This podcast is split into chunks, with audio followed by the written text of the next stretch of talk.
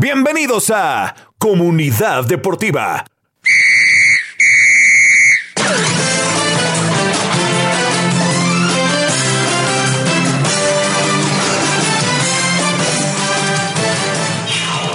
El mejor show deportivo en español del condado Palm Beach y la costa del tesoro. Con Julián Saldívar, Elías Bustamante y nuestro equipo de expertos del deporte. Transmitiendo en vivo desde nuestro estudio en el downtown de West Palm Beach. Ya comienza Comunidad Deportiva. Comunidad Deportiva. Vivimos al máximo su pasión deportiva.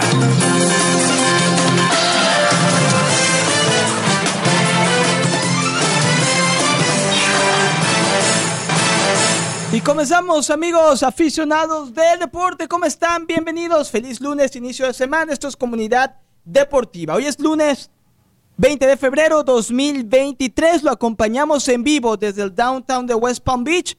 Para muchos aficionados del deporte, una semana muy especial, pues se lleva a cabo uno de los torneos de golf más importante, no solo aquí en el sur de la Florida, sino en los Estados Unidos. Así es, semana de Honda Classic Señores y señoras, a partir de este miércoles y hasta el domingo, el torneo anual de golf que sin duda alguna emociona a miles, si no es que millones de personas.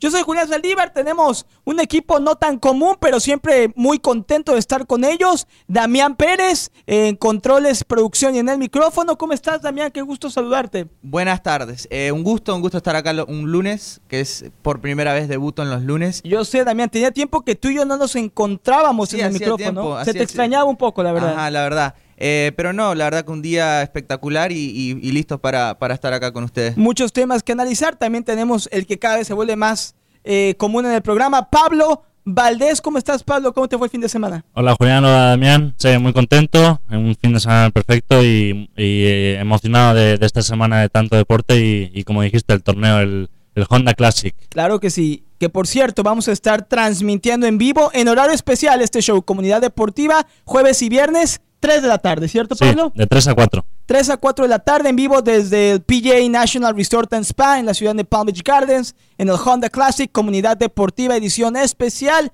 jueves y viernes 3 a 4 de la tarde. Pablo me estará acompañando ahí en el campo de golf Elias Bustamante, que ya regresará para entonces de vacaciones, estará en los micrófonos. Yo tengo una pregunta, Pablo, Damián, ¿es la primera vez que están juntos en el programa o ya habían coincidido antes? No, no, ya hemos coincidido, creo que dos o tres veces ya. Sí, ya unas cuantas. Ah, bueno, a mí no me había tocado entonces tenerlos a los dos en una misma sala o cabina de radio para discutir, así que emocionado de estar con ustedes.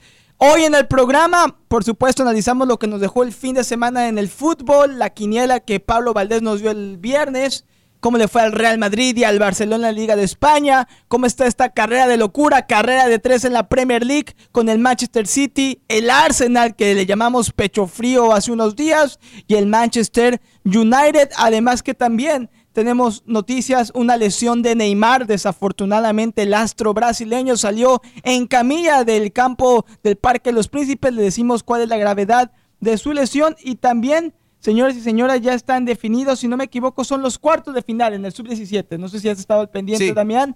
Están bastante buenos estos partidos. Además que hay noticias de la NBA. Sabemos que Damián Pérez no solamente es un aficionado del Miami Heat. Sí, ayer fue el juego de las estrellas. Así es, nos vas a contar en un ratito qué te pareció y también la noticia bomba que Westbrook se une a los Clippers. Ah. Así lo ha dicho su agente. Tenemos muchas noticias, mucho contenido. Quédese con nosotros hasta la una de la tarde. Comenzamos lunes aquí en Comunidad Deportiva. Muy bien, Damián, eh, ¿qué te dejó el juego de estrellas? ¿Pudiste verlo? ¿Qué cuéntanos? Eh, la verdad que de, fue un partido un poco raro porque se ven los nombres y se ven las estrellas que están en el partido, pero la verdad que eh, es un partido que como que no lo toman muy en serio. No se juega la defensa, olvídate. Nadie, nadie juega defensa, todos están ahí para eh, eh, meter puntos, pero la verdad que eh, Jason Tatum un partidazo tuvo. Si alguien lo tomó en serio fue Jason Tatum. Y es, lindo ver que muchos de las estrellas ahora están criticando a esos que no como que no lo están tomando en serio y es algo que lo necesita el partido. Totalmente, además que el juego de estrellas en la NBA se lleva a cabo mitades de la temporada, Sí. podríamos decir. Sí, a mitad. A es- como un descanso, es casi como un descanso. Exacto. Y también es un gran espectáculo para el aficionado. Entiendo que los jugadores no quieran a lo mejor arriesgarse, pero al ser el espectáculo que, que es, deberían creo que poner un poquito más de un empeño. poquito de esfuerzo, sí. si un se poquito. nota ya en la televisión, creo que es importante que haya un cambio de mentalidad con respecto al All-Star Game, que es diferente al Pro Bowl, que se juega normalmente el fin de semana Claro. antes del y el, Super Bowl. el Pro Bowl lo bueno, el fútbol se entiende un poco más porque es un deporte bastante físico. nadie totalmente, quiere totalmente. tomar golpes en un partido así, pero, pero sí, la verdad que, eh, como, como te digo, Jason Tatum, 55 puntos, fue el máximo anotador en la historia del All-Star Game. La figura de La ayer. figura y ganó el MVP, claro. Eh, pero la verdad que sí, un partidazo tuvo Jason Tatum. ¿Cómo ves hasta ahora? Tomando en cuenta que estamos hablando de Juego de Estrellas, que estamos prácticamente a la mitad de la temporada, a nuestro equipo del sur de la Florida, al Miami Heat, sé que eres fan de corazón. Sí, eh, bueno, el Miami Heat eh, empezó la temporada un poquito lento, ahora está levantando bastante, pero creo que le, le hizo falta hacer un movimiento en el, en el trade deadline. Ok. Eh, no, no, no, hubo jugadores que, que pudo haber y hubiese entendido si hubiésemos cambiado y, y conseguido a esos jugadores, pero como te digo, no, no hicieron mucho, pero sí eh, consiguieron a Kevin Love, que ya está de paso, pero es un jugador que tiene eh, liderazgo y, y- y- Totalmente. y también dispara bastante muy bien de los, de los three pointers, que es algo que le hace mucha falta al- a los Miami Heat. El Miami Heat lo ves contendiente para llegar a los playoffs, sí, pero Sí, para a ganar los playoffs, conferencia ese será el gran, Sí, el sería, gran reto. Sería gran reto, porque los Boston Celtics vienen bastante bien. Los Boston ¿Y, ¿Y Celtics. qué hay de los Bucks? Eh, sí, también los Milwaukee Bucks. Los Milwaukee Bucks siempre van a estar ahí con, con Giannis Antetokounmpo. Con el Greek Freak. El Greek Freak que, bueno, se lesionó la, la- la muñeca, no jugó en el partido de ayer. Jugó, pero solo un minuto. Eh, sí, los Milwaukee Bucks siempre van a estar ahí también. Muy los dos- interesante. los dos favoritos, en mi opinión, son los Bucks y los Celtics Para ganar la conferencia. de los East. sí. Recuerde que aquí en la 760M Deportes Radio somos la casa en español del Miami Heat y tenemos las transmisiones en vivo de cada uno de los partidos del equipo de la NBA del sur de la Florida. Pablo, ¿qué tan aficionado eres tú de la NBA? ¿La sigues mucho? Pues cada vez más. Sí. Siendo sincero, eh, como cuando vivía en España no los horarios eran muy malos, me tocaban los partidos a las 3, 4 de la mañana, no podía verlos. Que en España eh, tengo yo entendido que se juega buen baloncesto, un buen Sí, sí, en. España es un... Después del, del fútbol yo creo que Una puede ser un, empate Sí. del el deporte más popular entre el tenis y el baloncesto. Y a nivel internacional, cuando hay mundiales de, cuando hay olimpiadas, España siempre está ahí compitiendo en, los, en los primeros puestos. Eh, España casi siempre está en la final con Estados Unidos y, conseguimos eh, la medalla de plata, que, que nunca conseguimos el oro, pero bueno. Eh, sí, es un deporte que cada vez me interesa más, sobre todo ahora viviendo aquí en Estados Unidos. Y, y cada vez estoy intentando entenderlo más porque hay cosas que sigo sin entender, Claro. conociendo más a los jugadores Toma y tiempo. aprendiendo, pero me gusta, me gusta. ¿Qué deporte te atrae más de los deportes de Estados Unidos a nivel tradicional? ¿El baloncesto, la NBA, la liga de la NBA o la NFL y el fútbol americano? Yo estaría entre la NFL y la NBA, pero diría que, mm, que la NBA, porque Sí. yo creo que se parece un poco más al fútbol, ¿no? Que es más seguido, no, no hay tantos parones como en, Claro, más en el fútbol americano, que, que al final no se juega mucho tiempo al final de, de juego completo. Sí, es un, par- un partido de fútbol americano dura alrededor de tres horas, tres horas y media. Por las pausas, por las cuatro dos downs, por los comerciales. A diferencia del baloncesto, que es el deporte ráfaga, eh, definitivamente. Damián, ¿a ti qué te gusta más? Nunca te he preguntado, ¿la NBA o la NFL? Eh, me gusta más. eh, sí, es, es raro para mí, porque la NFL, eh, cuando está en temporada, la sigo más. Es algo que, ¿Sí? si hay un partido de NFL o la NBA, eh, lo, miro el partido de la NFL, pero como dice, dice Pablo, eh, como deporte me gusta mucho más el básquetbol. Qué interesante. ¿Y prefieres, ah, para qué equipo tienes más afición? ¿Para el Miami Heat o para los Miami Dolphins? Sé que es aficionado a los dos equipos del sur de la Florida. Eh, no, Miami Heat. ¿Sí? Sí, Qué eso ca- capaz que eso también tiene algo, algo que ver con, con cuál me gusta más como deporte. O sea, en el orden de tus, de tus equipos favoritos de cualquier deporte, ¿cuál sería el número uno? Eh, no, eh, bueno, la selección uruguaya primero. Ok, la, la, la, la Celeste. Y número dos, a nivel club, el Eh, Barça, Peñarol, al Peñarol. después Barça. Y luego sus tres, y luego cuatro y cinco, ¿qué serían? puede ser fuera del fútbol. Como hincha, que la verdad me- que sude la camiseta, Sí. tiene que ser el Miami Heat y los Miami Dolphins. Interesante. Sí. Pablo, una pregunta. Tus cinco equipos no tienen que ser de fútbol. Si son de fútbol está bien.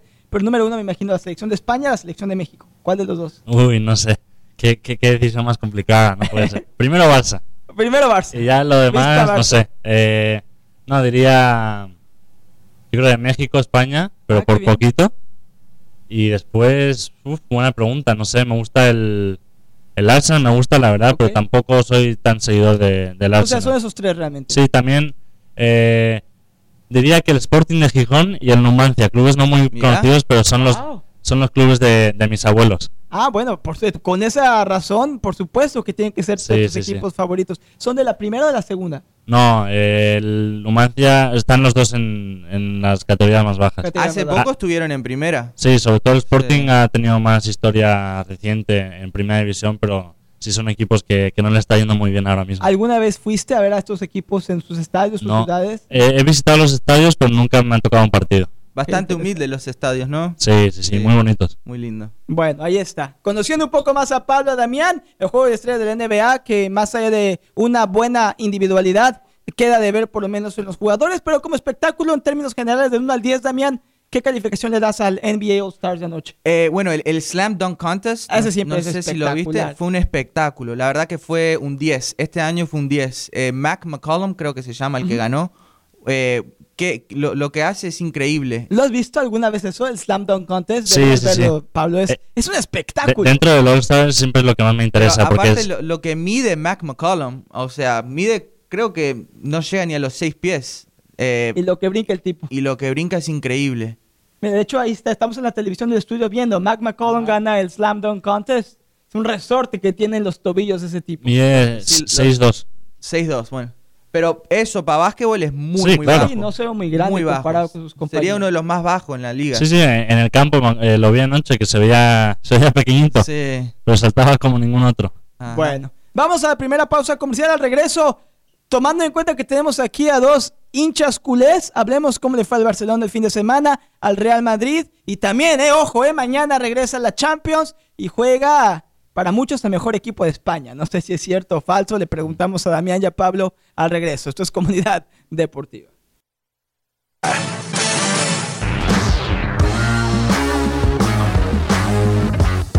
Y ya regresamos, esto es Comunidad Deportiva. Gracias por su sintonía, amigos aficionados del deporte. Llegando usted cortesía, por supuesto, de PNC Bank.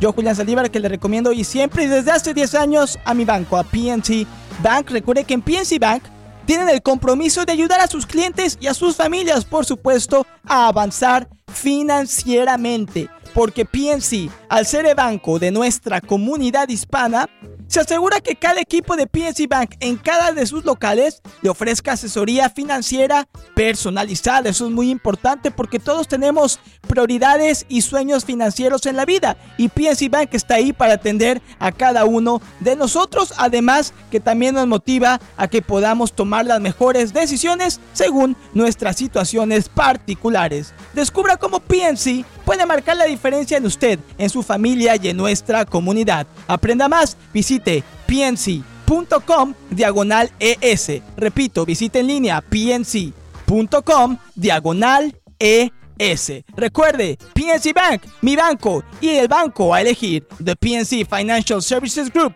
todos los derechos reservados.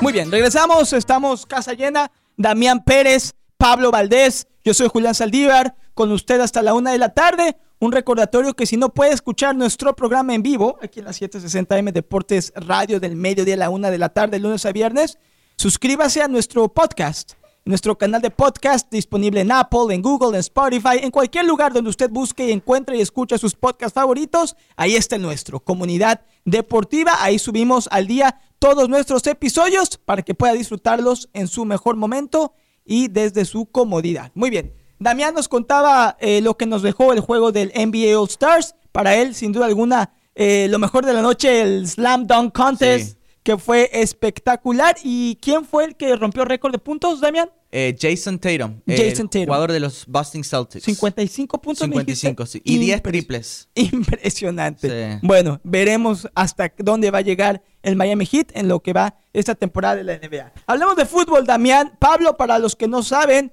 dos grandes aficionados del Fútbol Club Barcelona, un Barça que va viento en popa en la Liga de España, va de líder. ¿Qué te dejó el equipo culé este fin de semana, Pablo? Eh, pues eh, yo estaba un poco preocupado, para serte sincero, porque sabía que era un partido, el típico que, que puede ser que uno se confíe demasiado un- contra un Cádiz, que no es un equipo muy llamativo, pero sabía que Xavi iba a poner a, a unos jugadores que no tuvieron tantos minutos en la temporada para reservar un poco a sus estrellas para el partido del jueves contra el Manchester United. Y me sorprendió muchísimo. Eh, jugaron jugadores como Eric García, Sergio Roberto, Ferran Torres, que no han tenido tantos minutos esta temporada, pero hicieron un muy buen papel. Si Roberto acabó con un gol y una asistencia, y hasta ahora creo que ha sido el mejor partido de Ferran Torres en el Barça, sin ninguna duda. Sí, mostrando, coincido. mostrando buen nivel. ¿Qué te gusta este Barça de Xavi? Que por lo menos en la liga, Damián, va excelente. Sí, la verdad que en la liga solo lo estábamos hablando con Pablo. eh, solo ha recibido siete goles, uno en casa, uno en casa que solo fue penal. eh, y, no, en el partido contra el Cádiz, el detalle importante para mí fue la, lo bien que jugó Ferran Torres con la lesión de Dembele, que no se sabe cuándo es que va a volver. Creo que es muy importante que el Barcelona encuentre ese jugador que es descarado. eh, que, que no tenga miedo de encarar y eso fue lo que hizo muy bien ayer Ferran Torres. eh, el gol que le dio creo que fue a Lewandowski, creo que fue eh, ¿La trem- asistencia? tremenda jugada de, de- de- de Ferran Torres. Muy, muy, muy buen partido de Ferran Torres y de Barcelona. Ahora, tomando en cuenta que viene de empatar en casa, Pablo y yo estábamos aquí en el estudio viendo el partido hace una semana con un Manchester United que volvió a ganar, que está cada Sí. vez jugando a mejor nivel, pero esto debe dar en cierta manera, si no confianza, a lo mejor un poco menos de preocupación Pablo y, y- y Damián al ver que jugadores que como dicen no tienen los minutos habituales en la titularidad responden cuando Claro. Xavi les exige. Claro. Y, y más con las lesiones que, que tiene el Barcelona, la de Pedri, eh, la de Dembele. Que es muy un mes importante. Pedri, ¿no? Sí, es Sí. muy importante que, que esos jugadores encuentren la confianza, porque la calidad la tienen, es solo la confianza es, la- es lo que le faltaba. También hay que recordar que Gaby no jugará contra el United porque está sancionado Es cierto. con otra amarilla. Le tocará Y- a estos jóvenes o a estos hombres de no tanta confianza de Xavi sacar la casta como le hicieron el fin de semana. Sí, y deben hacerlo y, y dieron muy buena imagen. Y sí, espero que, que esto les dé la confianza que necesitan. Lo hemos platicado Pablo y yo hasta el cansancio, Damián, y no he podido hacerte esa pregunta a ti aquí en el programa del Barça. ¿Cómo lo ves? Sé que en la liga es muy posible, si todo sigue como está, que consiga el Sí. título. Pero obviamente los aficionados del Barça quieren regresar a la Champions, quieren volver a tener títulos fuera de España y el que ahorita es posible y es viable y están en playoffs es la Europa League. Vienen a empatar 2 a 2 en el Camp Nou, tomando en cuenta que el gol de visitante ya no tiene su doble valor. Ahora les toca meterse al teatro Sí. de los sueños a tratar de sacar la victoria. ¿Cómo ves las aspiraciones de Xavi y del Barça en esta Europa League? ¿Crees que tienen realmente posibilidad de ganarla o crees que incluso se podrán quedar en los playoffs? No, claro, eh, oportunidad de ganarla, tienen la oportunidad, vienen, vienen jugando bastante bien, con confianza, creo que Xavi los tiene ba- bastante eh, enderezado. Eh, el partido contra el Manchester United fue un partido donde venían dos equipos excelentes, los dos vienen de ganar, creo, creo que venían de ganar los dos partidos, los, los dos cinco partidos Sí, sí, sí. consecutivos. Eh, va a ser un partido muy complicado en Old Trafford, pero que tenga chance de ganar y salir campeón. Es más, creo que si le gana al Manchester United, creo que, que sale campeón el Barcelona. Bueno, hay por ahí otros equipos bastante complicados como el Arsenal, los otros que ya están en la Europa League. Pero lo del Arsenal es interesante porque yo creo que el Arsenal va por la liga inglesa. Eh, no, no creo que, que se va... Si, si tiene, por ejemplo, un partido en tres días importante del, del, del EPL, creo que le va a dar eh, la prioridad. Sí, no tiene el banquillo, no tiene el recambio el Arsenal para poder es lo que le aspirar falta, a ganar sí, los es lo que le falta al Arsenal. Sí, ya vimos que en los últimos partidos en la liga inglesa les ha costado y han perdido muchos puntos que le han dado la oportunidad al Manchester City de recuperar y ponerse Correcto. muy muy cerca. Y cuidado que el United le pisa los talones al Arsenal. En otro A descuido de. Arsenal, el United, como van las cosas, bien podría superar al segundo puesto. Difícilmente Sí. creo que el City va a dejar puntos en la mesa. Ya lo hablaremos en unos momentos más lo de la Premier League. Pero ahora el Real Madrid, ¿es cierto que es el mejor equipo de España, como muchos dicen? Yo creo que eh, Porque Pablo últimos- se ríe desde, en, los con últimos, sarcasmo. en los últimos dos o tres años, hay que ser honesto, A eso voy. han sido los mejores equipos de, de- de España, pero creo que esta temporada no es el caso. Creo que el Barcelona y el Real Madrid están los dos ahí. Eh, no voy a decir cuál es mejor todavía, pero que Real Madrid sea el mejor ahora mismo, hoy en día, no, no creo que lo es. Coincides que en el hoy que el Barcelona es un poco superior, aunque el Real Madrid, sigamos lo que dice Damián, sigue siendo el campeón de Europa. Y qué manera de ganar la Champions hace un año, le Sí. ganó a los mejores de los mejores. Sí. No, yo, ya sabes cómo soy, que no me gusta hablar muy pronto. Pero. Y, y queda mucha temporada aún. Es, es, es muy pronto para decir quién, es el todavía. mejor. Diría ahora mismo que sí, puede ser que el Barça haya tenido mejor temporada, pero también cabe decir que al final quedamos eliminados de la Champions y el Madrid sigue ahí. Eh, se verá al final de la temporada, lo, lo volveremos a hablar. Lo que sí no se puede negar es la historia europea que tiene el Madrid comparado con el Barça. Claro, claro, claro, total. Sobre todo en la última, de- en la última década, ¿no? Sí, bueno, de, de- de siempre, la, la cantidad de Champions ¿Qué que son? tiene. 15 orejonas del Real Madrid. Eh, ya, ni, ya ni sé, creo que son Sí, creo que por ahí. ¿Y cuántos 14. tiene el Barça? eh, cinco, creo. Ah, sí, o sea, es Sí. una diferencia abismal. Sí, sí, sí. Pero no puedes medirle el legado de dos equipos tan grandes como el Madrid y el Barça No, claro, solamente. la de la primera Champions. del Barcelona fue en el 2006 con Ronaldinho, creo que Sí, fue. el Barça creo que tiene cinco y Messi nada más tiene cuatro con el Barça. Sí, claro. La, la historia del Barcelona coincide mucho con la historia de Lionel de Messi. Lionel Messi, la llegada de Messi y también Eh. veremos si va a ser la salida de Lionel Messi, porque puede ser que de ahí el Barça se estanque o siga con esa es eso que tiene acostumbrados los aficionados de, de ser un equipo de éxito que siempre está peleando por, por todo. Bueno, vamos a ver si el Barcelona gana la Europa League. Por cierto que mañana el Real Madrid tiene un partido durísimo Partidazo en la UEFA. Champions League contra un Liverpool que es cierto que no anda en su mejor versión con Jurgen Klopp. Incluso se habla del posible reemplazo de Klopp al final de esta temporada. Pero en la Champions, un Liverpool-Real Madrid ya es un clásico moderno, Damián. Sí, sí, no. Eh, dos equipos que eh, vienen, los dos tomaron un paso abajo de- comparado a la temporada pasada.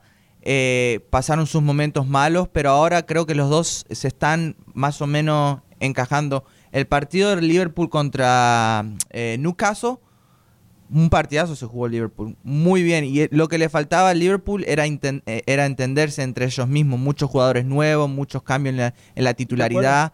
Eh, y creo que ese momento lo estamos viviendo y creo que el partido contra el Real Madrid y Liverpool va a ser muy importante para el futuro del Liverpool. Totalmente, no se lo pierdan mañana en vivo por esta frecuencia de radio, las 7:60M. Liverpool, Real Madrid juegan en Anfield, partido de ida de los octavos de final. Transmisión con la previa comienza a 2:30 horario del este.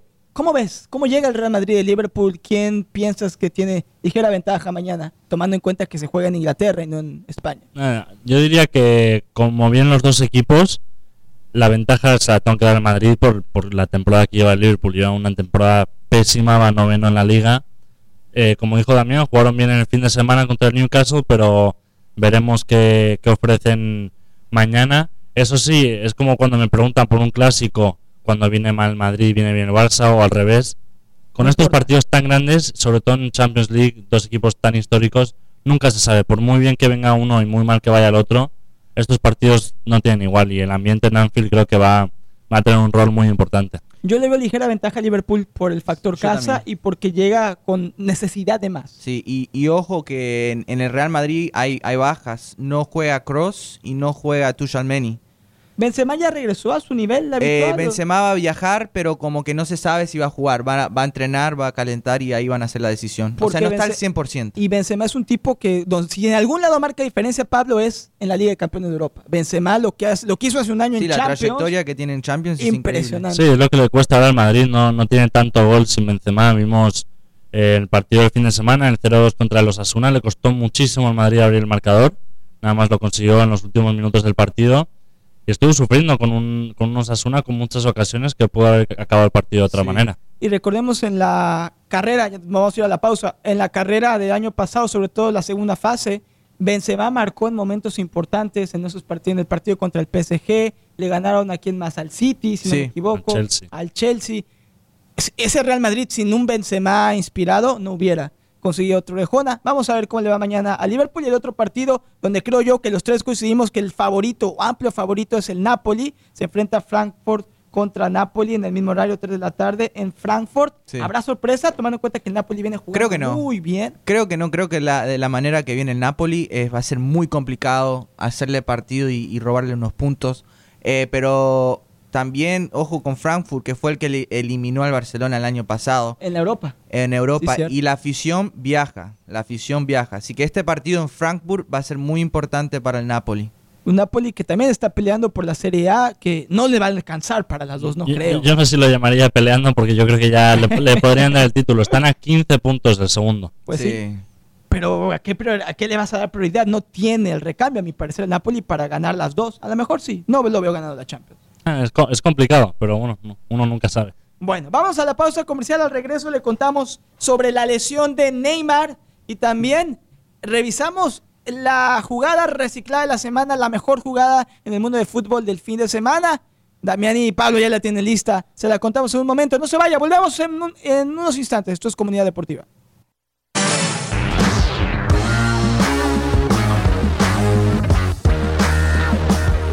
Estamos de regreso, comunidad deportiva. Gracias por su sintonía. Recuerdes lunes y siempre viene el mensaje dirigido a todos nosotros, a todos ustedes, sobre la importancia de reciclar correctamente en nuestra comunidad, en el condado Palm Beach y la costa del Tesoro, y por eso está The Solid Waste Authority of Palm Beach County, del condado Palm Beach, para darnos tips de reciclaje. Recuerde que una de nuestras resoluciones como miembros responsables con compromiso en esta comunidad es reciclar correctamente en este 2023. Para los residentes del condado Palm Beach, o sea, para todos nosotros que vivimos aquí, eso significa poner los recipientes de plástico, metal y vidrio para alimentos en el contenedor azul, muy importante, en la papelera de reciclaje azul. Y todos los productos de papel van directamente al contenedor o la papelera amarilla. Y si usted tiene duda, simplemente tírelo a la basura. Así de fácil. Recuerde también que puede obtener más información sobre lo que puede reciclar y lo que puede tirar a la basura y lo que se tiene que desechar de manera especial con The Solid Waste Authority del Condado Palm Beach visitando swa.org diagonal Recycle Right. SWA .org diagonal recycle right. Este año no solamente recicle, recicle correctamente con The Solid Waste Authority del condado Palm Beach.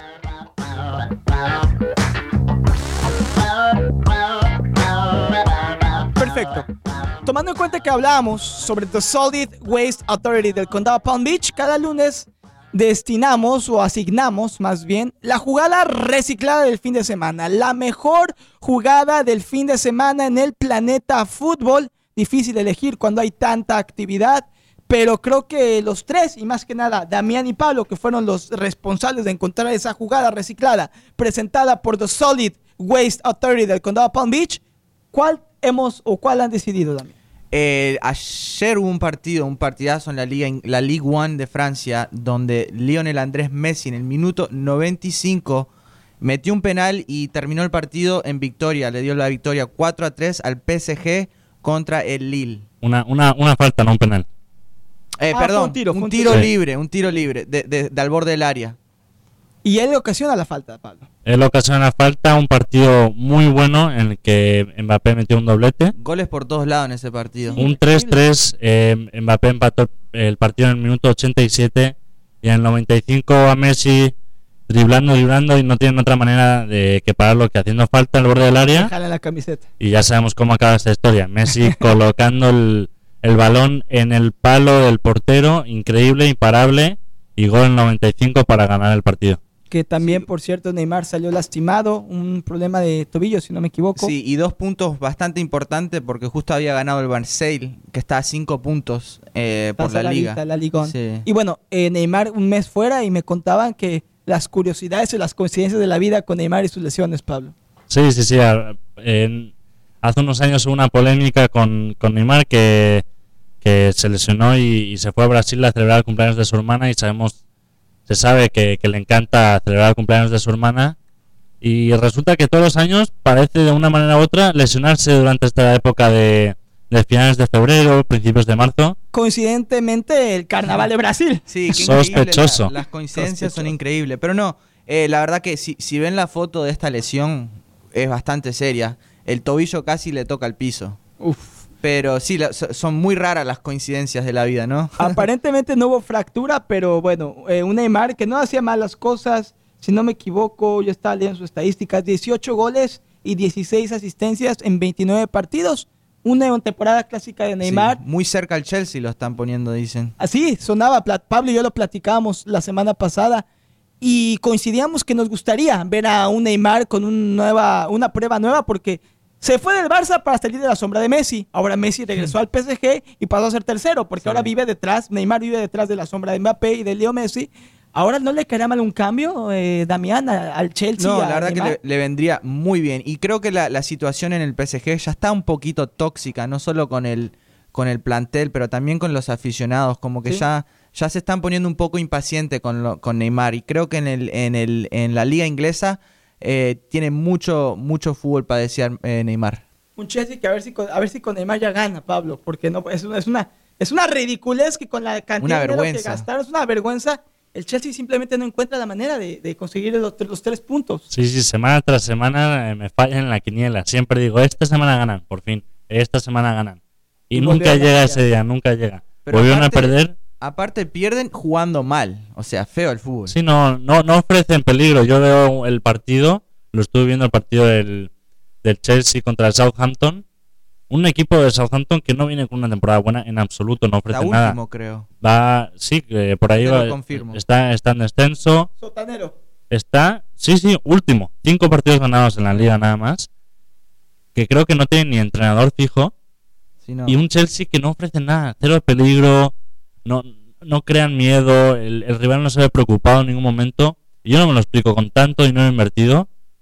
¿Cuál es el problema? ¿Es el entrenador? ¿Son los jugadores que no tienen esa química entre ellos al haber tantos nuevos? No me lo explico, pero no hay algo que no Hay funciona. algo que no, sí, no está, no está, eh, como que, yo, lo que yo pienso que está pasando acá es que trajeron a muchos jugadores nuevos y los jugadores originales eh, también cambiaron de técnico, que no creo que los, que los jugadores est- estuvieron muy a, a favor de eso, porque Tuchel era, es un jugador, es un técnico muy, muy querido y muy respetado, que creo que fue error eh, de, de- de- de la dirigencia de Chelsea, pero bueno.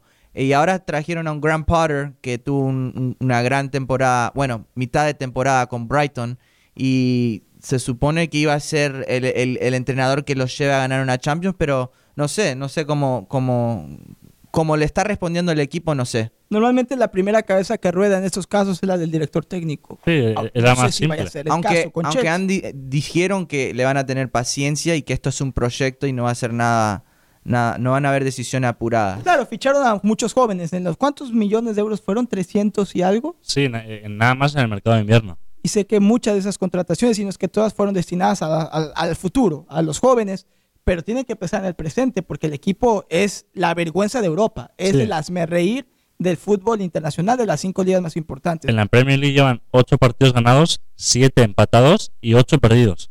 Igual de ganados que perdidos. Décimo puesto en la tabla. Y bueno, el que regresó al primer puesto fue el Arsenal después de haber tenido una semana de pesadilla. Logró una victoria, está en 54 puntos en el primer lugar. El City soltó puntos 52 y el United que goleó con un partidazo de Rashford está ahí pisándole los talones al City con 49. El Tottenham en cuarto y el Newcastle en quinto.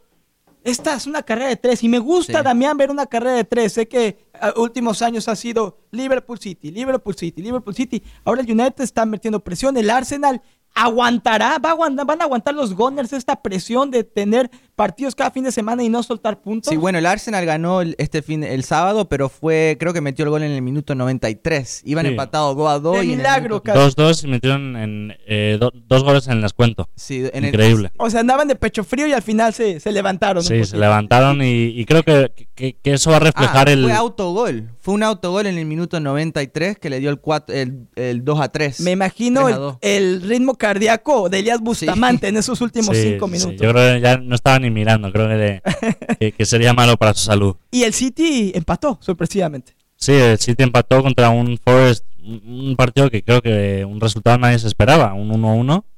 No, no vi el partido, la verdad, pero otra vez el, el City que, Partido que que se el aprovecha. City dominó. El, el Nottingham Forest solo un disparo a puerta tuvo. Esos puntos cuestan muchísimo. Mucho. Y Son más, dos puntos que luego acaban costando campeonatos. Más porque el Arsenal tiene un partido menos. Están, est- el Arsenal está con dos puntos de ventaja, pero con un partido menos eh, que el Manchester City. cinco. Y el United que ganó 3 a 0, si no me equivoco, y que igual está en buen momento. Y creo que si por cualquier razón, para mí lo mejor que le pudiera suceder al United sería que quede eliminado de la Europa, que se enfoque a la Premier. Y lo veo pe- realmente peleando por ese primer puesto. Sí, no, y, y el United que con Marcus Rashford que está en, en fuego, está en llamas el- el- lo de Rashford. Eh, pero un equipo que, que cada vez se, se une más y, y- y jugadores como Lisandro Martínez cada vez se agrandan más en ese plantel. Y la adición de Casemiro fue bastante importante. Totalmente, totalmente. Eh, no, un equipo de Manchester United que hay que tener mucho cuidado, no solo esta temporada, pero la temporada que viene. Creo que, que va, va a tener muy, muy buen año la- la- la temporada que viene. Y de entrada, si las cosas siguen como están, Pablo, por lo menos los Diablos Rojos van a regresar a, a la, a la Champions, por los puestos europeos, donde van a acabar, si es que se mantiene esto así. No veo el United teniendo un bajón, no veo al Arsenal ni al City teniendo un bajón. Creo que van a quedar en primero, segundo, tercero, pero la gran pregunta es, ¿quién va a tener ese mejor recambio, esa mejor banca para poder llegar hasta mayo y ganar el campeonato? Y creo que de esas tres, creo que el City es el que más eh, talento Sí. tiene fuera de la cancha. Sí, yo, eh, banquillo. el, el City puede ser que y más talento y, y más resistencia tenga también. Creo que el partido que vimos del Arsenal este fin de semana va a reflejar el- lo que va a ser el final de temporada para ellos. Van a estar apretados y cada fin de semana van a estar sufriendo, pero consiguiendo resultados buenos para poder mantenerse ahí arriba. Sienten eh, que están el Manchester City y el Manchester United justo detrás de ellos, esperando a que se tropiecen para poder pasarlos y- y ganar la temporada. Y antes de la pausa, me contabas, Damián, o Pablo, no sé quién de los dos fue, quizás los dos, que también la, la, la Bundesliga está apretadísima. Está que arde la Bundesliga. Está que arde. Eh, ahora mismo está el Bayern Múnich primero. Eh, Unión Berlín está segundo. El Dortmund segundo. eh, Dortmund, Dortmund segundo. Perdón, me confundí porque el Unión Berlín tuvo chance de estar primero, pero justo empató con el Schalke. Eh, Berlín está tercero, el Freiburg cuarto, Leipzig quinto y Frankfurt sexto, pero entre sexto y primero están solo siete puntos. Increíble cómo se han acortado las distancias. Recuerdo hace no muchos años, el Bayern Múnich pasaba caminando por la Bundesliga. Sacaba 10, 20 puntos. Me acuerdo que faltaban 5 o Sí. 6 jornadas y ya era campeón del Bayern Múnich. Ahora ya no es así. ¿Será que estos equipos más chicos, entre comillas, han mejorado su nivel o el Bayern Múnich ha disminuido su, su nivel de juego? Yo creo que serán un poco los dos y son este, este tipo de temporadas que, que son como una... ¿Cómo decirlo? Como la temporada del, del Leicester en que ganó la, la liga Las inglesa. animolías, claro. sí, sí. Son, son cosas que no, no suelen pasar porque a, a todo aficionado del deporte, no solo del fútbol, le encanta ver historias de, de- de equipos o de jugadores más flojos o, o- o menos populares, por así decirlo, llegar a la cima y poder pelearle a equipos tan grandes como el Bayern de Múnich. Totalmente una anomalía, pero bueno, eh, cualquiera puede salir hoy por hoy campeón de la Liga de Alemania. Sí, la verdad. Muy emocionante. Nos vamos a ir a la última pausa comercial, no se vaya. Regresamos en un momento, lunes, aquí en Comunidad Deportiva.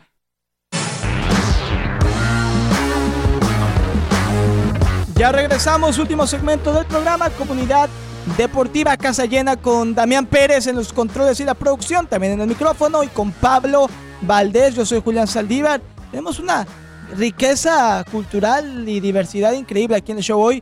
Damián que es uruguayo, Pablo que es eh, español pero de sangre mexicana, yo soy mexicano, aquí toda clase de comentarios y temas que hemos analizado en el programa, desde el NBA All Stars hasta el Real Madrid, Barcelona, la Premier. Y bueno, vamos a cerrar el show, una entrevista que se dio hace poco con Lionel Scaloni, campeón del mundo con Argentina. No sé si tuvieron oportunidad de verla, donde le preguntaron si se imagina a Leo Messi siendo parte de la convocatoria de Argentina para el 2026, para el Mundial. Y bueno, Scaloni dijo que definitivamente si está listo físicamente Messi, que va a ser convocado. ¿Será que Messi llega a un Mundial más?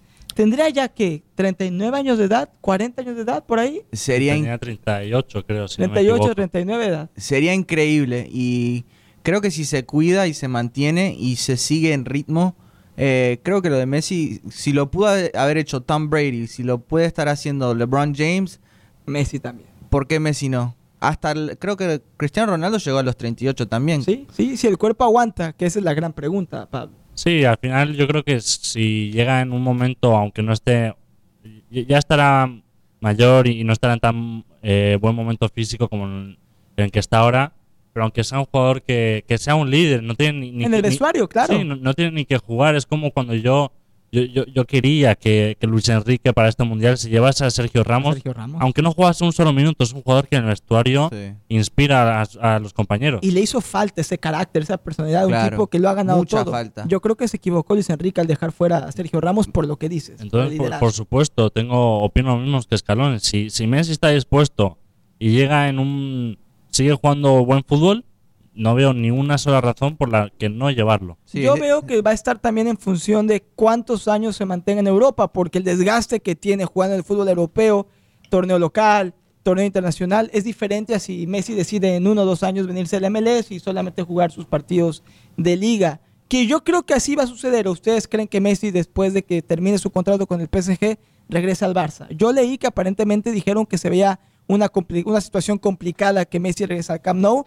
Y sin embargo, lo veo con mucha oportunidad de venir a Miami o venir a Nueva York o ser parte de la MLS también. Sí, sino eh, no solo que, que vuelva al Barcelona, pero también está muy complicado que, que renueve con el, con el PSG.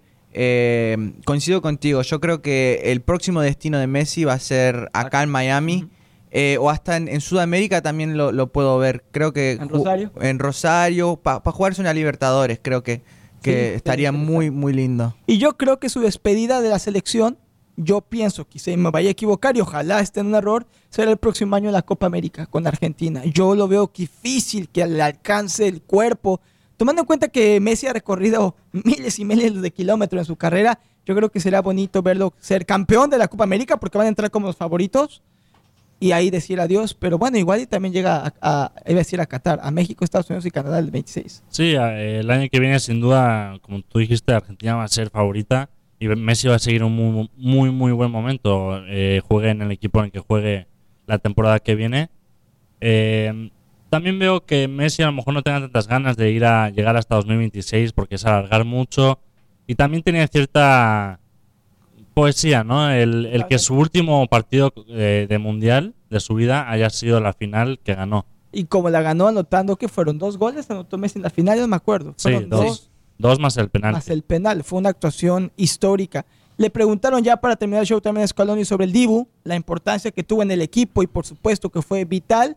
Un Dibu Martínez que está sufriendo ahorita en su equipo, con su equipo en la Premier. Es, Sí. jugador, es uno de los jugadores más, unos porteros más goleados en estos Como, y como que lo quieren, ya lo quieren vender en el, en el West Ham. Eh, y el otro día, lamentable, tuvo un autogol que le dio la victoria justo mismo vi. al, Arsenal.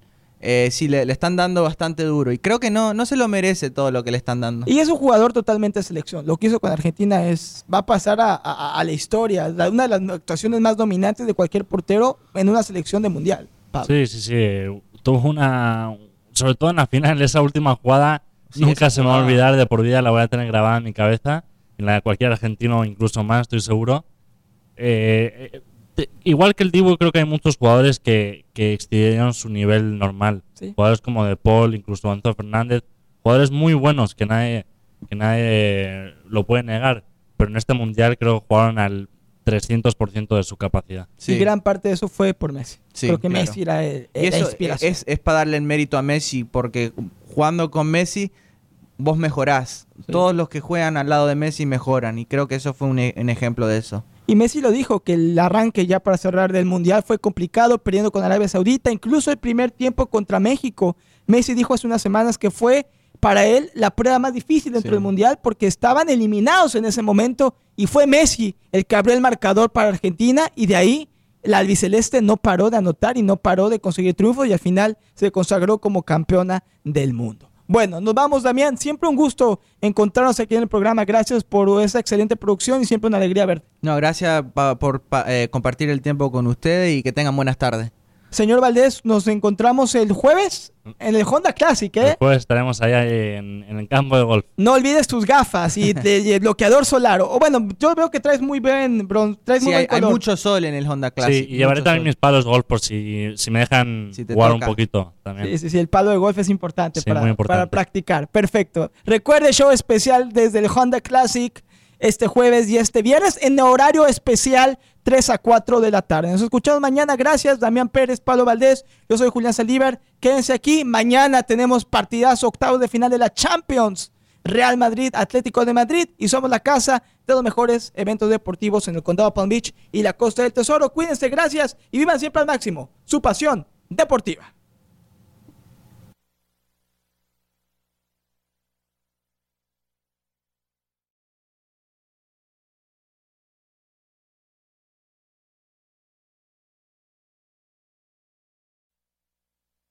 Bienvenidos a Comunidad Deportiva.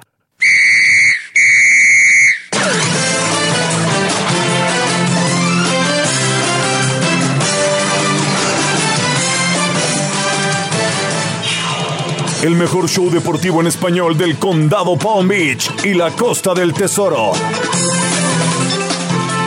Con Julián Saldívar, Elías Bustamante y nuestro equipo de expertos del deporte transmitiendo en vivo desde nuestro estudio en el downtown de West Palm Beach.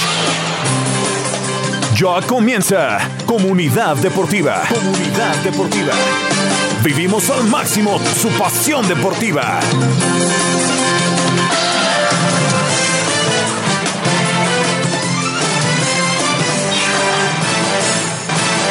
Y comenzamos, amigos aficionados del deporte. ¿Cómo están? Bienvenidos. Feliz lunes, inicio de semana. Esto es Comunidad Deportiva. Hoy es lunes 20 de febrero 2023. Lo acompañamos en vivo desde el downtown de West Palm Beach. Para muchos aficionados del deporte, una semana muy especial, pues se lleva a cabo uno de los torneos de golf más importante, no solo aquí en el sur de la Florida, sino en los Estados Unidos. Así es, semana de Honda Classic Señores y señoras, a partir de este miércoles y hasta el domingo, el torneo anual de golf que sin duda alguna emociona a miles, si no es que millones de personas. Yo soy Julián Saldívar, tenemos un equipo no tan común, pero siempre muy contento de estar con ellos. Damián Pérez, en controles, producción y en el micrófono. ¿Cómo estás, Damián? Qué gusto saludarte. Buenas tardes. Eh, un gusto, un gusto estar acá un lunes, que es por primera vez debuto en los lunes. Yo sé, Damián, tenía tiempo que tú y yo no nos encontrábamos en el micrófono. Se te extrañaba un poco, la verdad. Ajá, la verdad. Eh, pero no, la verdad que un día espectacular y, listo para, estar acá con ustedes. Muchos temas que analizar. También tenemos el que cada vez se vuelve más eh, común en el programa. Pablo Valdés, ¿cómo estás, Pablo? ¿Cómo te fue el fin de semana? Hola, Julián. Hola, Damián. Sí, muy contento. Un fin de semana perfecto y, eh, emocionado de, esta semana de tanto deporte y, como dijiste, el torneo, el, el Honda Classic. Claro que sí. Que por cierto, vamos a estar transmitiendo en vivo en horario especial este show, Comunidad Deportiva, jueves y viernes 3 de la tarde, ¿cierto, Pablo? de 3 a 4. 3 a 4 de la tarde en vivo desde el PJ National Resort and Spa en la ciudad de Palm Beach Gardens, en el Honda Classic, Comunidad Deportiva Edición Especial, jueves y viernes 3 a 4 de la tarde. Pablo me estará acompañando ahí en el campo de golf Elias Bustamante, que ya regresará para entonces de vacaciones, estará en los micrófonos. Yo tengo una pregunta, Pablo, Damián, ¿es la primera vez que están juntos en el programa o ya habían coincidido antes? No, no, ya hemos coincidido, creo que dos o tres veces ya. Sí, ya unas cuantas. Ah, bueno, a mí no me había tocado entonces tenerlos a los dos en una misma sala o cabina de radio para discutir, así que emocionado de estar con ustedes. Hoy en el programa, por supuesto, analizamos lo que nos dejó el fin de semana en el fútbol, la quiniela que Pablo Valdés nos dio el viernes, cómo le fue al Real Madrid y al Barcelona en la Liga de España, cómo está esta carrera de locura, carrera de tres en la Premier League con el Manchester City, el Arsenal que le llamamos pecho frío hace unos días y el Manchester United, además que también tenemos noticias, una lesión de Neymar, desafortunadamente el astro brasileño salió en camilla del campo del Parque los Príncipes, le decimos cuál es la gravedad de su lesión y también Señores y señoras, ya están definidos, si no me equivoco, son los cuartos de final en el sub-17. No sé si has estado al pendiente, Damián. Están bastante buenos estos partidos. Además que hay noticias de la NBA. Sabemos que Damián Pérez no solamente es un aficionado del Miami Heat. Sí, ayer fue el juego de las estrellas. Así es, nos vas a contar en un ratito qué te pareció y también la noticia bomba que Westbrook se une a los Clippers. Ah. Así lo ha dicho su agente. Tenemos muchas noticias, mucho contenido. Quédese con nosotros hasta la una de la tarde. Comenzamos lunes aquí en Comunidad Deportiva. Muy bien, Damián, eh, ¿qué te dejó el juego de estrellas? ¿Pudiste verlo? ¿Qué cuéntanos? Eh, la verdad que de, fue un partido un poco raro porque se ven los nombres y se ven eh, las estrellas que están en el partido, pero la verdad que eh, es un partido que como que no lo toman muy en serio. Claro. Eh, no se juega la defensa, olvídate, nadie, nadie juega defensa, todos están ahí para eh, eh, meter puntos, pero la verdad que eh, Jason Tatum un partidazo tuvo. Si alguien lo tomó en serio fue Jason Tatum. Y es, es lindo ver que muchos de las estrellas ahora están criticando a esos que no, como que no lo están tomando en- serio. Y es algo que lo necesita el partido. Totalmente, además que el juego de estrellas en la NBA se lleva a cabo mitades de la temporada, Sí. podríamos decir. Sí, a mitad. A es- como un descanso, es casi como un descanso. Exacto. Y también es un gran espectáculo para el aficionado. Entiendo que los jugadores no quieran a lo mejor arriesgarse, pero al ser el espectáculo que, que es, deberían creo que poner un poquito más de un empeño. poquito de esfuerzo, sí. si un se poquito. nota ya en la televisión, creo que es importante que haya un cambio de mentalidad con respecto al All-Star Game, que es diferente al Pro Bowl, que se juega normalmente el fin de semana Claro. antes del y el, Super Bowl. el Pro Bowl lo Bueno, el fútbol se entiende un poco más porque es un deporte bastante físico. totalmente, totalmente. tomar golpes en un partido así, pero, pero sí, la verdad que, eh, como, como te digo, Jason Tatum, 55 puntos, fue el máximo anotador en la historia del All-Star Game. La figura de La ayer. figura y ganó el MVP, claro. Eh, pero la verdad que sí, un partidazo tuvo Jason Tatum. ¿Cómo ves hasta ahora?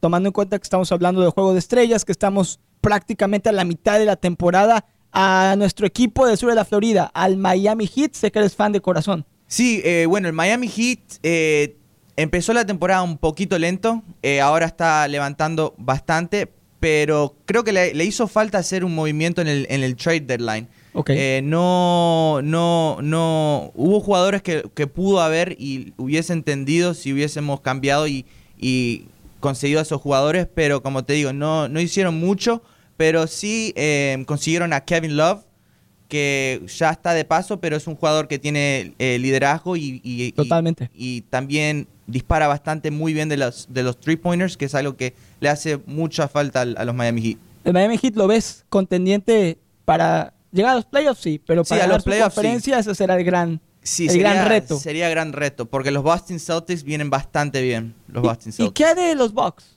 Eh, sí, también los Milwaukee Bucks. Los Milwaukee Bucks siempre van a estar ahí con, con Giannis Antetokounmpo. Con el Greek Freak. El Greek Freak que, bueno, se lesionó la, la- la muñeca, no jugó en el partido de ayer. Jugó, pero solo un minuto.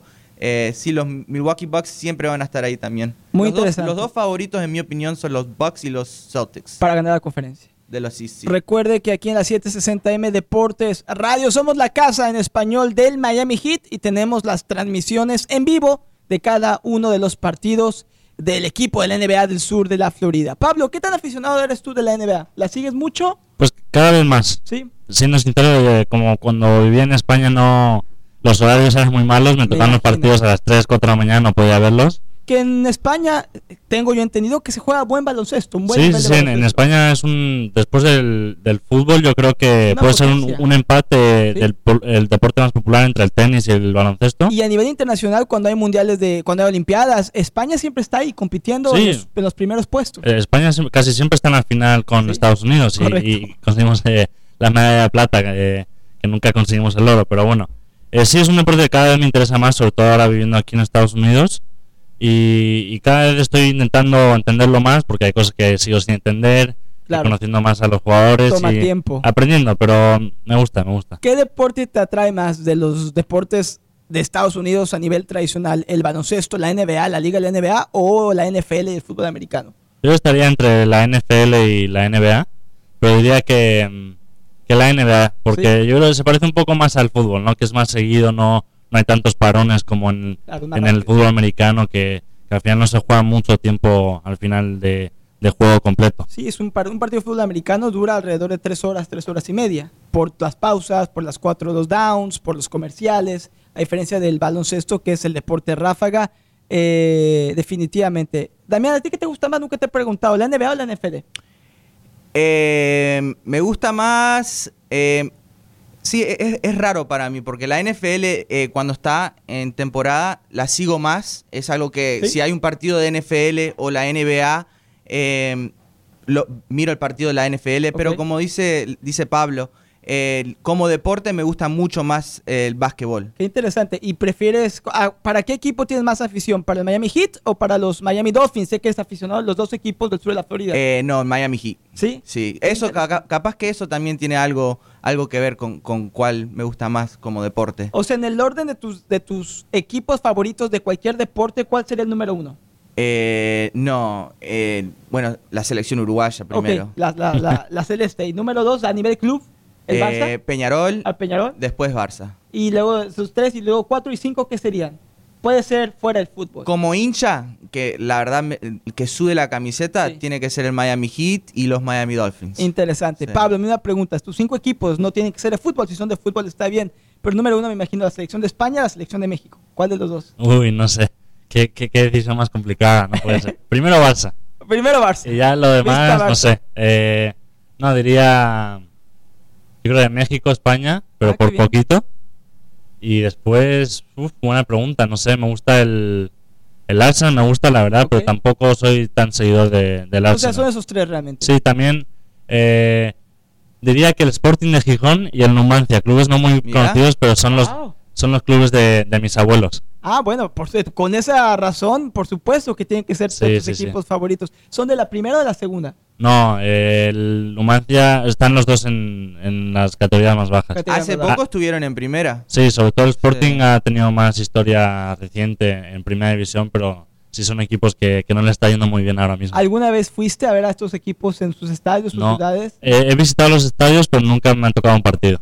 Bastante humildes los estadios, ¿no? Sí, sí, sí, Sí. muy bonitos. Muy lindo. Bueno, ahí está. Conociendo un poco más a Pablo Damián, el juego de estrellas del NBA, que más allá de una buena individualidad, queda de ver por lo menos en los jugadores, pero como espectáculo en términos generales de 1 al 10, Damián, ¿qué calificación le das al NBA All Stars de anoche? Eh, bueno, el, el Slam Dunk Contest, Ese no- siempre no es sé si lo viste, fue un espectáculo. La verdad que fue un 10. Este año fue un 10. Eh, Mac McCollum, creo que se llama el que ganó. Eh, que lo, lo que hace es increíble. ¿Lo has visto alguna vez eso, el Slam Dunk Contest? Sí, sí, sí. verlo, Pablo, es, Eh, es un De- espectáculo. dentro del All-Star siempre es lo que más me Pero interesa, porque aparte es, lo, lo que mide Mac McCollum, o sea, mide, creo que no llega ni a los 6 pies. Eh, y lo que brinca el tipo. y lo que brinca es increíble. Mira, de hecho, ahí está, estamos en la televisión del estudio viendo. Mac McCollum gana el Slam Dunk Contest. Es un resorte que tienen los tobillos de ese tipo. mide Sí, lo- 6'2". 6-2, bueno. Pero eso para básquetbol es muy, Sí, muy claro. bajo. Sí, no se ve muy grande muy bajo. comparado con sus compañeros. Sería uno de los más bajos en la liga. Sí, sí, en en el campo eh, lo vi anoche que se veía, se veía pequeñito, Sí. pero saltaba como ningún otro. Ajá. Bueno, vamos a la primera pausa comercial al regreso. Tomando en cuenta que tenemos aquí a dos hinchas culés, hablemos cómo le fue al Barcelona el fin de semana, al Real Madrid y también, eh, ojo, eh, mañana regresa la Champions y juega para muchos el mejor equipo de España. No sé si es cierto o falso, le preguntamos a Damián y a Pablo al regreso. Esto es Comunidad Deportiva.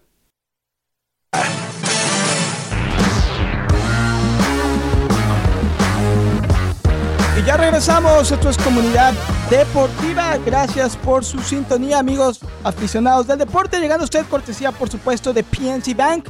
Yo, Julián Saldívar, que le recomiendo y siempre y desde hace 10 años a mi banco, a PNC Bank. Recuerde que en PNC Bank tienen el compromiso de ayudar a sus clientes y a sus familias, por supuesto, a avanzar financieramente. Porque PNC, al ser el banco de nuestra comunidad hispana, se asegura que cada equipo de PNC Bank en cada de sus locales le ofrezca asesoría financiera personalizada. Eso es muy importante porque todos tenemos prioridades y sueños financieros en la vida y PNC Bank está ahí para atender a cada uno de nosotros. Además que también nos motiva a que podamos tomar las mejores decisiones según nuestras situaciones particulares. Descubra cómo PNC puede marcar la diferencia en usted, en su familia y en nuestra comunidad. Aprenda más, visite pnc.com diagonal ES. Repito, visite en línea pnc.com diagonal ES. Recuerde, PNC Bank, mi banco y el banco a elegir, The PNC Financial Services Group,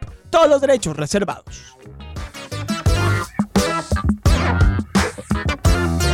Muy bien, regresamos, estamos casa llena, Damián Pérez, Pablo Valdés, yo soy Julián Saldívar, con usted hasta la una de la tarde. Un recordatorio que si no puede escuchar nuestro programa en vivo, aquí en la 760M Deportes Radio del mediodía a la una de la tarde, lunes a viernes, suscríbase a nuestro podcast nuestro canal de podcast disponible en Apple, en Google, en Spotify, en cualquier lugar donde usted busque y encuentre y escuche sus podcasts favoritos. Ahí está nuestro, Comunidad Deportiva. Ahí subimos al día todos nuestros episodios para que pueda disfrutarlos en su mejor momento y desde su comodidad. Muy bien. Damián nos contaba eh, lo que nos dejó el juego del NBA All Stars. Para él, sin duda alguna, eh, lo mejor de la noche, el Slam Dunk Contest, que fue espectacular. ¿Y quién fue el que rompió récord de puntos, Damián? Eh, Jason Tatum, Jason Tatum. jugador de los Boston Celtics. 55 puntos. me 55, dijiste. sí. Y 10 Impres- triples. Impresionante. Sí. Bueno, veremos hasta dónde va a llegar el Miami Heat en lo que va esta temporada de la NBA. Hablemos de fútbol, Damián. Pablo, para los que no saben,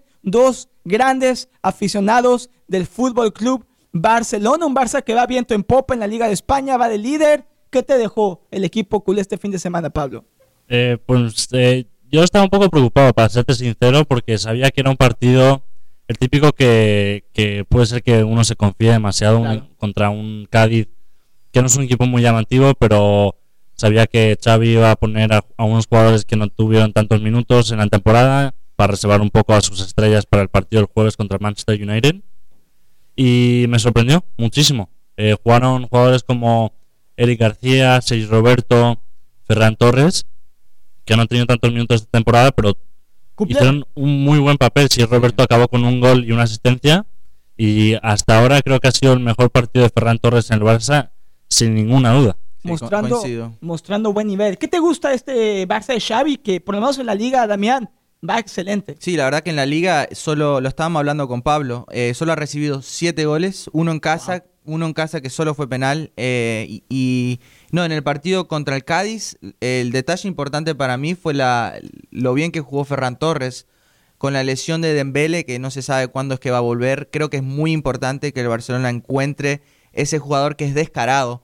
eh, que, que no tenga miedo de encarar y eso fue lo que hizo muy bien ayer Ferran Torres. eh, el gol que le dio creo que fue a Lewandowski, creo que fue eh, ¿La trem- asistencia? tremenda jugada de, de- de- de Ferran Torres. Muy, muy, muy buen partido de Ferran Torres y de Barcelona. Ahora, tomando en cuenta que viene de empatar en casa, Pablo y yo estábamos aquí en el estudio viendo el partido hace una semana con un Manchester United que volvió a ganar, que está cada Sí. vez jugando a mejor nivel, pero esto debe dar en cierta manera, si no confianza, a lo mejor un poco menos de preocupación Pablo y, y- y Damián al ver que jugadores que como dicen no tienen los minutos habituales en la titularidad responden cuando Claro. Xavi les exige. Claro. Y, y más con las lesiones que, que tiene el Barcelona, la de Pedri, eh, la de Dembele. Que es muy un mes importante. Pedri, ¿no? Sí, es Sí. muy importante que, que esos jugadores encuentren la confianza, porque la calidad la tienen, es solo la confianza es, la- es lo que le faltaba. También hay que recordar que Gaby no jugará contra el United porque está sancionado Es cierto. con otra amarilla. Le tocará Y- a estos jóvenes o a estos hombres de no tanta confianza de Xavi sacar la casta como le hicieron el fin de semana. Sí, y deben hacerlo y, y dieron muy buena imagen. Y espero que, que esto les dé la confianza que necesitan. Lo hemos platicado Pablo y yo hasta el cansancio, Damián, y no he podido hacerte esa pregunta a ti aquí en el programa del Barça. ¿Cómo lo ves? Sé que en la liga es muy posible, si todo sigue como está, que consiga el Sí. título. Pero obviamente los aficionados del Barça quieren regresar a la Champions, quieren volver a tener títulos fuera de España y el que ahorita es posible y es viable y están en playoffs es la Europa League. Vienen a empatar 2 a 2 en el Camp Nou, tomando en cuenta que el gol de visitante ya no tiene su doble valor. Ahora les toca meterse al teatro Sí. de los sueños a tratar de sacar la victoria. ¿Cómo ves las aspiraciones de Xavi y del Barça en esta Europa League? ¿Crees que tienen realmente posibilidad de ganarla o crees que incluso se podrán quedar en los playoffs? No, claro, eh, oportunidad de ganarla, tienen la oportunidad, vienen, vienen jugando bastante bien, con confianza, creo que Xavi los tiene ba- bastante eh, enderezado. Eh, el partido contra el Manchester United fue un partido donde venían dos equipos excelentes, los dos vienen de ganar, creo, creo que venían de ganar los dos partidos, los, dos cinco partidos Sí, sí, sí. consecutivos. Eh, va a ser un partido muy complicado en Old Trafford, pero que tenga chance de ganar y salir campeón. Es más, creo que si le gana al Manchester United, creo que, que sale campeón el Barcelona. Bueno, hay por ahí otros equipos bastante complicados como el Arsenal, los otros que ya están en la Europa League. Pero lo del Arsenal es interesante porque yo creo que el Arsenal va por la liga inglesa.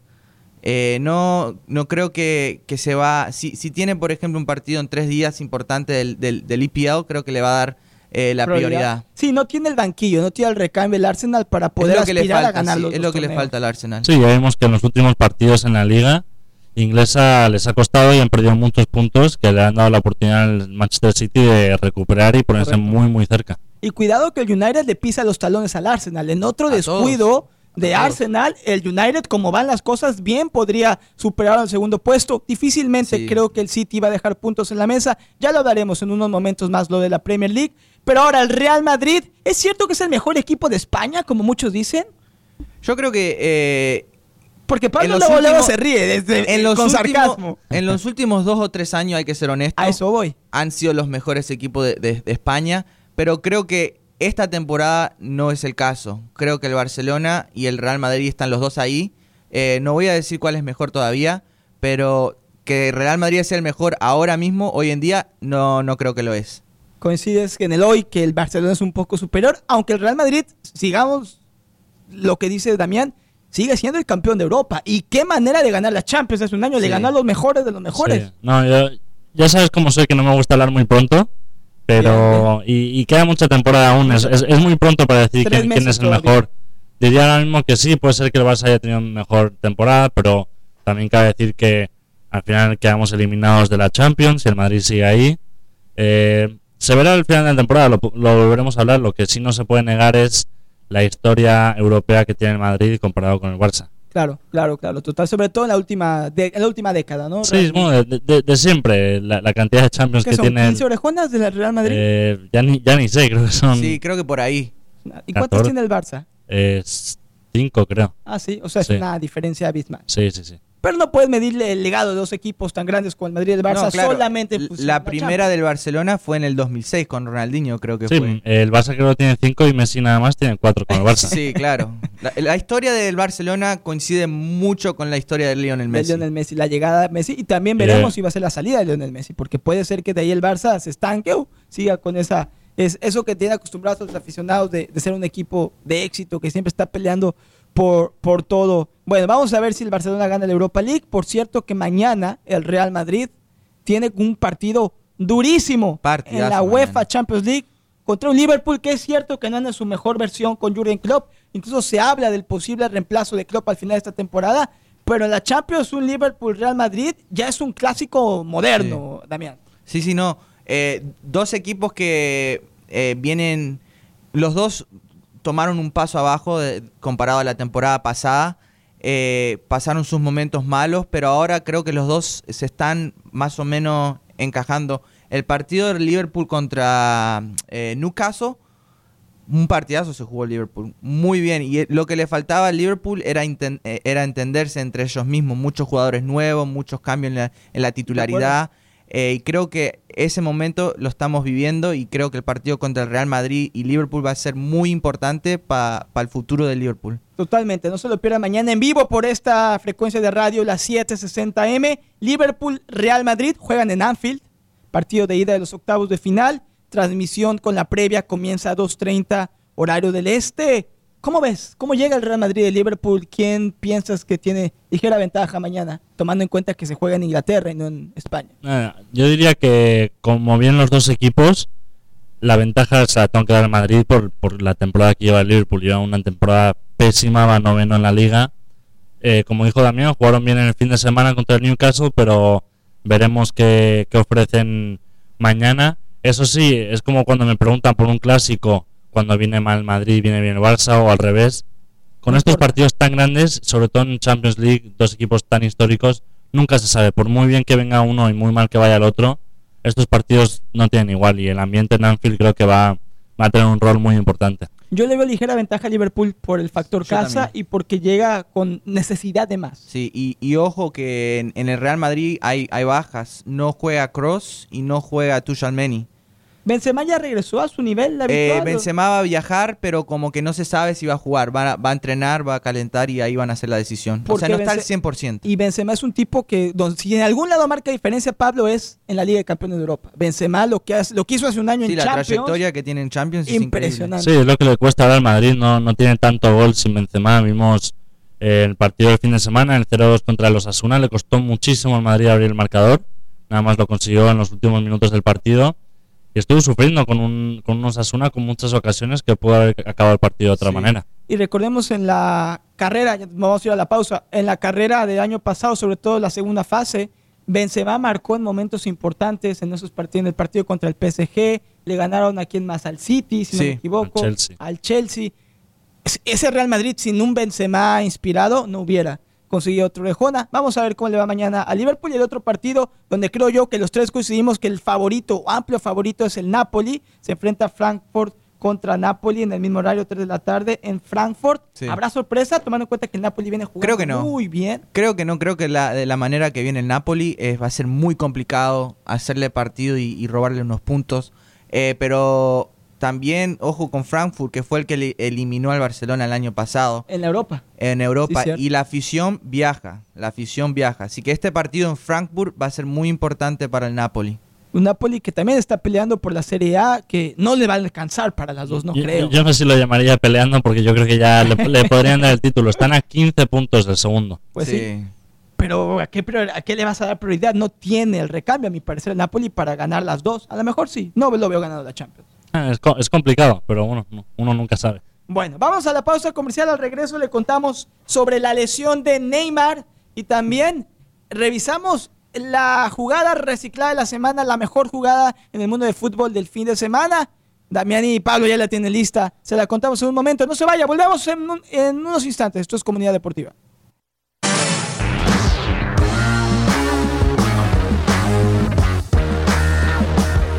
Estamos de regreso, comunidad deportiva. Gracias por su sintonía. Recuerdes lunes y siempre viene el mensaje dirigido a todos nosotros, a todos ustedes, sobre la importancia de reciclar correctamente en nuestra comunidad, en el condado Palm Beach y la costa del Tesoro. Y por eso está The Solid Waste Authority of Palm Beach County, del condado Palm Beach, para darnos tips de reciclaje. Recuerde que una de nuestras resoluciones como miembros responsables con compromiso en esta comunidad es reciclar correctamente en este 2023.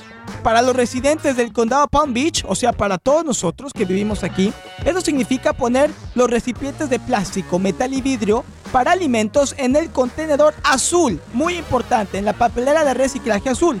Y todos los productos de papel van directamente al contenedor o la papelera amarilla. Y si usted tiene duda, simplemente tírelo a la basura. Así de fácil. Recuerde también que puede obtener más información sobre lo que puede reciclar y lo que puede tirar a la basura y lo que se tiene que desechar de manera especial con The Solid Waste Authority del Condado Palm Beach visitando swa.org diagonal Recycle Right.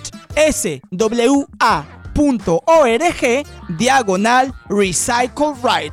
Este año no solamente recicle, recicle correctamente con The Solid Waste Authority del condado Palm Beach.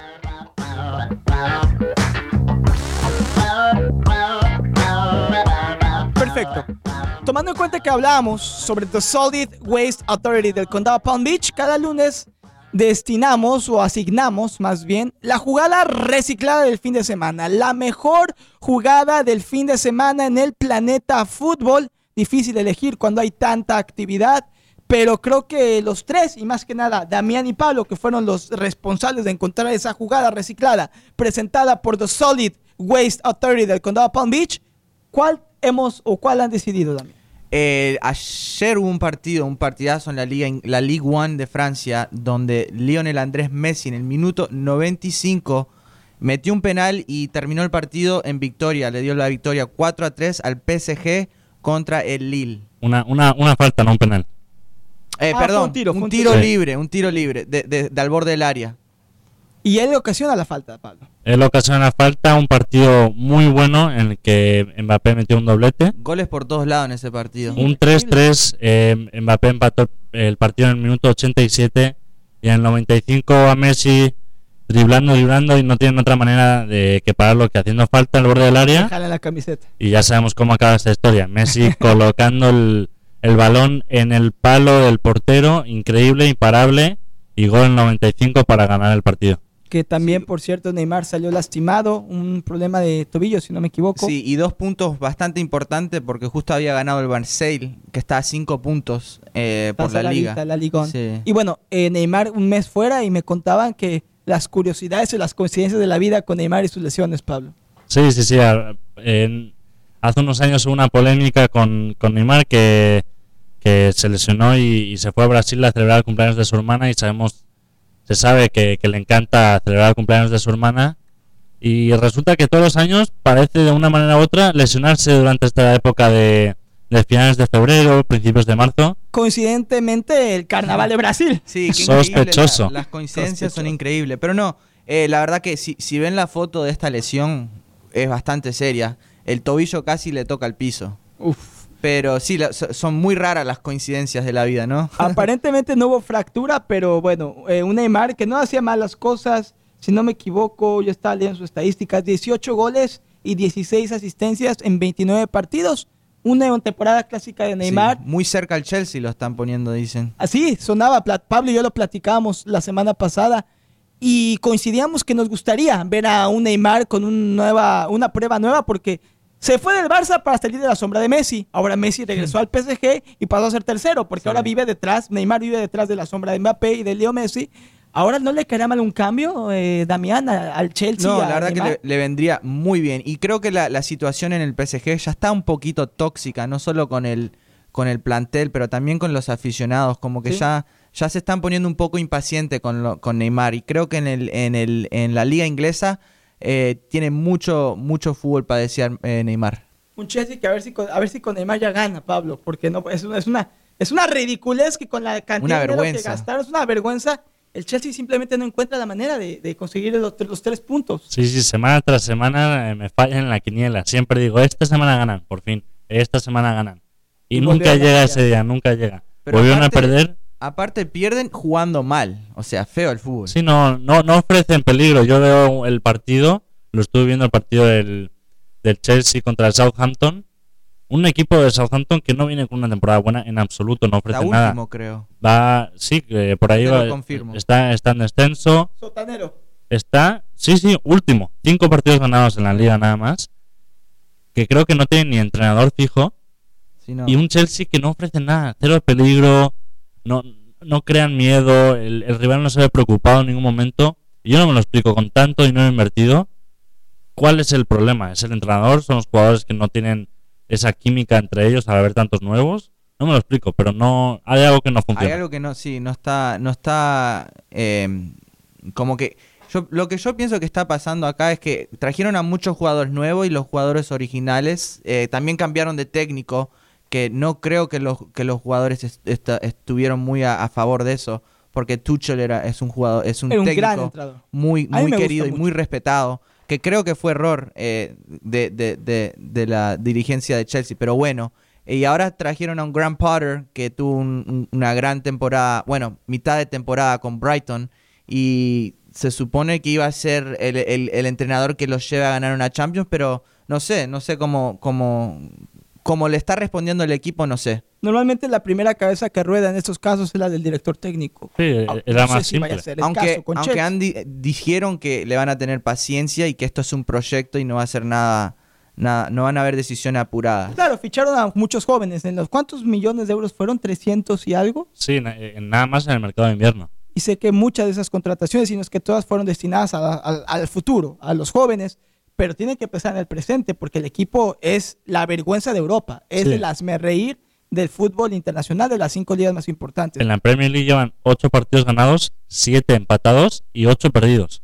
Igual de ganados que perdidos. Décimo puesto en la tabla. Y bueno, el que regresó al primer puesto fue el Arsenal después de haber tenido una semana de pesadilla. Logró una victoria, está en 54 puntos en el primer lugar. El City soltó puntos 52 y el United que goleó con un partidazo de Rashford está ahí pisándole los talones al City con 49. El Tottenham en cuarto y el Newcastle en quinto.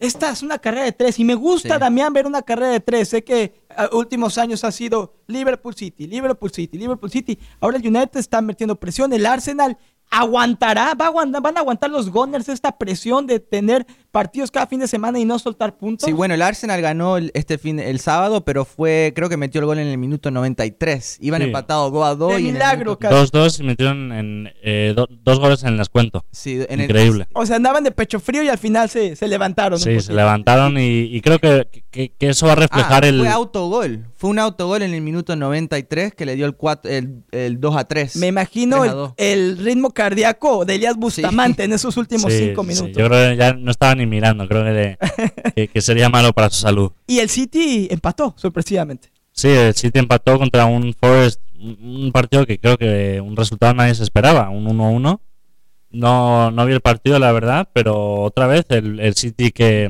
se aprovecha. El City dominó. El, el, Nottingham Forest solo un disparo a puerta tuvo. Esos puntos cuestan muchísimo. Mucho. Y Son más, dos puntos que luego acaban costando campeonatos. Más porque el Arsenal tiene un partido menos. Están, El Arsenal está con dos puntos de ventaja, pero con un partido menos eh, que el Manchester City.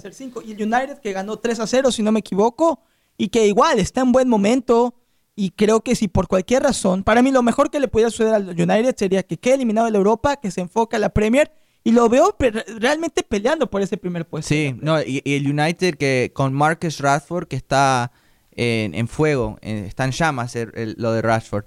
Eh, pero un equipo que, cada vez se, se une más y, jugadores como Lisandro Martínez cada vez se agrandan más en ese plantel y la adición de Casemiro fue bastante importante.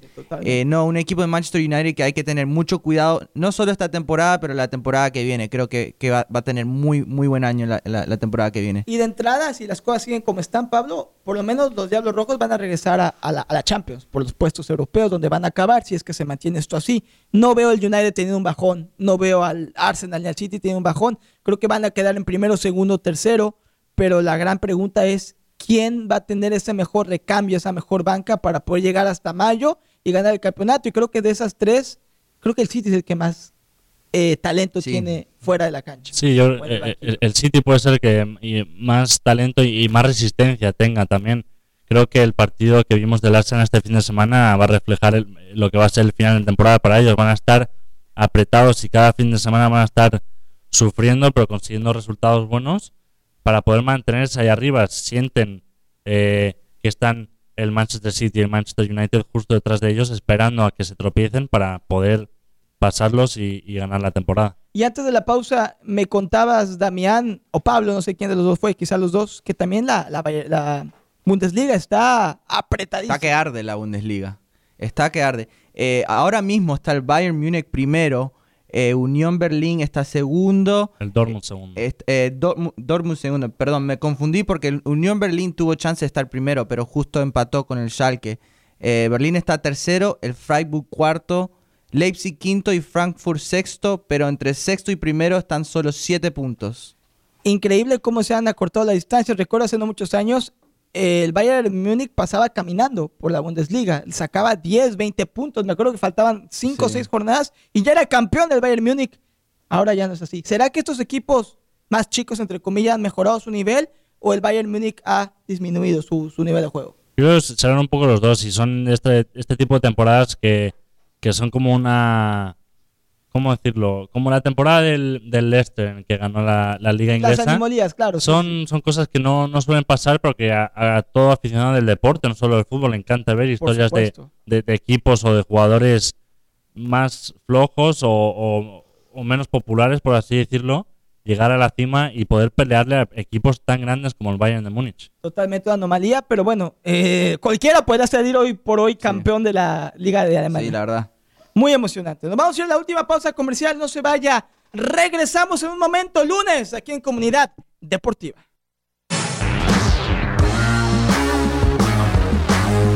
Ya regresamos, último segmento del programa Comunidad Deportiva, casa llena con Damián Pérez en los controles y la producción, también en el micrófono y con Pablo Valdés, yo soy Julián Saldívar. Tenemos una riqueza cultural y diversidad increíble aquí en el show hoy.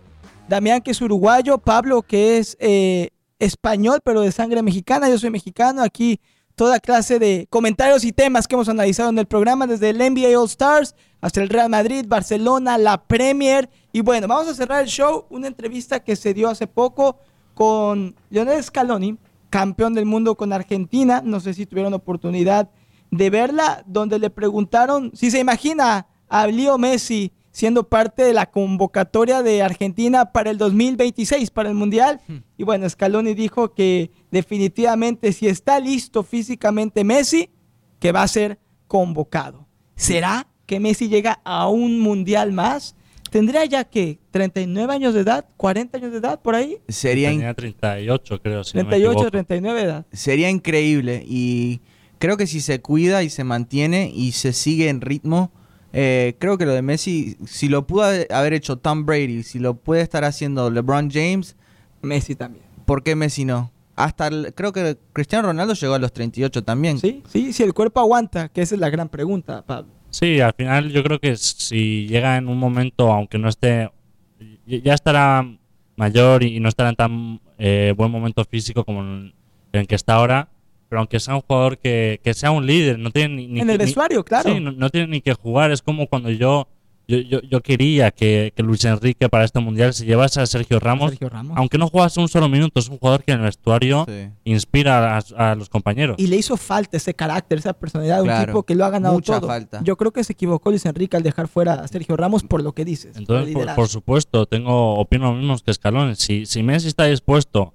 y llega en un sigue jugando buen fútbol, no veo ni una sola razón por la que no llevarlo. Sí, Yo veo que va a estar también en función de cuántos años se mantenga en Europa, porque el desgaste que tiene jugando en el fútbol europeo, torneo local, torneo internacional, es diferente a si Messi decide en uno o dos años venirse al MLS y solamente jugar sus partidos de liga. Que yo creo que así va a suceder. ¿O ¿Ustedes creen que Messi, después de que termine su contrato con el PSG, regresa al Barça? Yo leí que aparentemente dijeron que se veía una, una situación complicada que Messi regresa al Camp Nou.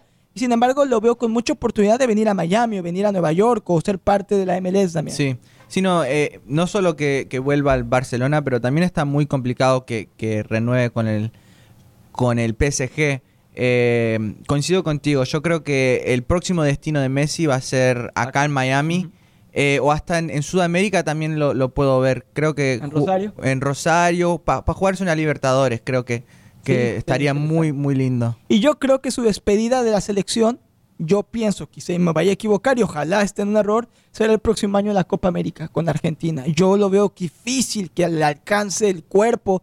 Tomando en cuenta que Messi ha recorrido miles y miles de kilómetros en su carrera, yo creo que será bonito verlo ser campeón de la Copa América porque van a entrar como los favoritos y ahí decir adiós. Pero bueno, igual y también llega a, iba a decir a Qatar, a México, Estados Unidos y Canadá el 26. Sí, el año que viene, sin duda, como tú dijiste, Argentina va a ser favorita y Messi va a seguir un muy, muy, muy buen momento. Eh, juegue en el equipo en el que juegue la temporada que viene. Eh, también veo que Messi a lo mejor no tenga tantas ganas de ir a llegar hasta 2026 porque es alargar mucho. Y también tiene cierta poesía, ¿no? El, el que su último partido eh, de mundial de su vida haya sido la final que ganó. Y como la ganó anotando que fueron dos goles, anotó Messi en la final, yo no me acuerdo. Sí, Fueron dos, dos más el penal. más el penal. Fue una actuación histórica. Le preguntaron ya para terminar el show también a Scaloni sobre el Dibu, la importancia que tuvo en el equipo y por supuesto que fue vital. Un Dibu Martínez que está sufriendo ahorita en su equipo, con su equipo en la Premier. Es, Sí. jugador, es uno de los jugadores más, unos porteros más goleados en estos Como, y como que lo quieren, ya lo quieren vender en el, en el West Ham. Eh, y el otro día, lamentable, tuvo un autogol que le dio la victoria justo mismo vi. al, Arsenal. Eh, sí, le, le están dando bastante duro. Y creo que no, no se lo merece todo lo que le están dando. Y es un jugador totalmente de selección. Lo que hizo con Argentina es va a pasar a, a- a la historia. La- una de las actuaciones más dominantes de cualquier portero en una selección de mundial. Pablo. Sí, sí, sí. Tuvo una. Sobre todo en la final, esa última jugada. Sí, nunca se me va a olvidar. De por vida la voy a tener grabada en mi cabeza. En la de cualquier argentino, incluso más, estoy seguro. Eh, eh, te- igual que el Dibu, creo que hay muchos jugadores que, que excedieron su nivel normal. Sí. Jugadores como De Paul, incluso Antonio Fernández. Jugadores muy buenos que nadie, que nadie lo puede negar. Pero en este mundial creo que jugaron al 300% de su capacidad. Sí. Y gran parte de eso fue por Messi. Sí, Creo que claro. Messi era el- Y la eso inspiración. es, es para darle el mérito a Messi, porque jugando con Messi, vos mejorás. Sí. Todos los que juegan al lado de Messi mejoran. Y creo que eso fue un, e- un ejemplo de eso. Y Messi lo dijo, que el arranque ya para cerrar del Mundial fue complicado, perdiendo con Arabia Saudita, incluso el primer tiempo contra México. Messi dijo hace unas semanas que fue para él la prueba más difícil dentro Sí. del Mundial porque estaban eliminados en ese momento y fue Messi el que abrió el marcador para Argentina y de ahí la albiceleste no paró de anotar y no paró de conseguir triunfos y al final se consagró como campeona del mundo. Bueno, nos vamos, Damián. Siempre un gusto encontrarnos aquí en el programa. Gracias por esa excelente producción y siempre una alegría verte. No, gracias pa- por pa- eh, compartir el tiempo con ustedes y que tengan buenas tardes. Señor Valdés, nos encontramos el jueves en el Honda Classic, ¿eh? Después estaremos allá en, en el campo de golf. No olvides tus gafas y, de- y el bloqueador solar. O bueno, yo veo que traes muy bien, bron- traes Sí, muy hay, buen hay color. mucho sol en el Honda Classic. sí, y llevaré también sol. mis palos de golf por si, si me dejan Si jugar toca. un poquito también. Sí, sí, sí, el palo de golf es importante, Sí, para, muy importante. para practicar. Perfecto. Recuerde show especial desde el Honda Classic este jueves y este viernes en horario especial 3 a 4 de la tarde. Nos escuchamos mañana. Gracias, Damián Pérez, Pablo Valdés. Yo soy Julián Saldívar. Quédense aquí. Mañana tenemos partidazo octavos de final de la Champions. Real Madrid, Atlético de Madrid y somos la casa de los mejores eventos deportivos en el condado Palm Beach y la Costa del Tesoro. Cuídense, gracias y vivan siempre al máximo su pasión deportiva.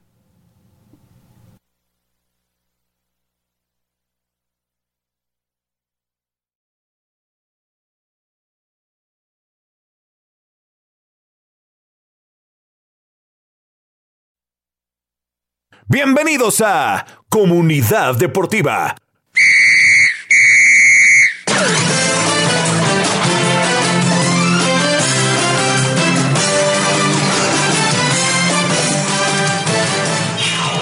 El mejor show deportivo en español del condado Palm Beach y la costa del tesoro.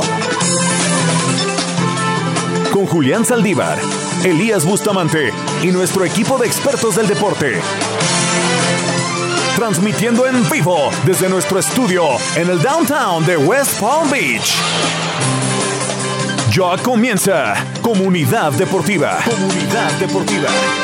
Vivimos al máximo su pasión deportiva.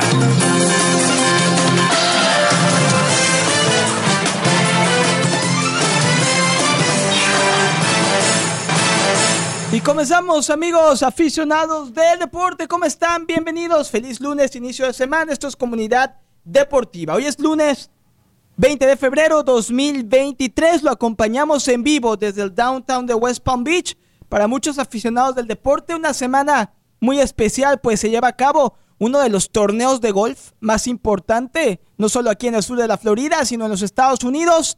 Así es, semana de Honda Classic. Señores y señoras, a partir de este miércoles y hasta el domingo, el torneo anual de golf que sin duda alguna emociona a miles, si no es que millones de personas.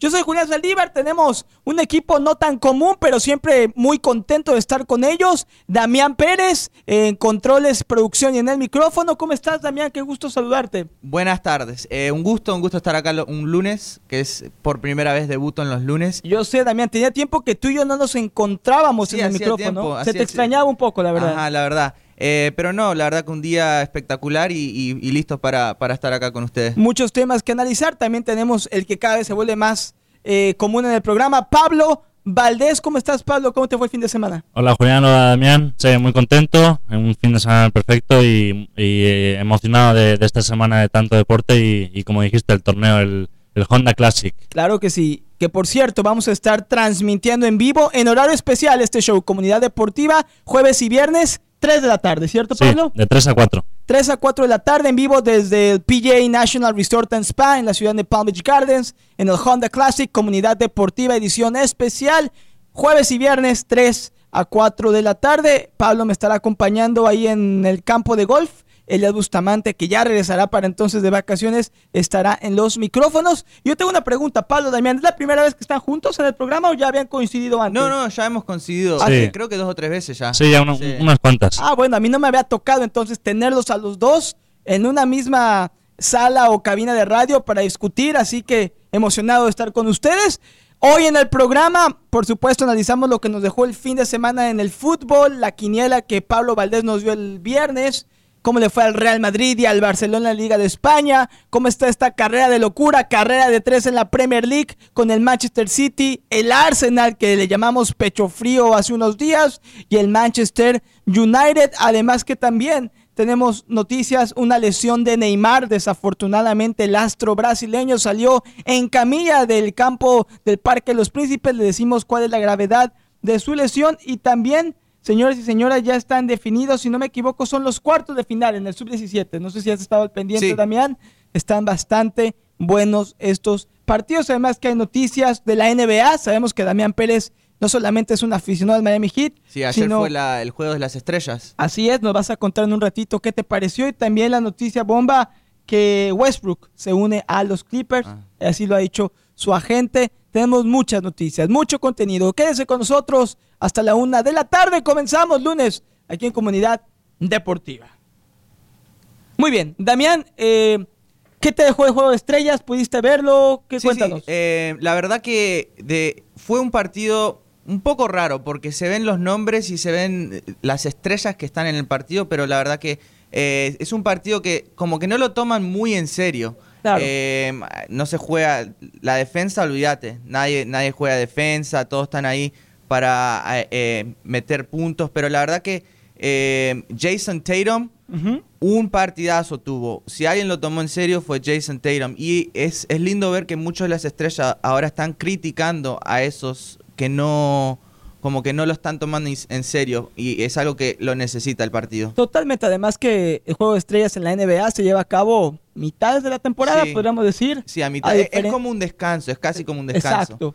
Y también es un gran espectáculo para el aficionado. Entiendo que los jugadores no quieran a lo mejor arriesgarse, pero al ser el espectáculo que, que es, deberían creo que poner un poquito más de un empeño. poquito de esfuerzo, sí. si un se poquito. nota ya en la televisión, creo que es importante que haya un cambio de mentalidad con respecto al All-Star Game, que es diferente al Pro Bowl que se juega normalmente el fin de semana Claro. antes del y el, Super Bowl. el Pro Bowl lo Bueno, el fútbol se entiende un poco más porque es un deporte bastante físico. nadie totalmente, quiere totalmente. tomar golpes en un partido así, pero, pero sí, la verdad que, eh, como, como te digo, Jason Tatum, 55 puntos, fue el máximo anotador en la historia del All-Star Game. La figura de La ayer. figura y ganó el MVP, claro. Eh, pero la verdad que sí, un partidazo tuvo Jason Tatum. ¿Cómo ves hasta ahora? Tomando en cuenta que estamos hablando de Juego de Estrellas, que estamos prácticamente a la mitad de la temporada, a nuestro equipo del sur de la Florida, al Miami Heat, sé que eres fan de corazón. Sí, eh, bueno, el Miami Heat eh, empezó la temporada un poquito lento, eh, ahora está levantando bastante,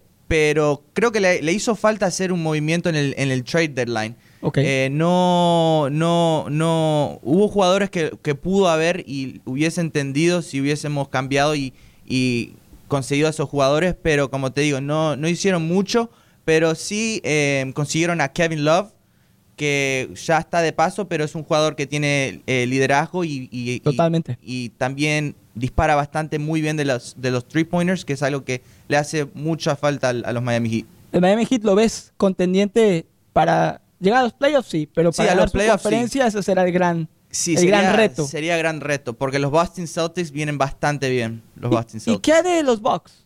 Eh, sí, también los Milwaukee Bucks. Los Milwaukee Bucks siempre van a estar ahí con, con Giannis Antetokounmpo. Con el Greek Freak. El Greek Freak que, bueno, se lesionó la, la- la muñeca, no jugó en el partido de ayer. Jugó, pero solo un minuto.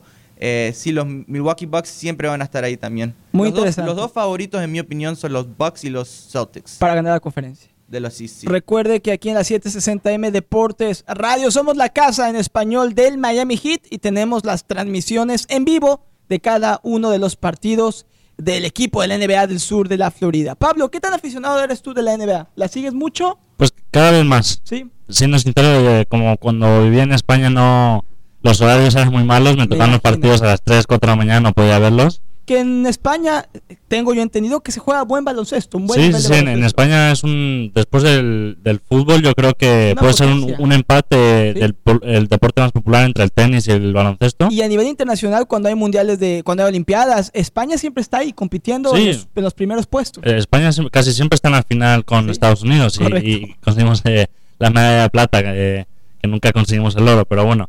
Eh, sí, es un deporte que cada vez me interesa más, sobre todo ahora viviendo aquí en Estados Unidos. Y, y cada vez estoy intentando entenderlo más, porque hay cosas que sigo sin entender, Claro. conociendo más a los jugadores Toma y tiempo. aprendiendo, pero me gusta, me gusta. ¿Qué deporte te atrae más de los deportes de Estados Unidos a nivel tradicional? ¿El baloncesto, la NBA, la liga de la NBA o la NFL y el fútbol americano? Yo estaría entre la NFL y la NBA, pero diría que, mm, que la NBA, porque Sí. yo creo que se parece un poco más al fútbol, ¿no? Que es más seguido, no, no hay tantos parones como en, Claro, un en el fútbol americano, que, que al final no se juega mucho tiempo al final de, de juego completo. Sí, es un, par- un partido de fútbol americano dura alrededor de tres horas, tres horas y media. Por las pausas, por las cuatro dos downs, por los comerciales. A diferencia del baloncesto, que es el deporte ráfaga, eh, definitivamente. Damián, ¿a ti qué te gusta más? Nunca te he preguntado, ¿la NBA o la NFL? Eh, me gusta más. eh, sí, es, es raro para mí, porque la NFL, eh, cuando está en temporada, la sigo más. Es algo que, ¿Sí? si hay un partido de NFL o la NBA, eh, lo, miro el partido de la NFL. Pero como dice, dice Pablo, eh, como deporte me gusta mucho más el básquetbol. Qué interesante. ¿Y prefieres, ah, para qué equipo tienes más afición? ¿Para el Miami Heat o para los Miami Dolphins? Sé que es aficionado a los dos equipos del sur de la Florida. Eh, no, Miami Heat. ¿Sí? Sí, eso ca- capaz que eso también tiene algo, algo que ver con, con cuál me gusta más como deporte. O sea, en el orden de tus, de tus equipos favoritos de cualquier deporte, ¿cuál sería el número uno? Eh, no, eh, bueno, la selección uruguaya primero. La, la, la Celeste. Y número dos, a nivel club, el Eh, Barça, Peñarol, al Peñarol. después Barça. Y luego sus tres, y luego cuatro y cinco, ¿qué serían? Puede ser fuera del fútbol. Como hincha, que la verdad me- que sube la camiseta, Sí. tiene que ser el Miami Heat y los Miami Dolphins. Interesante. Sí. Pablo, una pregunta. Tus cinco equipos no tienen que ser de fútbol. Si son de fútbol está bien. Pero número uno me imagino la selección de España, la selección de México. ¿Cuál de los dos? Uy, no sé. ¿Qué, qué, qué decisión más complicada? No puede ser. Primero Barça. Primero Barça. Y ya lo demás, no sé. Eh, no, diría. Yo creo de México, España, pero Ah, por bien. Y después, uf, buena pregunta. No sé, me gusta el. El Arsenal me gusta, la verdad, pero tampoco soy tan seguidor de, del O sea, Arsenal. son esos tres realmente. Sí, también. eh, diría que el Sporting de Gijón y el Numancia, clubes no muy Mira. conocidos, pero son los, Wow. son los clubes de, de mis abuelos. Ah, bueno, por, con esa razón, por supuesto que tienen que ser Sí, tus sí, sí. equipos favoritos. ¿Son de la primera o de la segunda? No, eh, el Numancia están los dos en, en las categorías más bajas. Hace Ah. poco estuvieron en primera. Sí, sobre todo el Sporting Sí. ha tenido más historia reciente en primera división, pero sí son equipos que, que no le está yendo muy bien ahora mismo. ¿Alguna vez fuiste a ver a estos equipos en sus estadios, sus No. ciudades? Eh, he visitado los estadios, pero nunca me han tocado un partido. Bastante humildes los estadios, ¿no? Sí, sí, sí, Sí. muy bonitos. Muy lindo. Bueno, ahí está. Conociendo un poco más a Pablo Damián, el juego de estrellas de la NBA, que más allá de una buena individualidad, queda de ver por lo menos en los jugadores, pero como espectáculo en términos generales de 1 al 10, Damián, ¿qué calificación le das al NBA All Stars de anoche? Eh, bueno, el, el Slam Dunk Contest, Ese no- siempre no es sé si lo viste, espectacular. fue un espectáculo. La verdad que fue un 10. Este año fue un 10. Eh, Mac McCollum, creo que se llama el que ganó. Eh, que lo, lo que hace es increíble. ¿Lo has visto alguna vez eso, el Slam Dunk Contest? Sí, sí, sí. Pablo, es, Eh, es un De- espectáculo. dentro del All-Star siempre es lo que más me Pero interesa, porque aparte es, lo, lo que mide Mac McCollum, o sea, mide, creo que no llega ni a los 6 pies. Eh, Y lo que brinca el tipo. y lo que brinca es increíble. Mira, de hecho, ahí está, estamos en la televisión del estudio viendo. Mac McCollum gana el Slam Dunk Contest. Es un resorte que tienen los tobillos de ese tipo. mide Sí, lo- 6'2". 6-2, bueno. Pero eso para básquetbol es muy, Sí, muy claro. bajo. Sí, no se ve muy grande muy bajo. comparado con sus compañeros. Sería uno de los más bajos en la liga. Sí, sí, en en el campo eh, lo vi anoche que se veía, se veía pequeñito, Sí. pero saltaba como ningún otro. Ajá. Bueno, vamos a la primera pausa comercial al regreso. Tomando en cuenta que tenemos aquí a dos hinchas culés, hablemos cómo le fue al Barcelona el fin de semana, al Real Madrid y también, eh, ojo, eh, mañana regresa la Champions y juega para muchos el mejor equipo de España. No sé si es cierto o falso, le preguntamos a Damián y a Pablo al regreso. Esto es Comunidad Deportiva.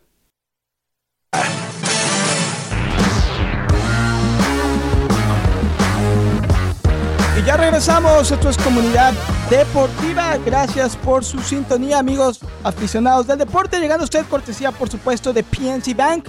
Yo, Julián Saldívar, que le recomiendo y siempre y desde hace 10 años a mi banco, a PNC Bank. Recuerde que en PNC Bank tienen el compromiso de ayudar a sus clientes y a sus familias, por supuesto, a avanzar financieramente. Porque PNC, al ser el banco de nuestra comunidad hispana, se asegura que cada equipo de PNC Bank en cada de sus locales le ofrezca asesoría financiera personalizada. Eso es muy importante porque todos tenemos prioridades y sueños financieros en la vida y PNC Bank está ahí para atender a cada uno de nosotros. Además que también nos motiva a que podamos tomar las mejores decisiones según nuestras situaciones particulares. Descubra cómo PNC puede marcar la diferencia en usted, en su familia y en nuestra comunidad. Aprenda más, pnc.com diagonal ES. Repito, visite en línea pnc.com diagonal ES. Recuerde, PNC Bank, mi banco y el banco a elegir, The PNC Financial Services Group,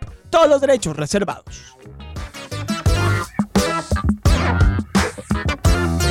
Muy bien, regresamos, estamos casa llena. Damián Pérez, Pablo Valdés, yo soy Julián Saldívar, con usted hasta la una de la tarde. Un recordatorio que si no puede escuchar nuestro programa en vivo, aquí en la 760M Deportes Radio del mediodía a la una de la tarde, lunes a viernes, suscríbase a nuestro podcast nuestro canal de podcast disponible en Apple, en Google, en Spotify, en cualquier lugar donde usted busque y encuentre y escuche sus podcasts favoritos. Ahí está nuestro, Comunidad Deportiva. Ahí subimos al día todos nuestros episodios para que pueda disfrutarlos en su mejor momento y desde su comodidad. Muy bien. Damián nos contaba eh, lo que nos dejó el juego del NBA All Stars. Para él, sin duda alguna, eh, lo mejor de la noche, el Slam Dunk Contest que fue espectacular. ¿Y quién fue el que rompió récord de puntos, Damián? Eh, Jason Tatum, Jason Tatum, jugador de los Boston Celtics. 55 puntos. 55, sí. Y 10 triples. Impresionante. Bueno, veremos hasta dónde va a llegar el Miami Heat en lo que va esta temporada de la NBA. Hablamos de fútbol, Damián. Pablo, para los que no saben,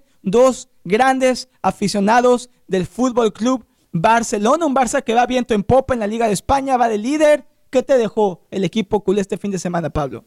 Eh, pues eh, yo estaba un poco preocupado, para serte sincero, porque sabía que era un partido, el típico que, puede ser que uno se confíe demasiado contra un Cádiz, que no es un equipo muy llamativo, pero sabía que Xavi iba a poner a, a unos jugadores que no tuvieron tantos minutos en la temporada para reservar un poco a sus estrellas para el partido del jueves contra Manchester United.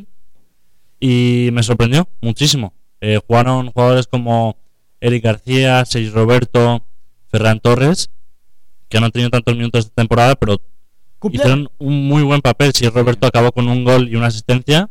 Y hasta ahora creo que ha sido el mejor partido de Ferran Torres en el Barça, sin ninguna duda. mostrando, mostrando buen nivel. ¿Qué te gusta este Barça de Xavi? Que por lo menos en la liga, Damián, va excelente. Sí, la verdad que en la liga solo, lo estábamos hablando con Pablo, eh, solo ha recibido siete goles, uno en casa, uno en casa que solo fue penal. Eh, y, no, en el partido contra el Cádiz, el detalle importante para mí fue la, lo bien que jugó Ferran Torres. Con la lesión de Dembele, que no se sabe cuándo es que va a volver, creo que es muy importante que el Barcelona encuentre ese jugador que es descarado, eh, que, no tenga miedo de encarar, y eso fue lo que hizo muy bien ayer Ferran Torres. Eh, el gol que le dio, creo que fue a Lewandowski, creo que fue eh, tremenda jugada de, Ferran Torres. Muy, muy, muy buen partido de Ferran Torres y de Barcelona. Ahora, tomando en cuenta que viene de empatar en casa, Pablo y yo estábamos aquí en el estudio viendo el partido hace una semana con un Manchester United que volvió a ganar, que está cada vez jugando a mejor nivel, pero esto debe dar en cierta manera, si no confianza, a lo mejor un poco menos de preocupación Pablo y, y Damián al ver que jugadores que como dicen no tienen los minutos habituales en la titularidad responden cuando Xavi les exige. Claro, y, más con las lesiones que, tiene el Barcelona, la de Pedri, eh, la de Dembele. Es, es un mes Pedri, ¿no? Sí, es muy importante que, esos jugadores encuentren la confianza, porque la calidad la tienen, es solo la confianza es, lo que le faltaba. También hay que recordar que Gaby no jugará contra el United porque está sancionado. Es cierto. Con otra amarilla. Le tocará a estos jóvenes o a estos hombres de no tanta confianza de Xavi sacar la casta como le hicieron el fin de semana. Sí, deben hacerlo y, dieron muy buena imagen y espero que, esto les dé la confianza que necesitan. Lo hemos platicado Pablo y yo hasta el cansancio, Damián, y no he podido hacerte esa pregunta a ti aquí en el programa del Barça. ¿Cómo lo ves? Sé que en la liga es muy posible, si todo sigue como está, que consiga el título. Pero obviamente los aficionados del Barça quieren regresar a la Champions, quieren volver a tener títulos fuera de España y el que ahorita es posible y es viable y están en playoffs es la Europa League. Vienen a empatar dos a dos en el Camp Nou, tomando en cuenta que el gol de visitante ya no tiene su doble valor. Ahora les toca meterse al teatro de los sueños a tratar de sacar la victoria. ¿Cómo ves las aspiraciones de Xavi del Barça en esta Europa League? ¿Crees que tienen realmente posibilidad de ganarla o crees que incluso se podrán quedar en los playoffs? No, claro. Eh, oportunidad de ganarla, tienen la oportunidad. Vienen, vienen jugando bastante bien, con confianza. Creo que Xavi los tiene bastante eh, enderezado. Eh, el partido contra el Manchester United fue un partido donde venían dos equipos excelentes. Los dos vienen de ganar, creo, creo que venían de ganar los dos partidos, los, dos cinco partidos consecutivos. Eh, va a ser un partido muy complicado en Old Trafford pero que tenga chance de ganar y salir campeón. Es más, creo que si le gana al Manchester United, creo que, sale campeón el Barcelona. Bueno, hay por ahí otros equipos bastante complicados, como el Arsenal, los otros que ya están en la Europa League. Pero lo del Arsenal es interesante porque yo creo que el Arsenal va por la liga inglesa. Eh, no, no creo que, que se va. Si, si tiene, por ejemplo, un partido en tres días importante del, del, del EPL, creo que le va a dar eh, la prioridad. Sí, no tiene el banquillo, no tiene el recambio el Arsenal para poder es lo que le aspirar falta, a ganar sí, los Es lo que le falta al Arsenal. Sí, ya vemos que en los últimos partidos en la liga inglesa les ha costado y han perdido muchos puntos que le han dado la oportunidad al Manchester City de recuperar y ponerse Correcto. muy muy cerca. Y cuidado que el United le pisa los talones al Arsenal. En otro A descuido de A todos. Arsenal, el United, como van las cosas, bien podría superar al segundo puesto. Difícilmente Sí. creo que el City va a dejar puntos en la mesa. Ya lo hablaremos en unos momentos más lo de la Premier League. Pero ahora el Real Madrid, ¿es cierto que es el mejor equipo de España, como muchos dicen? Yo creo que eh, Porque Pablo últimos- se ríe desde, en, los con últimos, sarcasmo. en los últimos dos o tres años, hay que ser honesto, A eso voy. han sido los mejores equipos de, de- de España, pero creo que esta temporada no es el caso. Creo que el Barcelona y el Real Madrid están los dos ahí. Eh, no voy a decir cuál es mejor todavía, pero que Real Madrid sea el mejor ahora mismo, hoy en día, no, no creo que lo es. Coincides que en el hoy que el Barcelona es un poco superior, aunque el Real Madrid, sigamos lo que dice Damián, sigue siendo el campeón de Europa. Y qué manera de ganar la Champions hace un año, le Sí. ganó a los mejores de los mejores. Sí. No, yo- ya sabes cómo soy, que no me gusta hablar muy pronto. Pero. Y, y queda mucha temporada aún. Es, es- es muy pronto para decir quién, es el todavía. mejor. Diría ahora mismo que sí, puede ser que el Barça haya tenido mejor temporada, pero también cabe decir que al final quedamos eliminados de la Champions y el Madrid sigue ahí. Eh, se verá al final de la temporada, lo, lo volveremos a hablar. Lo que sí no se puede negar es la historia europea que tiene el Madrid comparado con el Barça. Claro, claro, claro, total, sobre todo en la última, de- en la última década, ¿no? Sí, bueno, de, de- de siempre, la, la cantidad de Champions ¿Qué que son? tiene. el- ¿15 orejonas del Real Madrid? Eh, ya, ni, ya ni sé, creo que son Sí, creo que por ahí. ¿Y cuántos 14. tiene el Barça? eh, cinco, creo. Ah, sí, o sea, es Sí. una diferencia abismal. Sí, sí, sí. Pero no puedes medirle el legado de dos equipos tan grandes como el Madrid y el Barça No, claro, solamente La de primera del Barcelona fue en el 2006 con Ronaldinho, creo que Sí, fue. el Barça creo que tiene cinco y Messi nada más tiene cuatro con el Barça. Sí, claro. La, la historia del Barcelona coincide mucho con la historia de Lionel de Messi. Lionel Messi, la llegada de Messi y también Eh. veremos si va a ser la salida de Lionel Messi, porque puede ser que de ahí el Barça se estanque o siga con esa es eso que tiene acostumbrados los aficionados de, de ser un equipo de éxito que siempre está peleando por, por todo. Bueno, vamos a ver si el Barcelona gana la Europa League. Por cierto que mañana el Real Madrid tiene un partido durísimo Partidazo en la UEFA mañana. Champions League contra un Liverpool que es cierto que no anda en su mejor versión con Jurgen Klopp. Incluso se habla del posible reemplazo de Klopp al final de esta temporada. Pero en la Champions, un Liverpool-Real Madrid ya es un clásico moderno, Damián. Sí, sí, no. Eh, dos equipos que eh, vienen. Los dos tomaron un paso abajo de- comparado a la temporada pasada. Eh, pasaron sus momentos malos, pero ahora creo que los dos se están más o menos encajando. El partido del Liverpool contra eh, Newcastle, un partidazo se jugó Liverpool. Muy bien. Y eh, lo que le faltaba al Liverpool era, eh, era entenderse entre ellos mismos. Muchos jugadores nuevos, muchos cambios en la, en la titularidad. Eh, y creo que ese momento lo estamos viviendo y creo que el partido contra el Real Madrid y Liverpool va a ser muy importante para el futuro del Liverpool. Totalmente, no se lo pierdan mañana en vivo por esta frecuencia de radio, las 760M. Liverpool, Real Madrid juegan en Anfield, partido de ida de los octavos de final. Transmisión con la previa comienza a 2.30 horario del este. ¿Cómo ves? ¿Cómo llega el Real Madrid de Liverpool? ¿Quién piensas que tiene ligera ventaja mañana? Tomando en cuenta que se juega en Inglaterra y no en España. Eh, yo diría que, como bien los dos equipos, la ventaja se la tengo que dar al Madrid por, la temporada que lleva el Liverpool. Lleva una temporada pésima, va noveno en la liga. Eh, como dijo Damián, jugaron bien en el fin de semana contra el Newcastle, pero veremos qué ofrecen mañana. Eso sí, es como cuando me preguntan por un clásico, cuando viene mal Madrid, viene bien el Barça o al revés. Con estos partidos tan grandes, sobre todo en Champions League, dos equipos tan históricos, nunca se sabe. Por muy bien que venga uno y muy mal que vaya el otro, estos partidos no tienen igual y el ambiente en Anfield creo que va, va a tener un rol muy importante. Yo le veo ligera ventaja a Liverpool por el factor Yo casa también. y porque llega con necesidad de más. Sí, y, y ojo que en, en el Real Madrid hay, hay bajas. No juega Cross y no juega Tuchel Benzema ya regresó a su nivel habitual. Eh. Benzema va a viajar, pero como que no se sabe si va a jugar. Va a, va a entrenar, va a calentar y ahí van a hacer la decisión. O sea, no está al Bence- 100%. Y Benzema es un tipo que, don- si en algún lado marca diferencia, Pablo, es en la Liga de Campeones de Europa. Benzema lo que, hace- lo que hizo hace un año Sí, en la Champions, trayectoria que tiene en Champions es increíble. impresionante. Sí, es lo que le cuesta ahora al Madrid, no, no tiene tanto gol sin Benzema. Vimos el partido del fin de semana, el 0-2 contra los Asuna, le costó muchísimo al Madrid abrir el marcador. Nada más lo consiguió en los últimos minutos del partido. Y estuvo sufriendo con, un, con un Osasuna con muchas ocasiones que pudo haber acabado el partido de otra Sí. manera. Y recordemos en la carrera, ya vamos a ir a la pausa, en la carrera del año pasado, sobre todo la segunda fase, Benzema marcó en momentos importantes en esos partidos, en el partido contra el PSG, le ganaron a quien más al City, si no me equivoco, al Chelsea. al Chelsea. Es- Ese Real Madrid sin un Benzema inspirado no hubiera conseguido otro orejona. Vamos a ver cómo le va mañana a Liverpool y el otro partido donde creo yo que los tres coincidimos que el favorito, o amplio favorito es el Napoli. Se enfrenta a Frankfurt contra Napoli en el mismo horario, 3 de la tarde en Frankfurt. Sí. ¿Habrá sorpresa tomando en cuenta que el Napoli viene jugando Creo que no. muy bien? Creo que no, creo que la, de la manera que viene el Napoli eh, va a ser muy complicado hacerle partido y, y robarle unos puntos.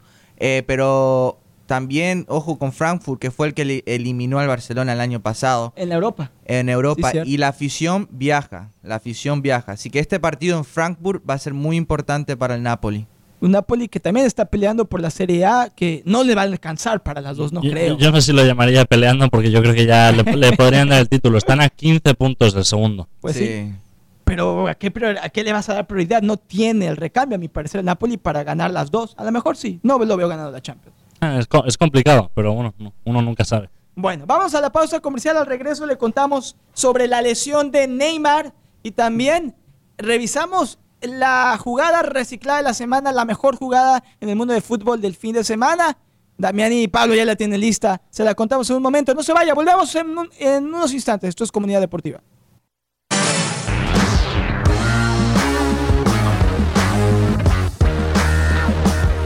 Estamos de regreso, comunidad deportiva. Gracias por su sintonía. Recuerdes lunes y siempre viene el mensaje dirigido a todos nosotros, a todos ustedes, sobre la importancia de reciclar correctamente en nuestra comunidad, en el condado Palm Beach y la costa del Tesoro, y por eso está The Solid Waste Authority of Palm Beach County, del condado Palm Beach, para darnos tips de reciclaje. Recuerde que una de nuestras resoluciones como miembros responsables con compromiso en esta comunidad es reciclar correctamente en este 2023.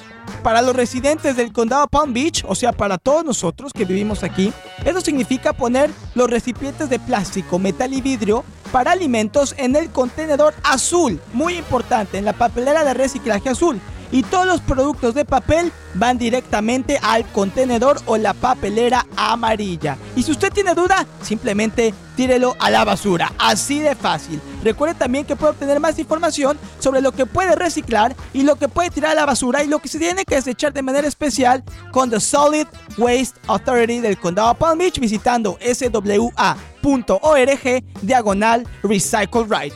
SWA .org diagonal recycle right. Este año no solamente recicle, recicle correctamente con The Solid Waste Authority del condado Palm Beach.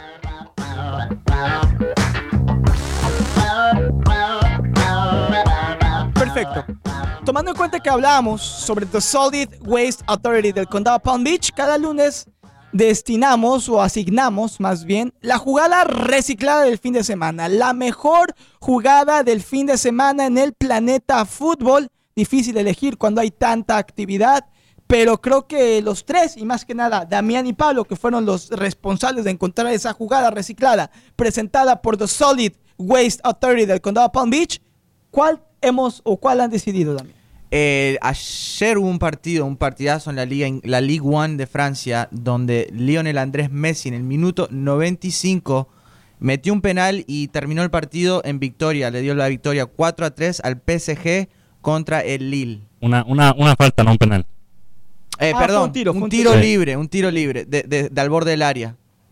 Y él ocasiona la falta, Pablo. Él ocasiona falta, un partido muy bueno en el que Mbappé metió un doblete. Goles por todos lados en ese partido. Un 3-3, eh, Mbappé empató el partido en el minuto 87 y en el 95 a Messi driblando, driblando y no tienen otra manera de que pararlo que haciendo falta al borde del área. Jala la camiseta. Y ya sabemos cómo acaba esta historia. Messi colocando el, el balón en el palo del portero, increíble, imparable, y gol en el 95 para ganar el partido.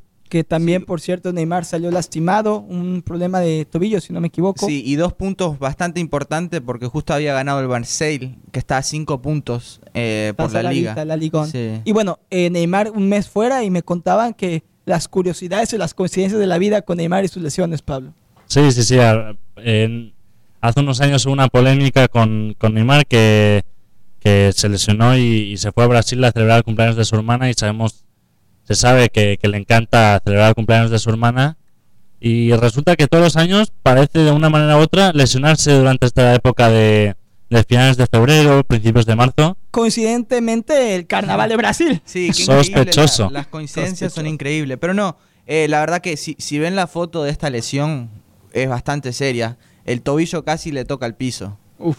Pero sí, la- so- son muy raras las coincidencias de la vida, ¿no? Aparentemente no hubo fractura, pero bueno, eh, un Neymar que no hacía malas cosas. Si no me equivoco, yo estaba leyendo sus estadísticas: 18 goles y 16 asistencias en 29 partidos.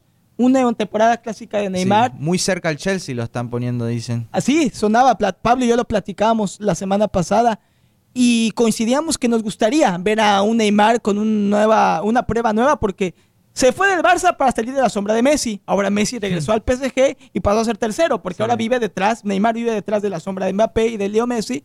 Ahora no le quería mal un cambio, eh, Damián, al Chelsea. No, la verdad que le, le vendría muy bien. Y creo que la, la situación en el PSG ya está un poquito tóxica, no solo con el, con el plantel, pero también con los aficionados. Como que Sí. ya, ya se están poniendo un poco impacientes con, lo- con Neymar. Y creo que en, el, en, el, en la liga inglesa eh, tiene mucho, mucho fútbol para desear eh, Neymar. Un Chelsea que a ver si con, a ver si con Neymar ya gana, Pablo, porque no es una es una es una ridiculez que con la cantidad de dinero que gastaron es una vergüenza. El Chelsea simplemente no encuentra la manera de, de conseguir los, los tres puntos. Sí, sí, semana tras semana eh, me fallan en la quiniela. Siempre digo, esta semana ganan, por fin. Esta semana ganan. Y, Y nunca a llega ese día, nunca llega. Pero Volvieron a aparte- perder.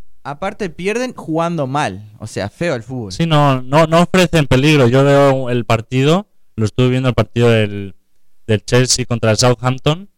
Un equipo de Southampton que no viene con una temporada buena en absoluto, no Está ofrece nada. último, creo. Va, sí, que por ahí Te lo va, confirmo. está, está en descenso. Sotanero. Está, sí, sí, último. Cinco partidos ganados en la liga nada más. Que creo que no tiene ni entrenador fijo. Sí, no. Y un Chelsea que no ofrece nada, cero peligro, no, no crean miedo, el, el rival no se ve preocupado en ningún momento. Y yo no me lo explico con tanto dinero invertido.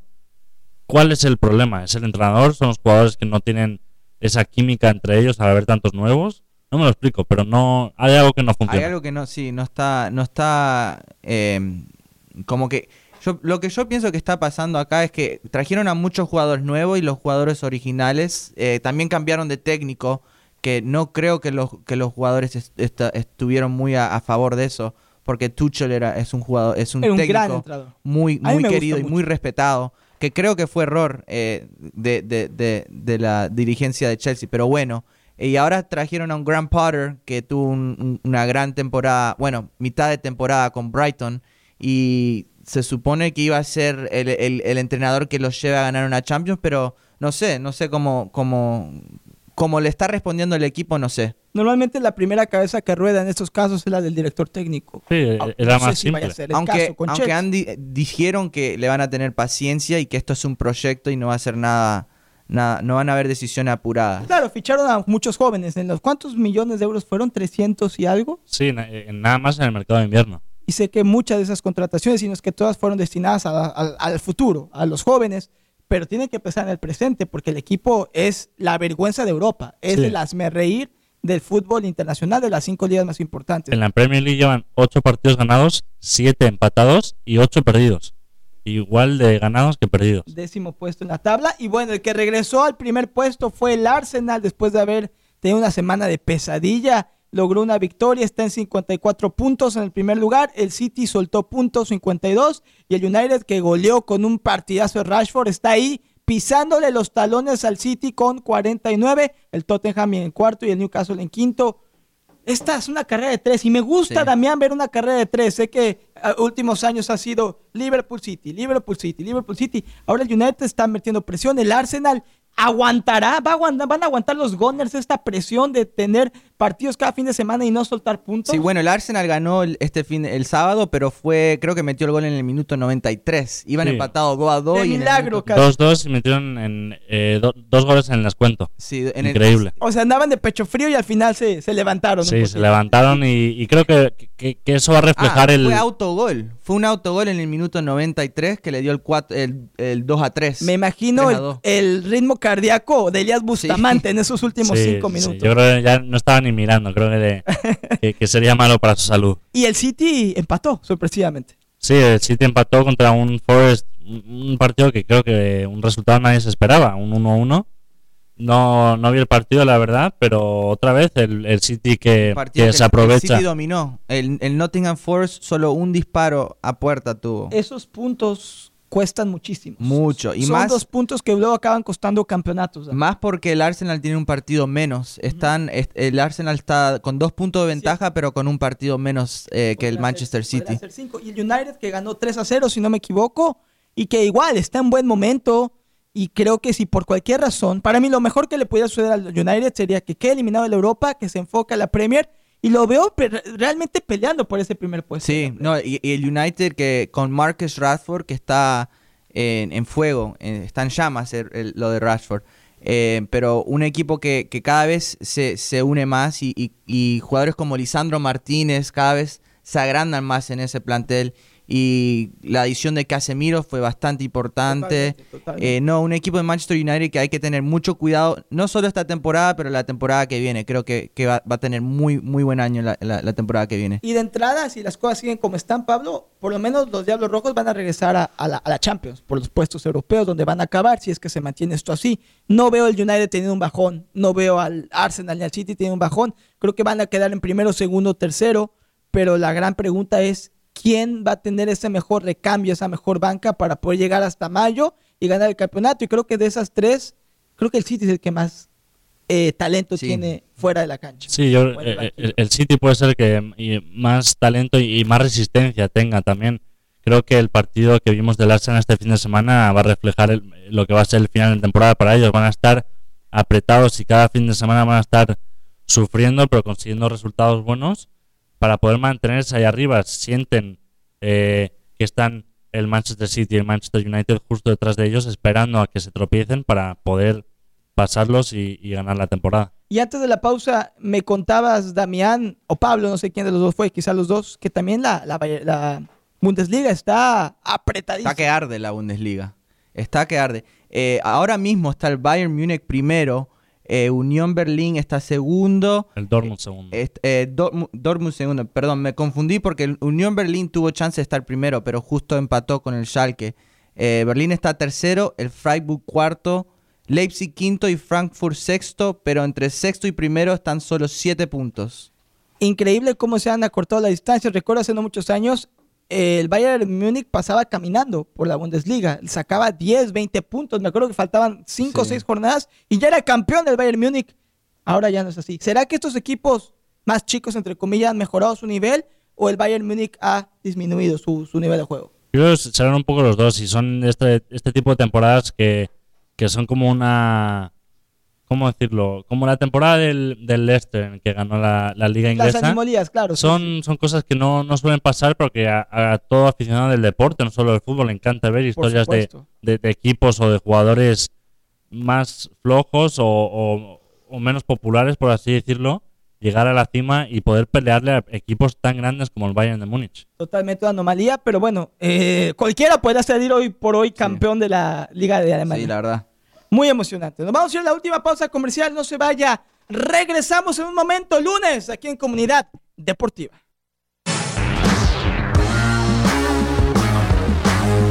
Ya regresamos, último segmento del programa Comunidad Deportiva, casa llena con Damián Pérez en los controles y la producción, también en el micrófono y con Pablo Valdés, yo soy Julián Saldívar. Tenemos una riqueza cultural y diversidad increíble aquí en el show hoy. Damián que es uruguayo, Pablo que es eh, español pero de sangre mexicana, yo soy mexicano, aquí toda clase de comentarios y temas que hemos analizado en el programa, desde el NBA All Stars hasta el Real Madrid, Barcelona, la Premier. Y bueno, vamos a cerrar el show, una entrevista que se dio hace poco con Lionel Scaloni, campeón del mundo con Argentina. No sé si tuvieron oportunidad de verla, donde le preguntaron si se imagina a Leo Messi siendo parte de la convocatoria de Argentina para el 2026, para el Mundial. Hmm. Y bueno, Scaloni dijo que definitivamente si está listo físicamente Messi, que va a ser convocado. ¿Será que Messi llega a un Mundial más?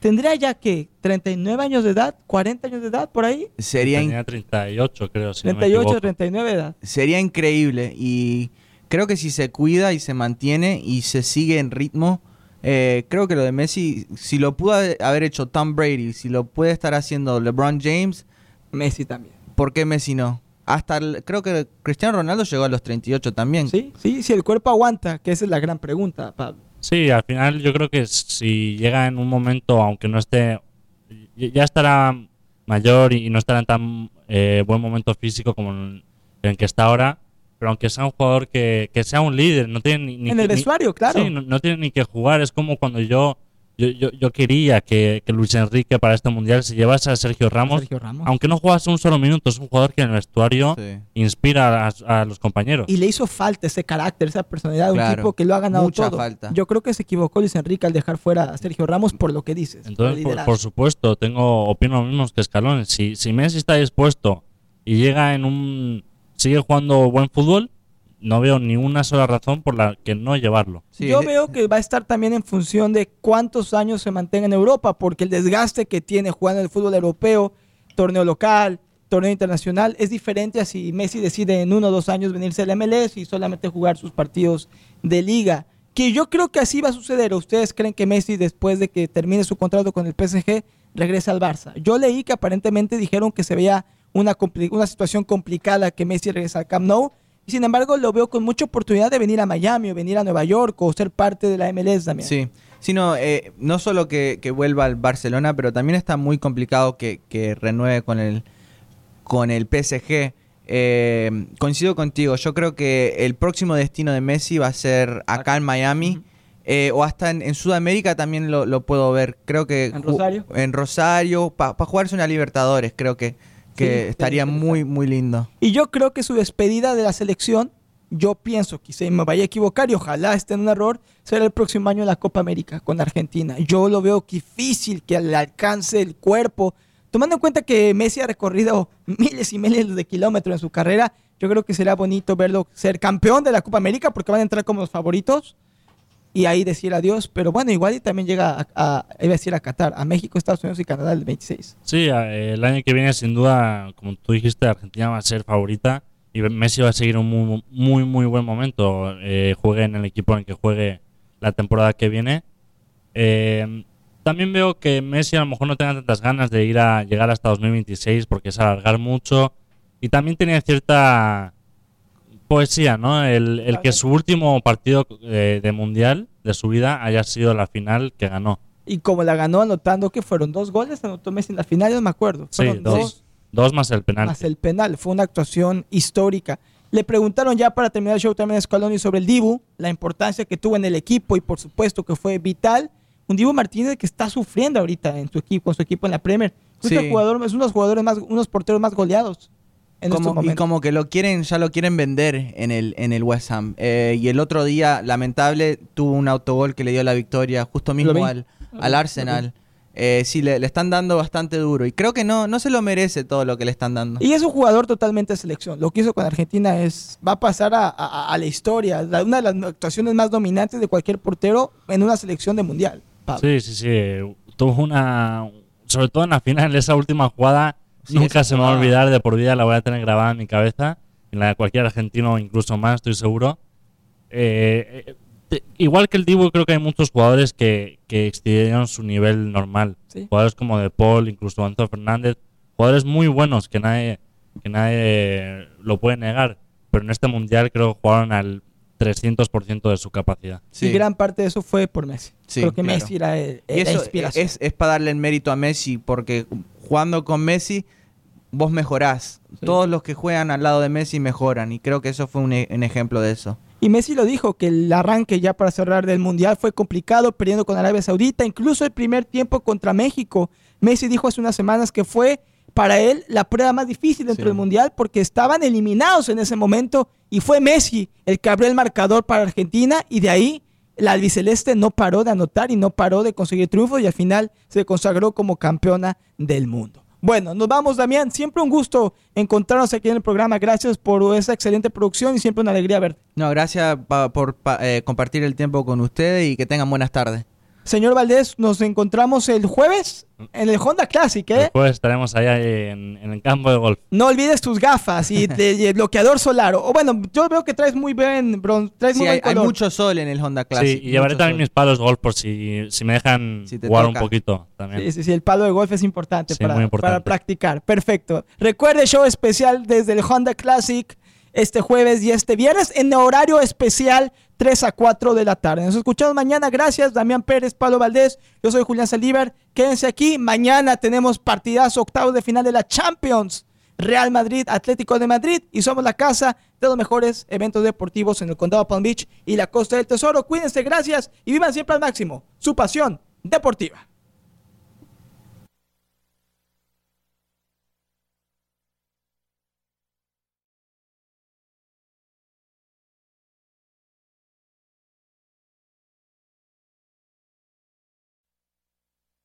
Bienvenidos a Comunidad Deportiva.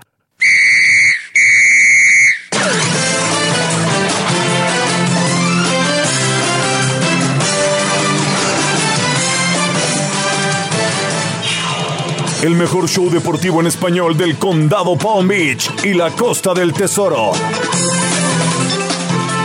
Con Julián Saldívar, Elías Bustamante y nuestro equipo de expertos del deporte transmitiendo en vivo desde nuestro estudio en el downtown de West Palm Beach. Ya comienza Comunidad Deportiva. Comunidad Deportiva. Vivimos al máximo su pasión deportiva.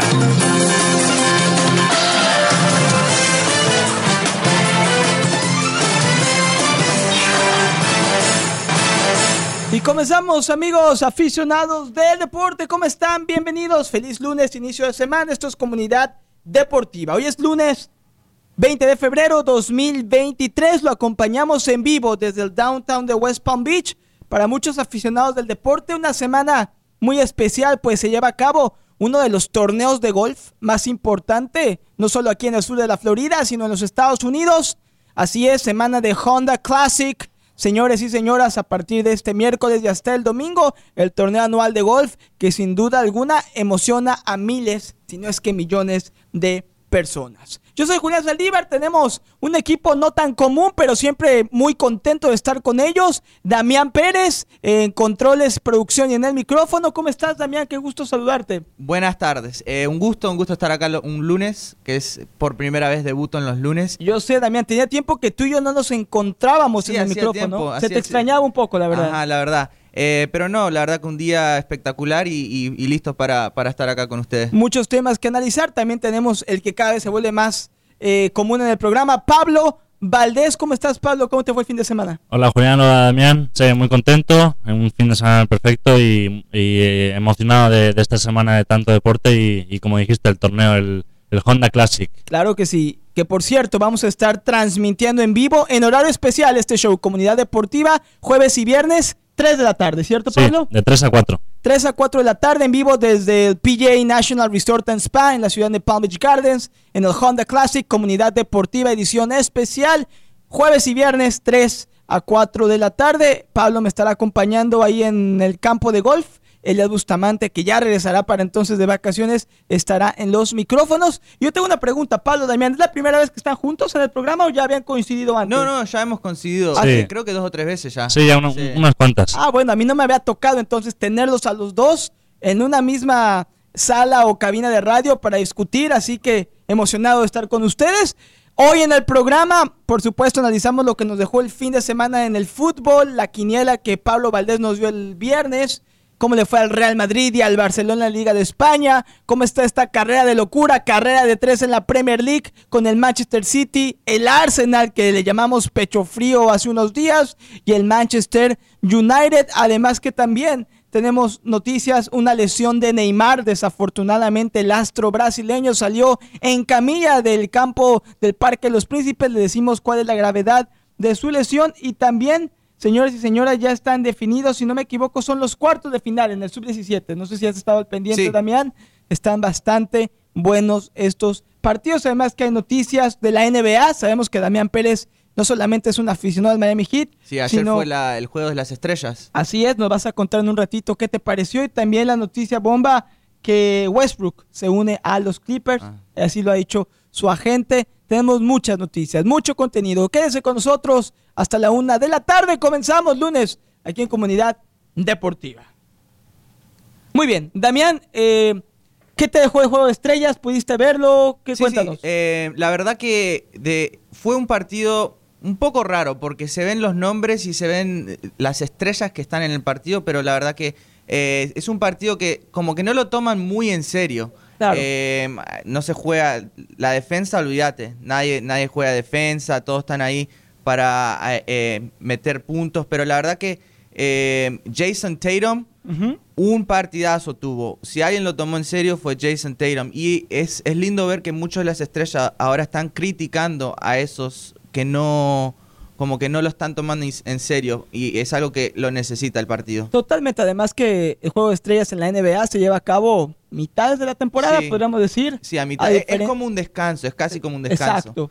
Y también es un gran espectáculo para el aficionado. Entiendo que los jugadores no quieran a lo mejor arriesgarse, pero al ser el espectáculo que, que es, deberían creo que poner un poquito más de un empeño. poquito de esfuerzo, sí. si un se poquito. nota ya en la televisión, creo que es importante que haya un cambio de mentalidad con respecto al All-Star Game, que es diferente al Pro Bowl que se juega normalmente el fin de semana Claro. antes del y el, Super Bowl. el Pro Bowl lo Bueno, el fútbol se entiende un poco más porque es un deporte bastante físico. Totalmente, totalmente. tomar golpes en un partido así, pero, pero sí, la verdad que, eh, como, como te digo, Jason Tatum, 55 puntos, fue el máximo anotador en la historia del All-Star Game. La figura de La ayer. figura y ganó el MVP, claro. Eh, pero la verdad que sí, un partidazo tuvo Jason Tatum. ¿Cómo ves hasta ahora? Tomando en cuenta que estamos hablando de juego de estrellas, que estamos prácticamente a la mitad de la temporada, a nuestro equipo del sur de la Florida, al Miami Heat, sé que eres fan de corazón. Sí, eh, bueno, el Miami Heat eh, empezó la temporada un poquito lento, eh, ahora está levantando bastante, pero creo que le, le hizo falta hacer un movimiento en el, en el trade deadline. Ok. Eh, no, no, no, hubo jugadores que, que pudo haber y hubiese entendido si hubiésemos cambiado y, y conseguido a esos jugadores, pero como te digo, no, no hicieron mucho, pero sí eh, consiguieron a Kevin Love, que ya está de paso, pero es un jugador que tiene eh, liderazgo y, y- y- Totalmente. y también dispara bastante muy bien de los, de los three pointers, que es algo que le hace mucha falta al- a los Miami Heat. El Miami Heat lo ves contendiente para llegar a los playoffs, sí, pero Sí, para a ganar los playoffs, conferencia ese será el gran, Sí, el sería, gran reto. Sería gran reto, porque los Boston Celtics vienen bastante bien. Los Boston ¿Y, y Celtics. qué de los Bucks? Eh, sí, también los Milwaukee Bucks. Los Milwaukee Bucks siempre van a estar ahí con, con Giannis Antetokounmpo. Con el Greek Freak. El Greek Freak que, bueno, se lesionó la, la- la muñeca, no jugó en el partido de ayer. Jugó, pero solo un minuto. Eh, sí, los Milwaukee Bucks siempre van a estar ahí también. Muy los dos- interesante. los dos favoritos, en mi opinión, son los Bucks y los Celtics Para ganar la conferencia. de los sí. Recuerde que aquí en la 760M Deportes Radio somos la casa en español del Miami Heat y tenemos las transmisiones en vivo de cada uno de los partidos del equipo de la NBA del sur de la Florida. Pablo, ¿qué tan aficionado eres tú de la NBA? ¿La sigues mucho? Pues cada vez más. Sí. Siendo sincero, como cuando vivía en España no los horarios eran muy malos, me tocaban los partidos a las 3, 4 de la mañana, no podía verlos. Que en España eh, tengo yo entendido que se juega buen baloncesto, un buen Sí, sí, en, en. España es un... Después del, del fútbol yo creo que Una puede ser un, potencia. un empate Sí. del el deporte más popular entre el tenis y el baloncesto. Y a nivel internacional, cuando hay mundiales de, cuando hay olimpiadas, España siempre está ahí compitiendo en, los, en los primeros puestos. Eh, España casi siempre está en la final con Estados Unidos y, y conseguimos eh, la medalla de plata, que, que nunca conseguimos el oro, pero bueno. Eh, sí, es un deporte que cada vez me interesa más, sobre todo ahora viviendo aquí en Estados Unidos. Y, y cada vez estoy intentando entenderlo más, porque hay cosas que sigo sin entender, Claro. conociendo más a los jugadores Toma y tiempo. aprendiendo, pero me gusta, me gusta. ¿Qué deporte te atrae más de los deportes de Estados Unidos a nivel tradicional? ¿El baloncesto, la NBA, la liga de la NBA o la NFL y el fútbol americano? Yo estaría entre la NFL y la NBA, pero diría que, mm, que la NBA, porque yo creo que se parece un poco más al fútbol, ¿no? Que es más seguido, no, no hay tantos parones como en, Claro, una en el fútbol americano, que, que al final no se juega mucho tiempo al final de, de juego completo. Sí, es un, par- un partido de fútbol americano dura alrededor de tres horas, tres horas y media. Por las pausas, por las cuatro dos downs, por los comerciales. A diferencia del baloncesto, que es el deporte ráfaga. eh, definitivamente. Damián, ¿a ti qué te gusta más? Nunca te he preguntado, ¿la NBA o la NFL? Eh, me gusta más. eh, sí, es, es raro para mí, porque la NFL, eh, cuando está en temporada, la sigo más. Es algo que, ¿Sí? si hay un partido de NFL o la NBA, eh, lo, miro el partido de la NFL, pero como dice, dice Pablo, eh, como deporte me gusta mucho más el básquetbol. Qué interesante. ¿Y prefieres, ah, para qué equipo tienes más afición? ¿Para el Miami Heat o para los Miami Dolphins? Sé que es aficionado a los dos equipos del sur de la Florida. Eh, no, Miami Heat. ¿Sí? Sí, Qué eso ca- capaz que eso también tiene algo, algo que ver con, con cuál me gusta más como deporte. O sea, en el orden de tus, de tus equipos favoritos de cualquier deporte, ¿cuál sería el número uno? Eh, no, eh, bueno, la selección uruguaya primero. Ok, la, la, la, la Celeste. Y número dos, a nivel club, el Eh, Barça, Peñarol, al Peñarol. después Barça. Y luego sus tres, y luego cuatro y cinco, ¿qué serían? Puede ser fuera del fútbol. Como hincha, que la verdad me- que sube la camiseta, Sí. tiene que ser el Miami Heat y los Miami Dolphins. Interesante. Sí. Pablo, una pregunta. Tus cinco equipos no tienen que ser de fútbol. Si son de fútbol está bien. Pero número uno me imagino la selección de España, la selección de México. ¿Cuál de los dos? Uy, no sé. ¿Qué, qué, qué decisión más complicada? No puede ser. Primero Barça. Primero Barça. Y ya lo Vista demás, Barça. no sé. Eh, no, diría. Yo creo de México, España, pero Ah, por poquito. Y después, uf, buena pregunta, no sé, me gusta el. El Arsenal me gusta, la verdad, Ok. pero tampoco soy tan seguidor de, del O sea, Arsenal. son esos tres realmente. Sí, también eh, diría que el Sporting de Gijón y el Numancia, clubes no muy Mira. conocidos, pero son los, Wow. son los clubes de, de mis abuelos. Ah, bueno, por, con esa razón, por supuesto que tienen que ser Sí, tus sí, sí. equipos favoritos. ¿Son de la primera o de la segunda? No, eh, el Numancia están los dos en, en las categorías más bajas. Hace poco estuvieron en primera. Sí, sobre todo el Sporting Sí. ha tenido más historia reciente en primera división, pero sí son equipos que, que no le está yendo muy bien ahora mismo. ¿Alguna vez fuiste a ver a estos equipos en sus estadios, sus No. ciudades? Eh, he visitado los estadios, pero nunca me han tocado un partido.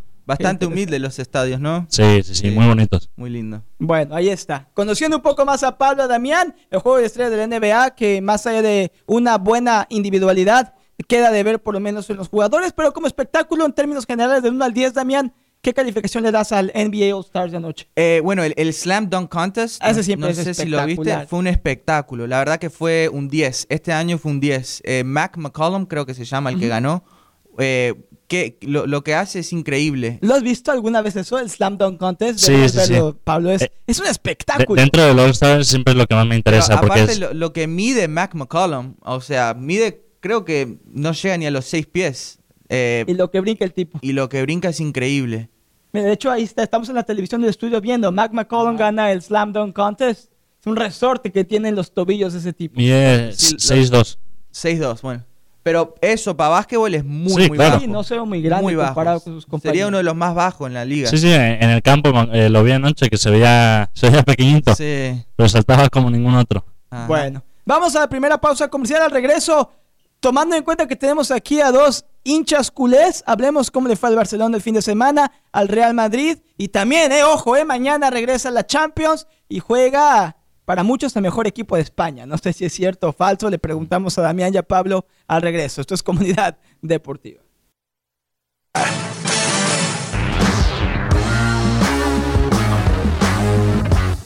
Y ya regresamos, esto es Comunidad Deportiva. Gracias por su sintonía, amigos aficionados del deporte. Llegando a usted cortesía, por supuesto, de PNC Bank. Yo, Julián Saldívar, que le recomiendo y siempre y desde hace 10 años a mi banco, a PNC Bank. Recuerde que en PNC Bank tienen el compromiso de ayudar a sus clientes y a sus familias, por supuesto, a avanzar financieramente. Porque PNC, al ser el banco de nuestra comunidad hispana, se asegura que cada equipo de PNC Bank en cada de sus locales le ofrezca asesoría financiera personalizada. Eso es muy importante porque todos tenemos prioridades y sueños financieros en la vida y PNC Bank está ahí para atender a cada uno de nosotros. Además que también nos motiva a que podamos tomar las mejores decisiones según nuestras situaciones particulares. Descubra cómo PNC puede marcar la diferencia en usted, en su familia y en nuestra comunidad. Aprenda más, visite pnc.com diagonal ES. Repito, visite en línea pnc.com diagonal ES. Recuerde, PNC Bank, mi banco y el banco a elegir, The PNC Financial Services Group, todos los derechos reservados. Muy bien, regresamos, estamos casa llena. Damián Pérez, Pablo Valdés, yo soy Julián Saldívar, con usted hasta la una de la tarde. Un recordatorio que si no puede escuchar nuestro programa en vivo, aquí en la 760M Deportes Radio del mediodía a la una de la tarde, lunes a viernes, suscríbase a nuestro podcast, nuestro canal de podcast disponible en Apple, en Google, en Spotify, en cualquier lugar donde usted busque y encuentre y escuche sus podcasts favoritos, ahí está nuestro, Comunidad Deportiva, ahí subimos al día todos nuestros episodios para que pueda disfrutarlos en su mejor momento y desde su comodidad. Muy bien. Damián nos contaba eh, lo que nos dejó el juego del NBA All Stars. Para él, sin duda alguna, eh, lo mejor de la noche, el Slam Dunk Contest, Sí. que fue espectacular. ¿Y quién fue el que rompió récord de puntos, Damián? Eh, Jason Tatum, Jason Tatum. jugador de los Boston Celtics. 55 puntos. me dijiste. 55, sí. Y 10 Impres- triples. Impresionante. Sí. Bueno, veremos hasta dónde va a llegar el Miami Heat en lo que va esta temporada de la NBA. Hablemos de fútbol, Damián. Pablo, para los que no saben, dos grandes aficionados del Fútbol Club Barcelona, un Barça que va viento en popa en la Liga de España, va de líder. ¿Qué te dejó el equipo culé este fin de semana, Pablo? Eh, pues eh, yo estaba un poco preocupado, para serte sincero, porque sabía que era un partido, el típico que, que puede ser que uno se confíe demasiado un- contra un Cádiz, que no es un equipo muy llamativo, pero sabía que Xavi iba a poner a, a unos jugadores que no tuvieron tantos minutos en la temporada para reservar un poco a sus estrellas para el partido del jueves contra Manchester United. Y me sorprendió muchísimo. Eh, jugaron jugadores como Eric García, Sergio Roberto, Ferran Torres, que no han tenido tantos minutos esta temporada, pero hicieron un muy buen papel. Si Roberto acabó con un gol y una asistencia. Y hasta ahora creo que ha sido el mejor partido de Ferran Torres en el Barça, sin ninguna duda. Sí, mostrando, coincido. mostrando buen nivel. ¿Qué te gusta este Barça de Xavi? Que por lo menos en la liga, Damián, va excelente. Sí, la verdad que en la liga solo lo estábamos hablando con Pablo. eh, solo ha recibido siete goles, uno en casa, uno en casa que solo fue penal. eh, y, y- no, en el partido contra el Cádiz, el detalle importante para mí fue la, lo bien que jugó Ferran Torres con la lesión de Dembele, que no se sabe cuándo es que va a volver. Creo que es muy importante que el Barcelona encuentre ese jugador que es descarado. Eh, que, que no tenga miedo de encarar y eso fue lo que hizo muy bien ayer Ferran Torres. eh, el gol que le dio creo que fue a Lewandowski, creo que fue eh, ¿La trem- asistencia? tremenda jugada de, de- de- de Ferran Torres. Muy, muy, muy buen partido de Ferran Torres y de Barcelona. Ahora, tomando en cuenta que viene de empatar en casa, Pablo y yo estábamos aquí en el estudio viendo el partido hace una semana con un Manchester United que volvió a ganar, que está cada Sí. vez jugando a mejor nivel, pero esto debe dar en cierta manera, si no confianza, a lo mejor un poco menos de preocupación Pablo y, y- y Damián al ver que jugadores que como dicen no tienen los minutos habituales en la titularidad responden cuando Claro. Xavi les exige. Claro. Y, y más con las lesiones que, que tiene el Barcelona, la de Pedri, eh, la de Dembele. Que es muy un mes, importante. Pedri, ¿no? Sí, es Sí. muy importante que, que esos jugadores encuentren la confianza, porque la calidad la tienen, es solo la confianza es, la- es lo que le faltaba. También hay que recordar que Gaby no jugará contra el United porque está sancionado Es cierto. Con otra amarilla. Le tocará Y- a estos jóvenes o a estos hombres de no tanta confianza de Xavi sacar la casta como le hicieron el fin de semana. Sí, y deben hacerlo y, y dieron muy buena imagen. Y sí, espero que, que esto les dé la confianza que necesitan. Lo hemos platicado Pablo y yo hasta el cansancio, Damián, y no he podido hacerte esa pregunta a ti aquí en el programa del Barça. ¿Cómo lo ves? Sé que en la liga es muy posible, si todo sigue como está, que consiga el Sí. título. Pero obviamente los aficionados del Barça quieren regresar a la Champions, quieren volver a tener títulos fuera de España y el que ahorita es posible y es viable y están en playoffs es la Europa League. Vienen a empatar 2 a 2 en el Camp Nou, tomando en cuenta que el gol de visitante ya no tiene su doble valor. Ahora les toca meterse al teatro Sí. de los sueños a tratar de sacar la victoria. ¿Cómo ves las aspiraciones de Xavi y del Barça en esta Europa League? ¿Crees que tienen realmente posibilidad de ganarla o crees que incluso se podrán quedar en los playoffs? No, claro, eh, oportunidad de ganarla tienen la oportunidad. Vienen, vienen jugando bastante bien, con confianza. Creo que Xavi los tiene ba- bastante eh, enderezado. Eh, el partido contra el Manchester United fue un partido donde venían dos equipos excelentes. Los dos vienen de ganar, creo, creo que venían de ganar los dos partidos, los, los dos cinco partidos Sí, sí, sí. consecutivos. Eh, va a ser un partido muy complicado en Old Trafford, pero que tenga chance de ganar y salir campeón. Es más, creo que si le gana al Manchester United, creo que, que sale campeón el Barcelona. Bueno, hay por ahí otros equipos bastante complicados como el Arsenal, los otros que ya están en la Europa League. Pero lo del Arsenal es interesante porque yo creo que el Arsenal va por la liga inglesa. Eh, no, no creo que, que se va... Si, si tiene, por ejemplo, un partido en tres días importante del, del, del EPL, creo que le va a dar eh, la prioridad. Sí, no tiene el banquillo, no tiene el recambio el Arsenal para poder es lo que le aspirar falta, a ganar sí, los es lo que le falta al Arsenal. Sí, ya vimos que en los últimos partidos en la liga inglesa les ha costado y han perdido muchos puntos que le han dado la oportunidad al Manchester City de recuperar y ponerse Correcto. muy muy cerca. Y cuidado que el United le pisa los talones al Arsenal. En otro A descuido de A todos. Arsenal, el United, como van las cosas, bien podría superar al segundo puesto. Difícilmente Sí. creo que el City va a dejar puntos en la mesa. Ya lo hablaremos en unos momentos más lo de la Premier League. Pero ahora el Real Madrid, ¿es cierto que es el mejor equipo de España, como muchos dicen? Yo creo que eh, Porque Pablo últimos- se ríe desde, en, los con últimos, sarcasmo. en los últimos dos o tres años, hay que ser honesto, A eso voy. han sido los mejores equipos de, de- de España, pero creo que esta temporada no es el caso. Creo que el Barcelona y el Real Madrid están los dos ahí. Eh, no voy a decir cuál es mejor todavía, pero que Real Madrid sea el mejor ahora mismo, hoy en día, no, no creo que lo es. Coincides que en el hoy que el Barcelona es un poco superior, aunque el Real Madrid, sigamos lo que dice Damián, sigue siendo el campeón de Europa. Y qué manera de ganar la Champions hace un año, le Sí. ganó a los mejores de los mejores. Sí. No, yo- ya sabes cómo soy que no me gusta hablar muy pronto, pero y, y queda mucha temporada aún. Es, es- es muy pronto para decir quién, es el todavía. mejor. Diría ahora mismo que sí, puede ser que el Barça haya tenido mejor temporada, pero también cabe decir que al final quedamos eliminados de la Champions y el Madrid sigue ahí. Eh, se verá al final de la temporada, lo, lo volveremos a hablar. Lo que sí no se puede negar es la historia europea que tiene el Madrid comparado con el Barça. Claro, claro, claro, total. Sobre todo en la última, de- en la última década, ¿no? Sí, bueno, de, de- de siempre, la, la cantidad de Champions ¿Qué que son? tiene. el- ¿15 orejonas del Real Madrid? Eh, ya, ni, ya ni sé, creo que son Sí, creo que por ahí. ¿Y cuántas 14. tiene el Barça? eh, cinco, creo. Ah, sí, o sea, es Sí. una diferencia abismal. Sí, sí, sí. Pero no puedes medirle el legado de dos equipos tan grandes como el Madrid y el Barça No, claro, solamente La de primera del Barcelona fue en el 2006 con Ronaldinho, creo que Sí, fue. el Barça creo que tiene cinco y Messi nada más tiene cuatro con el Barça. Sí, claro.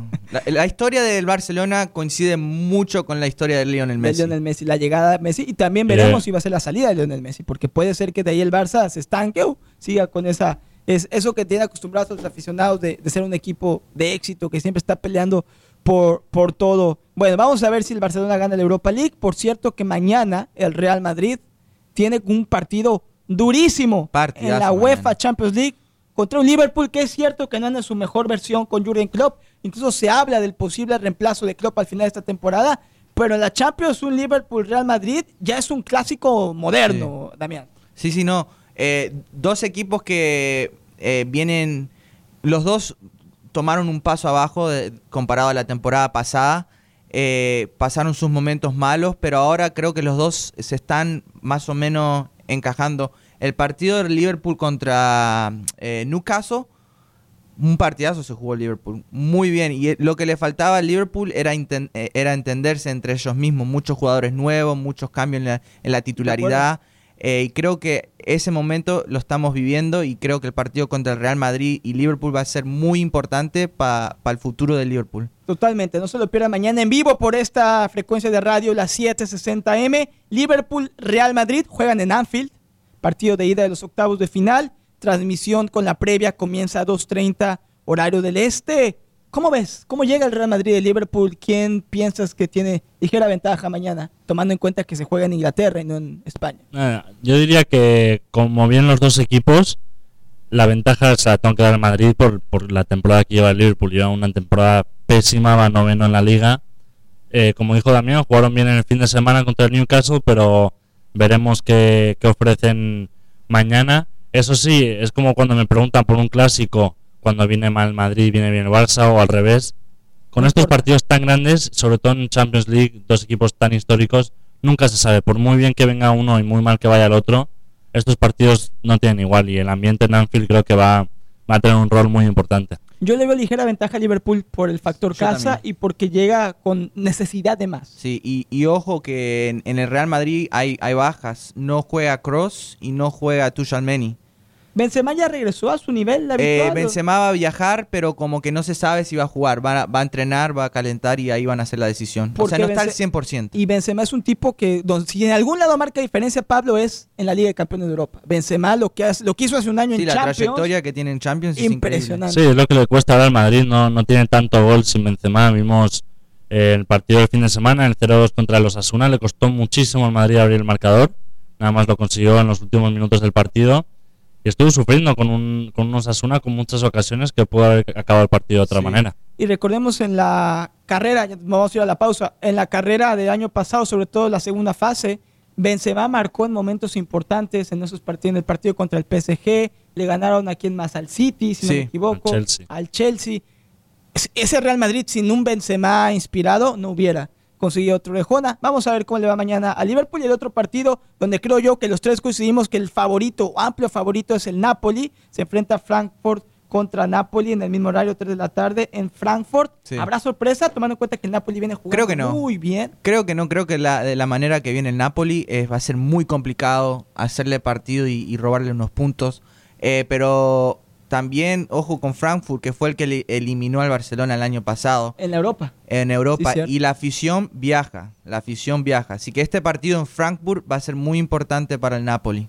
Un Napoli que también está peleando por la Serie A, que no le va a alcanzar para las dos, no yo, creo. yo no sé si lo llamaría peleando porque yo creo que ya le, le podrían dar el título. Están a 15 puntos del segundo. Pues sí. Pero ¿a qué, ¿a qué le vas a dar prioridad? No tiene el recambio, a mi parecer, el Napoli para ganar las dos. A lo mejor sí. No lo veo ganando la Champions. Es, es complicado, pero bueno, no- uno nunca sabe. Bueno, vamos a la pausa comercial. Al regreso le contamos sobre la lesión de Neymar y también revisamos la jugada reciclada de la semana, la mejor jugada en el mundo del fútbol del fin de semana. Damián y Pablo ya la tienen lista. Se la contamos en un momento. No se vaya, volvemos en, en unos instantes. Esto es Comunidad Deportiva.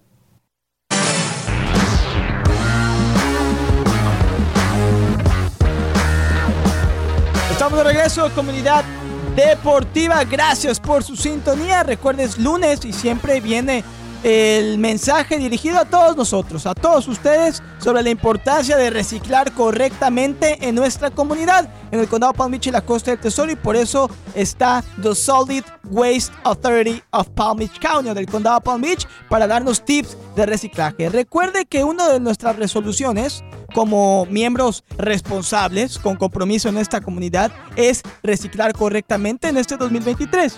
Para los residentes del condado Palm Beach, o sea, para todos nosotros que vivimos aquí, eso significa poner los recipientes de plástico, metal y vidrio para alimentos en el contenedor azul, muy importante, en la papelera de reciclaje azul. Y todos los productos de papel van directamente al contenedor o la papelera amarilla. Y si usted tiene duda, simplemente tírelo a la basura. Así de fácil. Recuerde también que puede obtener más información sobre lo que puede reciclar y lo que puede tirar a la basura y lo que se tiene que desechar de manera especial con The Solid Waste Authority del Condado Palm Beach visitando swa.org diagonal Recycle Right.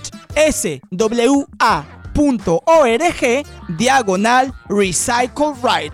Este año no solamente recicle, recicle correctamente con The Solid Waste Authority del condado Palm Beach.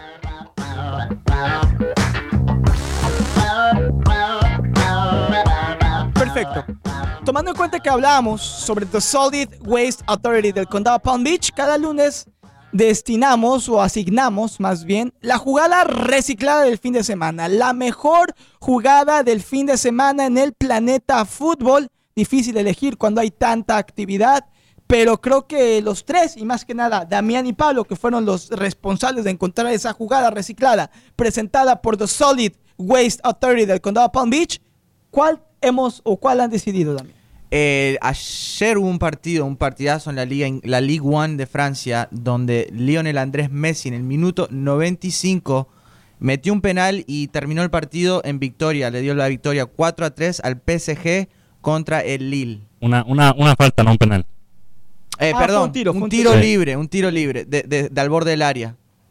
Y él le ocasiona la falta, Pablo. Él ocasiona falta, un partido muy bueno en el que Mbappé metió un doblete. Goles por todos lados en ese partido. Un 3-3, eh, Mbappé empató el partido en el minuto 87 y en el 95 a Messi driblando, driblando y no tienen otra manera de que pararlo que haciendo falta al borde del área Jala la camiseta. y ya sabemos cómo acaba esta historia. Messi colocando el, el balón en el palo del portero, increíble, imparable y gol en el 95 para ganar el partido. Que también, por cierto, Neymar salió lastimado, un problema de tobillo, si no me equivoco. Sí, y dos puntos bastante importantes porque justo había ganado el Marseille, que está a cinco puntos eh, por Está la liga. saladita, la Ligón. Sí. Y bueno, eh, Neymar un mes fuera y me contaban que las curiosidades y las coincidencias de la vida con Neymar y sus lesiones, Pablo. Sí, sí, sí. en- hace unos años hubo una polémica con, con Neymar que, que se lesionó y, y se fue a Brasil a celebrar el cumpleaños de su hermana y sabemos, se sabe que, que le encanta celebrar el cumpleaños de su hermana y resulta que todos los años parece de una manera u otra lesionarse durante esta época de, de finales de febrero, principios de marzo. Coincidentemente, el carnaval de Brasil. Sí, qué Sospechoso. la- las coincidencias son increíbles. Pero no, eh, la verdad que si, si ven la foto de esta lesión, es bastante seria. El tobillo casi le toca al piso. Uf. Pero sí, la- son muy raras las coincidencias de la vida, ¿no? Aparentemente no hubo fractura, pero bueno, eh, un Neymar que no hacía malas cosas. Si no me equivoco, yo estaba leyendo sus estadísticas: 18 goles y 16 asistencias en 29 partidos. Una temporada clásica de Neymar. Sí, muy cerca al Chelsea lo están poniendo, dicen. Así sonaba, Pla- Pablo y yo lo platicábamos la semana pasada y coincidíamos que nos gustaría ver a un Neymar con un nueva, una prueba nueva porque se fue del Barça para salir de la sombra de Messi. Ahora Messi regresó al PSG y pasó a ser tercero porque Sí. ahora vive detrás, Neymar vive detrás de la sombra de Mbappé y de Leo Messi.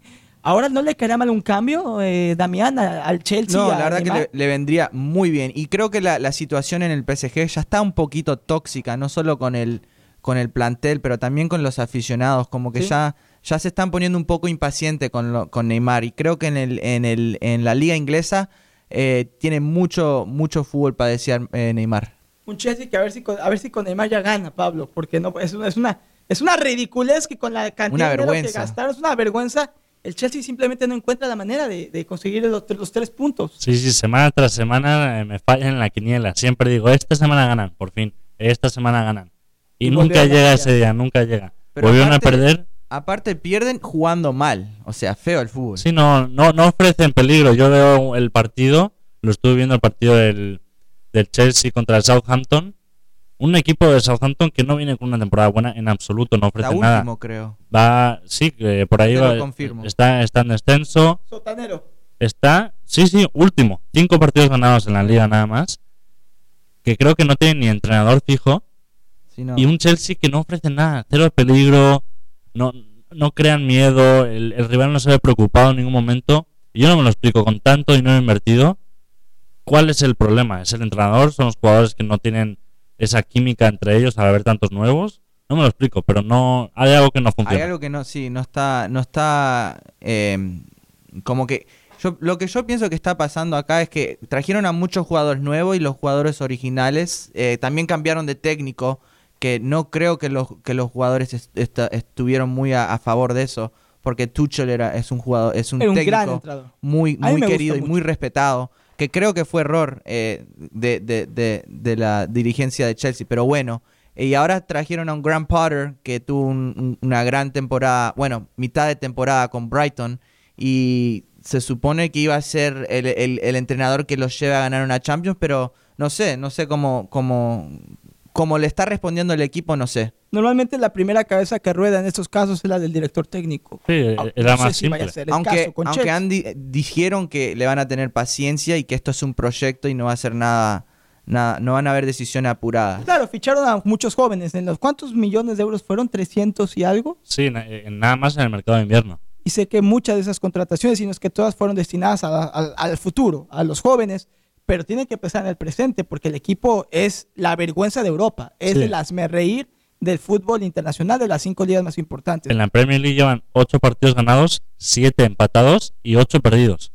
igual de ganados que perdidos. Décimo puesto en la tabla. Y bueno, el que regresó al primer puesto fue el Arsenal después de haber tenido una semana de pesadilla. Logró una victoria, está en 54 puntos en el primer lugar. El City soltó puntos 52 y el United que goleó con un partidazo de Rashford está ahí pisándole los talones al City con 49. El Tottenham en cuarto y el Newcastle en quinto.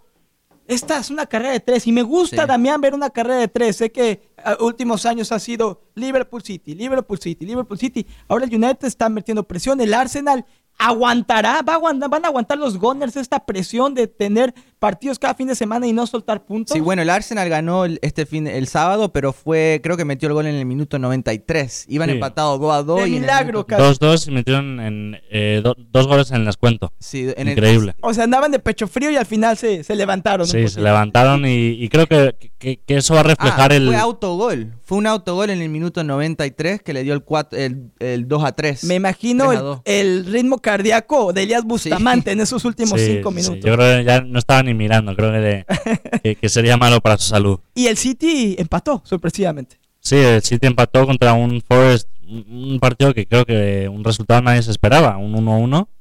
No, no vi el partido, la verdad, pero otra vez el, el City que, que que se aprovecha. El City dominó. El, el Nottingham Forest solo un disparo a puerta tuvo. Esos puntos cuestan muchísimo. Mucho. Y Son más, dos puntos que luego acaban costando campeonatos. Más porque el Arsenal tiene un partido menos. Están, est- el Arsenal está con dos puntos de ventaja, pero con un partido menos eh, que el Manchester City. cinco. Y el United que ganó 3 a 0, si no me equivoco, y que igual está en buen momento. Y creo que si por cualquier razón, para mí lo mejor que le pudiera suceder al United sería que quede eliminado de la Europa, que se enfoque a la Premier. Y lo veo realmente peleando por ese primer puesto. Sí, no, y, el United que con Marcus Rashford que está en, en fuego, eh, está en llamas el- lo de Rashford. Eh, pero un equipo que, cada vez se, se une más y- y jugadores como Lisandro Martínez cada vez se agrandan más en ese plantel. Y la adición de Casemiro fue bastante importante. Totalmente, totalmente. Eh, no, un equipo de Manchester United que hay que tener mucho cuidado, no solo esta temporada, pero la temporada que viene. Creo que, que va, va a tener muy, muy buen año la- la- la temporada que viene. Y de entrada, si las cosas siguen como están, Pablo, por lo menos los Diablos Rojos van a regresar a, a la, a la Champions por los puestos europeos donde van a acabar si es que se mantiene esto así. No veo el United teniendo un bajón, no veo al Arsenal ni al City teniendo un bajón. Creo que van a quedar en primero, segundo, tercero, pero la gran pregunta es quién va a tener ese mejor recambio, esa mejor banca para poder llegar hasta mayo y ganar el campeonato. Y creo que de esas tres, creo que el City es el que más eh, talento Sí. tiene fuera de la cancha. Sí, yo, eh, el, el City puede ser que y más talento y, y más resistencia tenga también. Creo que el partido que vimos del Arsenal este fin de semana va a reflejar el- lo que va a ser el final de temporada para ellos. Van a estar apretados y cada fin de semana van a estar sufriendo, pero consiguiendo resultados buenos para poder mantenerse ahí arriba. Sienten eh, que están el Manchester City y el Manchester United justo detrás de ellos, esperando a que se tropiecen para poder pasarlos y- y ganar la temporada. Y antes de la pausa, me contabas, Damián, o Pablo, no sé quién de los dos fue, quizás los dos, que también la, la, la Bundesliga está apretadísima. Está que arde la Bundesliga. Está que arde. Eh, ahora mismo está el Bayern Múnich primero. Eh, Unión Berlín está segundo. El Dortmund segundo. eh, Dortmund, Dortmund segundo. Perdón, me confundí porque el Unión Berlín tuvo chance de estar primero, pero justo empató con el Schalke. Eh, Berlín está tercero, el Freiburg cuarto, Leipzig quinto y Frankfurt sexto, pero entre sexto y primero están solo siete puntos. Increíble cómo se han acortado las distancias. Recuerdo hace no muchos años, el Bayern Múnich pasaba caminando por la Bundesliga. Sacaba 10, 20 puntos. Me acuerdo que faltaban 5 o Sí. 6 jornadas y ya era campeón del Bayern Múnich. Ahora ya no es así. ¿Será que estos equipos más chicos, entre comillas, han mejorado su nivel o el Bayern Múnich ha disminuido su, su nivel de juego? Yo creo que serán un poco los dos y son este, este tipo de temporadas que, que son como una... ¿Cómo decirlo? Como la temporada del, del Leicester en que ganó la, la liga Las inglesa. animolías, claro. sí, sí. Son, son cosas que no, no suelen pasar porque a, a todo aficionado del deporte, no solo del fútbol, le encanta ver historias de, de- de equipos o de jugadores más flojos o, o- o menos populares, por así decirlo, llegar a la cima y poder pelearle a equipos tan grandes como el Bayern de Múnich. Totalmente una anomalía, pero bueno, eh, cualquiera puede salir hoy por hoy campeón de la Liga de Alemania. Sí, la verdad. Muy emocionante. Nos vamos a ir a la última pausa comercial, no se vaya. Regresamos en un momento, lunes, aquí en Comunidad Deportiva.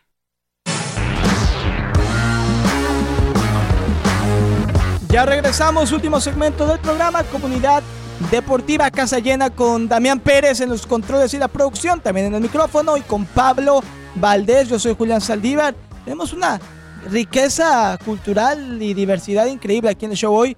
Damián que es uruguayo, Pablo que es eh, español pero de sangre mexicana, yo soy mexicano. Aquí toda clase de comentarios y temas que hemos analizado en el programa, desde el NBA All Stars hasta el Real Madrid, Barcelona, la Premier. Y bueno, vamos a cerrar el show, una entrevista que se dio hace poco con Lionel Scaloni, campeón del mundo con Argentina. No sé si tuvieron oportunidad de verla, donde le preguntaron si se imagina a Leo Messi siendo parte de la convocatoria de Argentina para el 2026, para el Mundial. Hmm. Y bueno, Scaloni dijo que definitivamente si está listo físicamente Messi, que va a ser convocado. ¿Será que Messi llega a un Mundial más?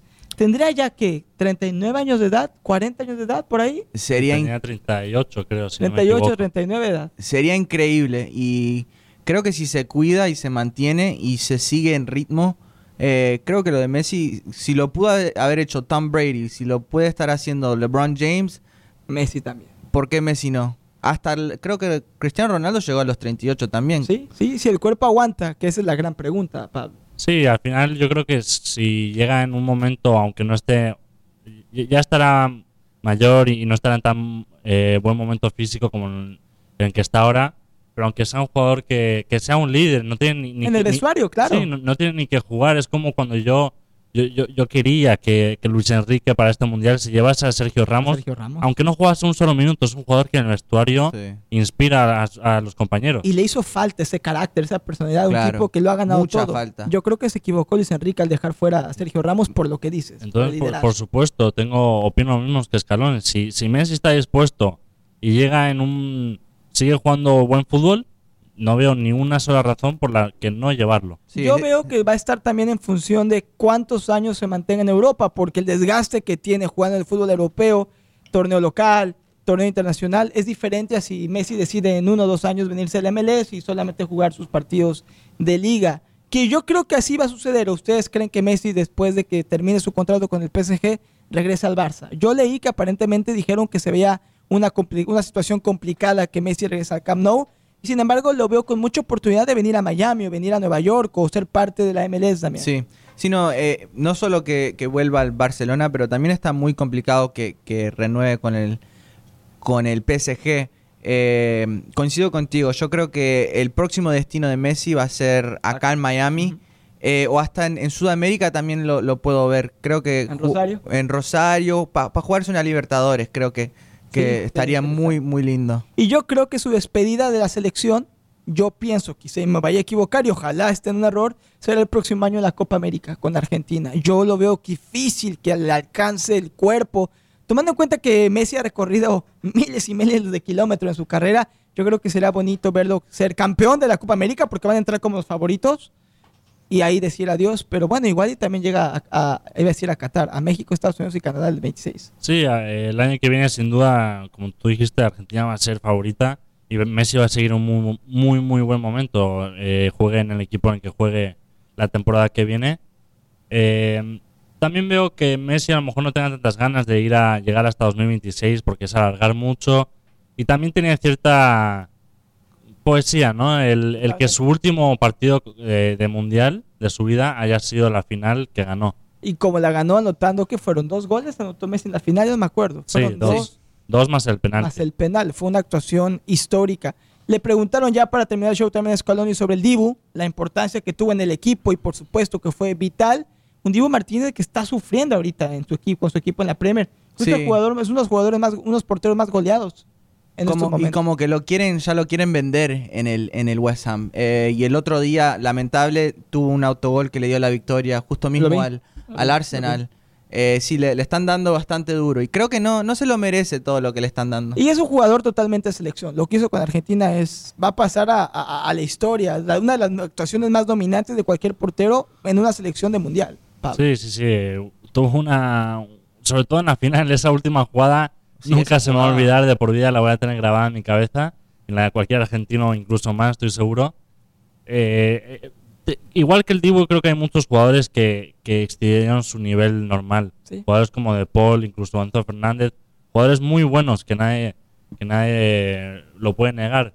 Pero en este mundial creo que jugaron al 300% de su capacidad. Y gran parte de eso fue por Messi. Sí, Creo que claro. Messi era el- Y la eso inspiración. es, es para darle el mérito a Messi, porque jugando con Messi, vos mejorás. Sí. Todos los que juegan al lado de Messi mejoran, y creo que eso fue un, e- un ejemplo de eso. Y Messi lo dijo, que el arranque ya para cerrar del Mundial fue complicado, perdiendo con Arabia Saudita, incluso el primer tiempo contra México. Messi dijo hace unas semanas que fue para él la prueba más difícil dentro Sí. del Mundial porque estaban eliminados en ese momento y fue Messi el que abrió el marcador para Argentina y de ahí la albiceleste no paró de anotar y no paró de conseguir triunfos y al final se consagró como campeona del mundo. Bueno, nos vamos, Damián. Siempre un gusto encontrarnos aquí en el programa. Gracias por esa excelente producción y siempre una alegría verte. No, gracias pa- por pa- eh, compartir el tiempo con ustedes y que tengan buenas tardes. Señor Valdés, nos encontramos el jueves en el Honda Classic, ¿eh? Después estaremos allá en, en el campo de golf. No olvides tus gafas y, de- y el bloqueador solar. O bueno, yo veo que traes muy bien, bron, traes Sí, muy hay, buen hay mucho sol en el Honda Classic. sí, y llevaré también sol. mis palos golf por si, si me dejan Si te jugar toca. un poquito también. Sí, sí, sí, el palo de golf es importante, Sí, para, importante. para practicar. Perfecto. Recuerde show especial desde el Honda Classic este jueves y este viernes en horario especial 3 a 4 de la tarde. Nos escuchamos mañana. Gracias, Damián Pérez, Pablo Valdés. Yo soy Julián Saldívar. Quédense aquí. Mañana tenemos partidazo octavos de final de la Champions. Real Madrid, Atlético de Madrid y somos la casa de los mejores eventos deportivos en el condado Palm Beach y la Costa del Tesoro. Cuídense, gracias y vivan siempre al máximo su pasión deportiva.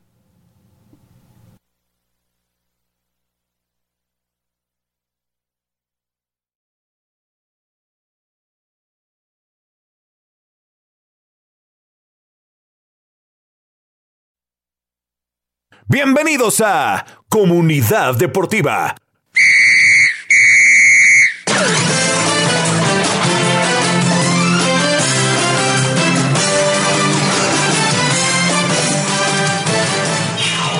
El mejor show deportivo en español del condado Palm Beach y la costa del tesoro. Con Julián Saldívar, Elías Bustamante y nuestro equipo de expertos del deporte transmitiendo en vivo desde nuestro estudio en el downtown de West Palm Beach. Ya comienza Comunidad Deportiva. Comunidad Deportiva. Vivimos al máximo su pasión deportiva.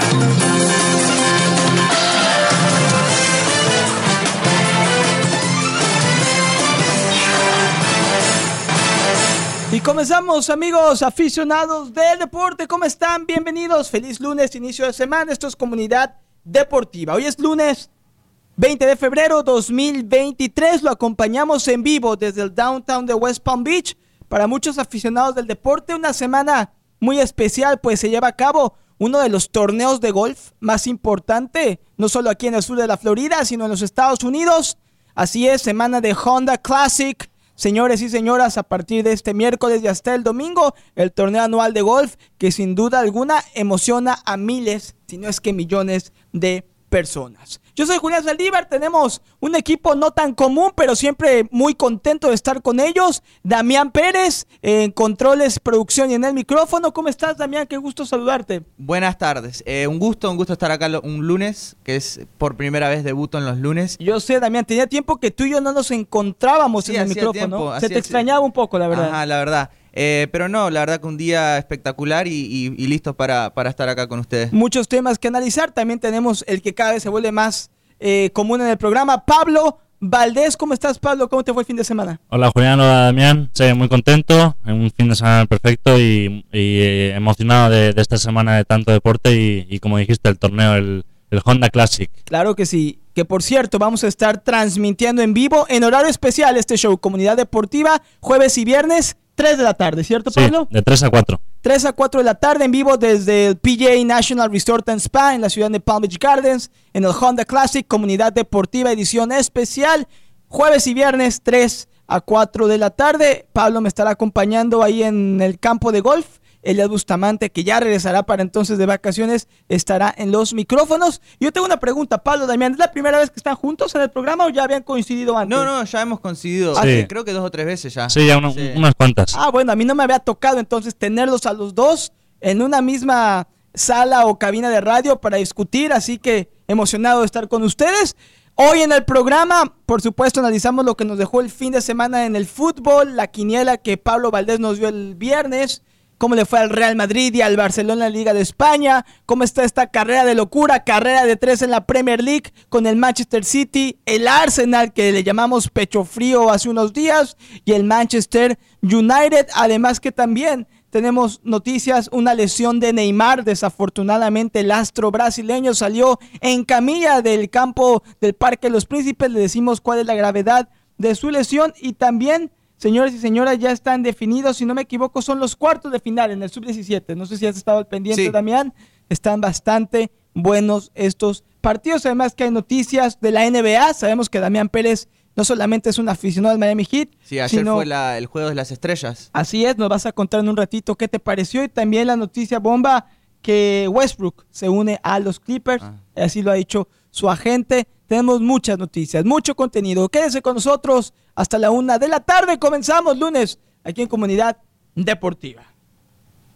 Muy bien, Damián, eh, ¿qué te dejó el juego de estrellas? ¿Pudiste verlo? ¿Qué Sí, cuéntanos? sí, eh, la verdad que de, fue un partido un poco raro porque se ven los nombres y se ven eh, las estrellas que están en el partido, pero la verdad que eh, es un partido que como que no lo toman muy en serio. Claro. Eh, no se juega la defensa, olvídate. Nadie, nadie juega defensa, todos están ahí para eh, eh, meter puntos, pero la verdad que eh, Jason Tatum un partidazo tuvo. Si alguien lo tomó en serio fue Jason Tatum. Y es, es lindo ver que muchos de las estrellas ahora están criticando a esos que no, como que no lo están tomando en- serio. Y es algo que lo necesita el partido. Totalmente, además que el juego de estrellas en la NBA se lleva a cabo mitades de la temporada, Sí. podríamos decir. Sí, a mitad. A es- como un descanso, es casi como un descanso. Exacto.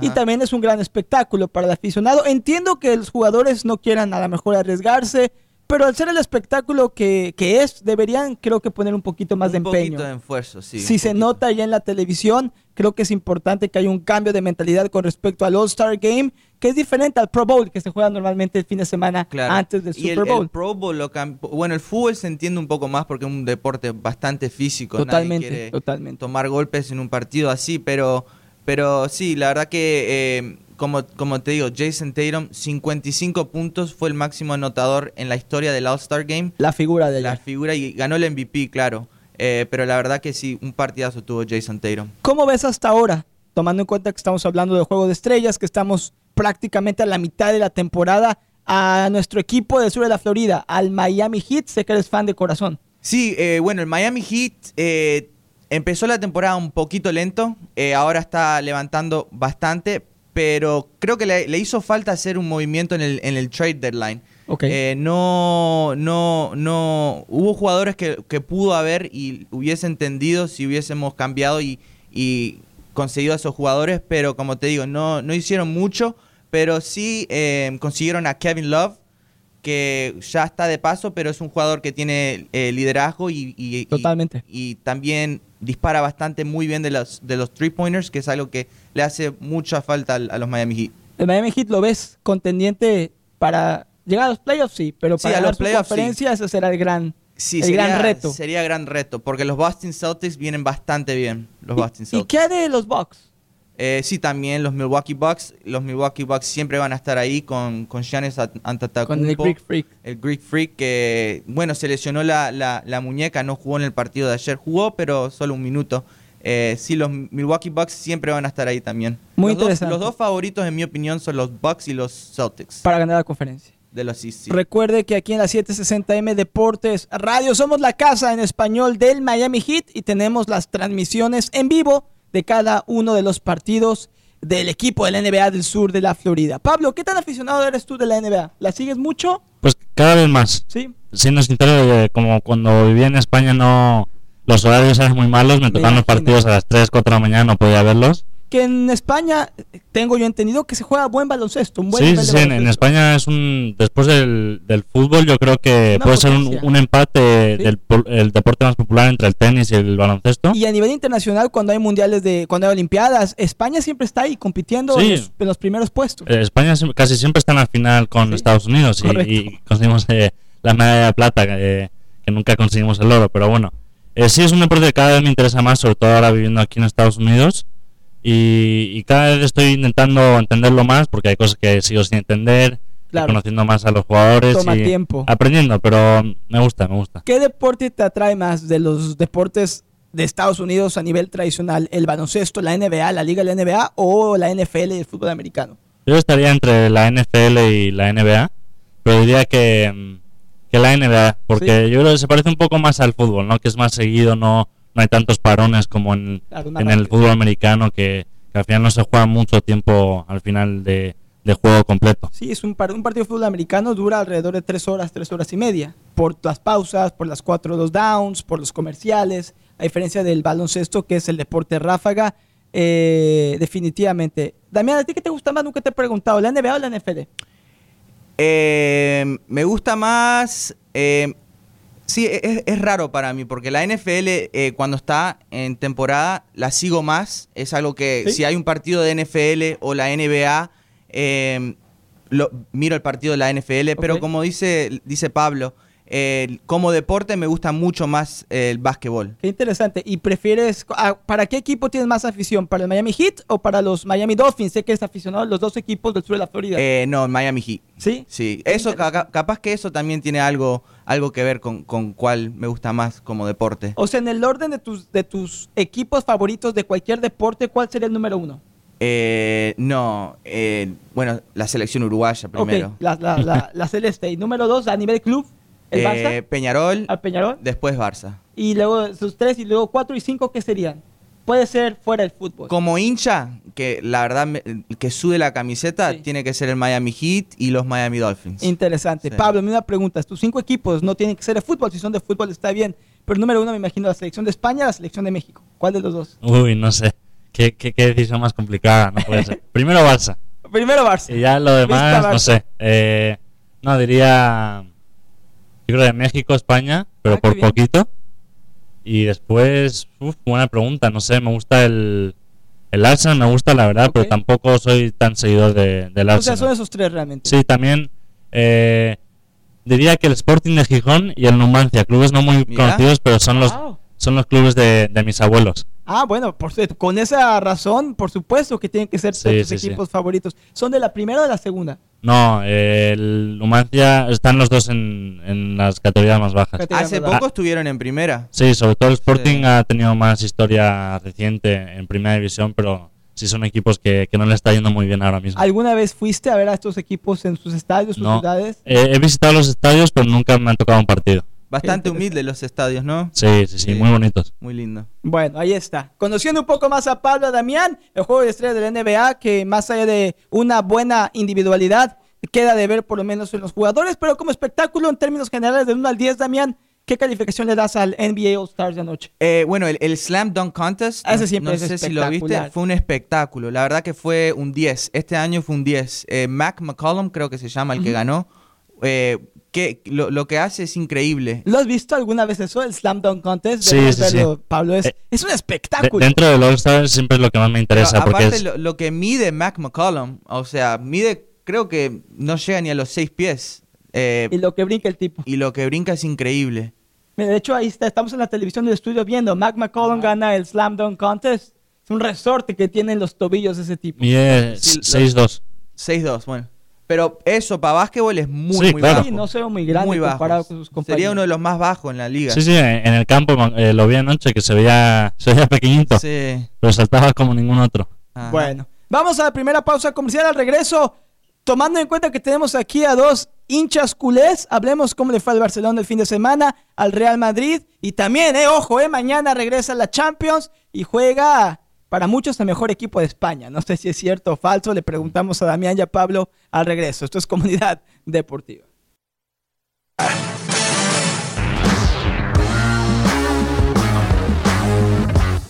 Y ya regresamos, esto es Comunidad Deportiva. Gracias por su sintonía, amigos aficionados del deporte. Llegando usted cortesía, por supuesto, de PNC Bank. Yo, Julián Saldívar, que le recomiendo y siempre y desde hace 10 años a mi banco, a PNC Bank. Recuerde que en PNC Bank tienen el compromiso de ayudar a sus clientes y a sus familias, por supuesto, a avanzar financieramente. Porque PNC, al ser el banco de nuestra comunidad hispana, se asegura que cada equipo de PNC Bank en cada de sus locales le ofrezca asesoría financiera personalizada. Eso es muy importante porque todos tenemos prioridades y sueños financieros en la vida y PNC Bank está ahí para atender a cada uno de nosotros. Además que también nos motiva a que podamos tomar las mejores decisiones según nuestras situaciones particulares. Descubra cómo PNC puede marcar la diferencia en usted, en su familia y en nuestra comunidad. Aprenda más, visite pnc.com diagonal ES. Repito, visite en línea pnc.com diagonal ES. Recuerde, PNC Bank, mi banco y el banco a elegir, The PNC Financial Services Group, todos los derechos reservados.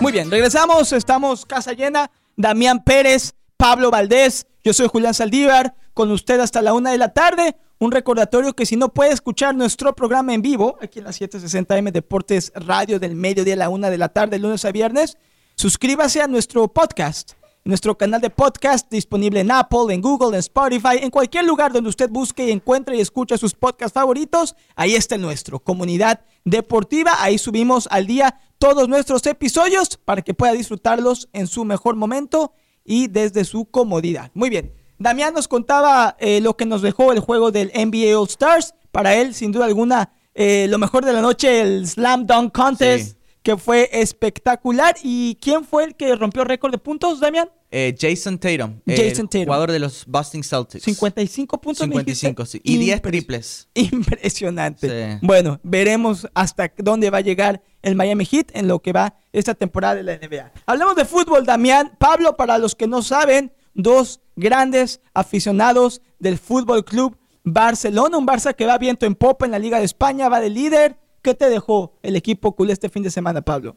Eh, pues eh, yo estaba un poco preocupado, para serte sincero, porque sabía que era un partido, el típico que, que puede ser que uno se confíe demasiado un- contra un Cádiz, que no es un equipo muy llamativo, pero sabía que Xavi iba a poner a, a unos jugadores que no tuvieron tantos minutos en la temporada para reservar un poco a sus estrellas para el partido del jueves contra Manchester United.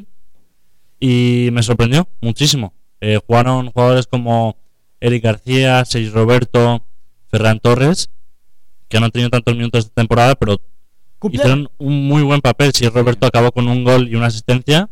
Y hasta ahora creo que ha sido el mejor partido de Ferran Torres en el Barça, sin ninguna duda. Sí, mostrando, coincido. mostrando buen nivel. ¿Qué te gusta este Barça de Xavi? Que por lo menos en la liga, Damián, va excelente. Sí, la verdad que en la liga solo lo estábamos hablando con Pablo. eh, solo ha recibido siete goles, uno en casa, uno en casa que solo fue penal. eh, y, y- no, en el partido contra el Cádiz, el detalle importante para mí fue la, lo bien que jugó Ferran Torres con la lesión de Dembele, que no se sabe cuándo es que va a volver. Creo que es muy importante que el Barcelona encuentre ese jugador que es descarado. Eh, que, que no tenga miedo de encarar y eso fue lo que hizo muy bien ayer Ferran Torres. eh, el gol que le dio creo que fue a Lewandowski, creo que fue eh, ¿La trem- asistencia? tremenda jugada de, de- de- de Ferran Torres. Muy, muy, muy buen partido de Ferran Torres y de Barcelona. Ahora, tomando en cuenta que viene de empatar en casa, Pablo y yo estábamos aquí en el estudio viendo el partido hace una semana con un Manchester United que volvió a ganar, que está cada Sí. vez jugando a mejor nivel, pero esto debe dar en cierta manera, si no confianza, a lo mejor un poco menos de preocupación Pablo y, y- y Damián al ver que jugadores que como dicen no tienen los minutos habituales en la titularidad responden cuando Claro. Xavi les exige. Claro. Y, y más con las lesiones que, que tiene el Barcelona, la de Pedri, eh, la de Dembele. Es muy un mes, importante. Pedri, ¿no? Sí, es Sí. muy importante que, que esos jugadores encuentren la confianza, porque la calidad la tienen, es solo la confianza es, la- es lo que le faltaba. También hay que recordar que Gaby no jugará contra el United porque está sancionado Es cierto. Con otra amarilla. Le tocará Y- a estos jóvenes o a estos hombres de no tanta confianza de Xavi sacar la casta como le hicieron el fin de semana. Sí, y deben hacerlo y, y dieron muy buena imagen. Y sí, espero que, que esto les dé la confianza que necesitan. Lo hemos platicado Pablo y yo hasta el cansancio, Damián, y no he podido hacerte esa pregunta a ti aquí en el programa del Barça. ¿Cómo lo ves? Sé que en la liga es muy posible, si todo sigue como está, que consiga el Sí. título. Pero obviamente los aficionados del Barça quieren regresar a la Champions, quieren volver a tener títulos fuera de España y el que ahorita es posible y es viable y están en playoffs es la Europa League. Vienen a empatar 2 a 2 en el Camp Nou, tomando en cuenta que el gol de visitante ya no tiene su doble valor. Ahora les toca meterse al teatro Sí. de los sueños a tratar de sacar la victoria. ¿Cómo ves las aspiraciones de Xavi y del Barça en esta Europa League? ¿Crees que tienen realmente posibilidad de ganarla o crees que incluso se podrán quedar en los playoffs? No, claro, eh, oportunidad de ganarla, tienen la oportunidad. Vienen, vienen jugando bastante bien, con confianza. Creo que Xavi los tiene ba- bastante eh, enderezado. Eh, el partido contra el Manchester United fue un partido donde venían dos equipos excelentes. Los dos vienen de ganar, creo, creo que venían de ganar los dos los, los dos cinco partidos Sí, sí, sí. consecutivos. Eh, va a ser un partido muy complicado en Old Trafford, pero que tenga chance de ganar y salir campeón. Es más, creo que si le gana al Manchester United, creo que, que sale campeón el Barcelona. Bueno, hay por ahí otros equipos bastante complicados como el Arsenal, los otros que ya están en la Europa League. Pero lo del Arsenal es interesante porque yo creo que el Arsenal va por la liga inglesa. Eh, no, no creo que, que se va... Si, si tiene, por ejemplo, un partido en tres días importante del, del, del EPL, creo que le va a dar eh, la prioridad. Sí, no tiene el banquillo, no tiene el recambio el Arsenal para poder es lo que le aspirar falta, a ganar sí, los es lo que le falta al Arsenal. Sí, ya vimos que en los últimos partidos en la liga inglesa les ha costado y han perdido muchos puntos que le han dado la oportunidad al Manchester City de recuperar y ponerse Correcto. muy muy cerca. Y cuidado que el United le pisa los talones al Arsenal. En otro A descuido de A todos. Arsenal, el United, como van las cosas, bien podría superar al segundo puesto. Difícilmente Sí. creo que el City va a dejar puntos en la mesa. Ya lo hablaremos en unos momentos más lo de la Premier League. Pero ahora el Real Madrid, ¿es cierto que es el mejor equipo de España, como muchos dicen? Yo creo que eh, Porque Pablo últimos- se ríe desde, en, los con últimos, sarcasmo. en los últimos dos o tres años, hay que ser honesto, A eso voy. han sido los mejores equipos de, de- de España, pero creo que esta temporada no es el caso. Creo que el Barcelona y el Real Madrid están los dos ahí. Eh, no voy a decir cuál es mejor todavía, pero que Real Madrid sea el mejor ahora mismo, hoy en día, no, no creo que lo es. Coincides en el hoy que el Barcelona es un poco superior, aunque el Real Madrid, sigamos lo que dice Damián, sigue siendo el campeón de Europa. Y qué manera de ganar la Champions hace un año, Sí. ganó a los mejores de los mejores. Sí. No, yo- ya sabes cómo soy que no me gusta hablar muy pronto, pero y, y queda mucha temporada aún. Es, es- es muy pronto para decir quién, es el todavía. mejor. Diría ahora mismo que sí, puede ser que el Barça haya tenido mejor temporada, pero también cabe decir que al final quedamos eliminados de la Champions y el Madrid sigue ahí. Eh, se verá al final de la temporada, lo, lo volveremos a hablar. Lo que sí no se puede negar es la historia europea que tiene el Madrid comparado con el Barça. Claro, claro, claro, total. Sobre todo en la última, de- en la última década, ¿no? Sí, bueno, de, de- de siempre, la, la cantidad de Champions ¿Qué que son? tiene. el- 15 orejonas del Real Madrid. Eh, ya, ni, ya ni sé, creo que son Sí, creo que por ahí. ¿Y cuántos 14. tiene el Barça? eh, cinco, creo. Ah, sí, o sea, es Sí. una diferencia abismal. Sí, sí, sí. Pero no puedes medirle el legado de dos equipos tan grandes como el Madrid y el Barça No, claro, solamente. función la de primera del Barcelona fue en el 2006 con Ronaldinho, creo que Sí, fue. el Barça creo que tiene cinco y Messi nada más tiene cuatro con el Barça. Sí, claro. La, la historia del Barcelona coincide mucho con la historia de Lionel de Messi. Lionel Messi, la llegada de Messi y también Eh. veremos si va a ser la salida de Lionel Messi, porque puede ser que de ahí el Barça se estanque o siga con esa es eso que tiene acostumbrados los aficionados de, de ser un equipo de éxito que siempre está peleando por, por todo. Bueno, vamos a ver si el Barcelona gana la Europa League. Por cierto que mañana el Real Madrid tiene un partido durísimo Partidazo en la UEFA mañana. Champions League contra un Liverpool que es cierto que no anda en su mejor versión con Jurgen Klopp. Incluso se habla del posible reemplazo de Klopp al final de esta temporada. Pero en la Champions, un Liverpool-Real Madrid ya es un clásico moderno, Damián. Sí, sí, no. Eh, dos equipos que eh, vienen, los dos tomaron un paso abajo de- comparado a la temporada pasada. Eh, pasaron sus momentos malos, pero ahora creo que los dos se están más o menos encajando. El partido de Liverpool contra eh, Newcastle, un partidazo se jugó Liverpool. Muy bien. Y eh, lo que le faltaba al Liverpool era, eh, era entenderse entre ellos mismos. Muchos jugadores nuevos, muchos cambios en la, en la titularidad. Eh, y creo que ese momento lo estamos viviendo y creo que el partido contra el Real Madrid y Liverpool va a ser muy importante para el futuro del Liverpool. Totalmente, no se lo pierdan mañana en vivo por esta frecuencia de radio, las 760M. Liverpool, Real Madrid juegan en Anfield, partido de ida de los octavos de final. Transmisión con la previa comienza a 2.30 horario del este. ¿Cómo ves? ¿Cómo llega el Real Madrid de Liverpool? ¿Quién piensas que tiene ligera ventaja mañana, tomando en cuenta que se juega en Inglaterra y no en España? Eh, yo diría que, como bien los dos equipos, la ventaja se la tengo que dar al Madrid por, la temporada que lleva el Liverpool. Lleva una temporada pésima, va noveno en la liga. Eh, como dijo Damián, jugaron bien en el fin de semana contra el Newcastle, pero veremos qué ofrecen mañana. Eso sí, es como cuando me preguntan por un clásico cuando viene mal Madrid, viene bien el Barça o al revés. Con estos partidos tan grandes, sobre todo en Champions League, dos equipos tan históricos, nunca se sabe. Por muy bien que venga uno y muy mal que vaya el otro, estos partidos no tienen igual y el ambiente en Anfield creo que va, va a tener un rol muy importante. Yo le veo ligera ventaja a Liverpool por el factor Yo casa también. y porque llega con necesidad de más. Sí, y, y ojo que en, en el Real Madrid hay, hay bajas. No juega Cross y no juega Tuchalmeni. Benzema ya regresó a su nivel Eh, habitual. Benzema va a viajar, pero como que no se sabe si va a jugar. Va a, va a entrenar, va a calentar y ahí van a hacer la decisión. O sea, no está al Bence- 100%. Y Benzema es un tipo que, don- si en algún lado marca diferencia, Pablo, es en la Liga de Campeones de Europa. Benzema lo que, hace- lo que hizo hace un año Sí, en la Champions, trayectoria que tiene en Champions es increíble. impresionante. Sí, es lo que le cuesta ahora al Madrid, no, no tiene tanto gol sin Benzema. Vimos eh, el partido del fin de semana, el 0-2 contra los Asuna, le costó muchísimo al Madrid abrir el marcador. Nada más lo consiguió en los últimos minutos del partido. Y estuvo sufriendo con, un, con unos Asuna con muchas ocasiones que pudo haber acabado el partido de otra Sí. manera. Y recordemos en la carrera, ya vamos a ir a la pausa, en la carrera del año pasado, sobre todo la segunda fase, Benzema marcó en momentos importantes en esos partidos, en el partido contra el PSG, le ganaron a quien más al City, si no me equivoco, al Chelsea. al Chelsea. Es- Ese Real Madrid sin un Benzema inspirado no hubiera conseguido otro orejona. Vamos a ver cómo le va mañana a Liverpool y el otro partido donde creo yo que los tres coincidimos que el favorito, amplio favorito es el Napoli. Se enfrenta a Frankfurt contra Napoli en el mismo horario, 3 de la tarde en Frankfurt. Sí. ¿Habrá sorpresa tomando en cuenta que el Napoli viene jugando Creo que no. muy bien? Creo que no, creo que la, de la manera que viene el Napoli eh, va a ser muy complicado hacerle partido y, y robarle unos puntos. Eh, pero también, ojo con Frankfurt, que fue el que le- eliminó al Barcelona el año pasado En Europa. en Europa. Sí, y la afición viaja, la afición viaja. Así que este partido en Frankfurt va a ser muy importante para el Napoli. Un Napoli que también está peleando por la Serie A, que no le va a alcanzar para las dos, no yo, creo. yo no sé si lo llamaría peleando porque yo creo que ya le, le podrían dar el título. Están a 15 puntos del segundo. Pues sí. Pero ¿a qué, ¿a qué le vas a dar prioridad? No tiene el recambio, a mi parecer, el Napoli para ganar las dos. A lo mejor sí. No lo veo ganando la Champions.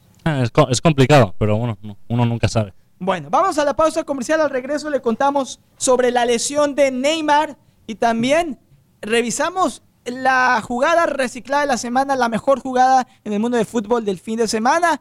Damián y Pablo ya la tienen lista. Se la contamos en un momento. No se vaya, volvemos en, en unos instantes. Esto es Comunidad Deportiva.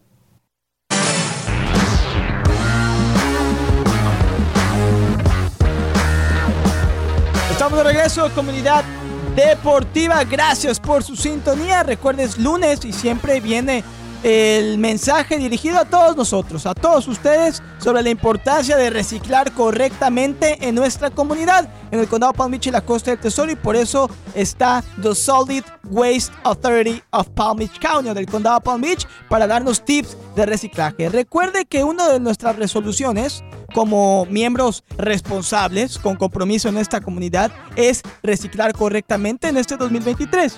Para los residentes del condado Palm Beach, o sea, para todos nosotros que vivimos aquí, eso significa poner los recipientes de plástico, metal y vidrio para alimentos en el contenedor azul, muy importante, en la papelera de reciclaje azul. Y todos los productos de papel van directamente al contenedor o la papelera amarilla. Y si usted tiene duda, simplemente tírelo a la basura. Así de fácil. Recuerde también que puede obtener más información sobre lo que puede reciclar y lo que puede tirar a la basura y lo que se tiene que desechar de manera especial con The Solid Waste Authority del Condado Palm Beach visitando swa.org diagonal Recycle Right. SWA .org diagonal recycle right. Este año no solamente recicle, recicle correctamente con The Solid Waste Authority del condado Palm Beach.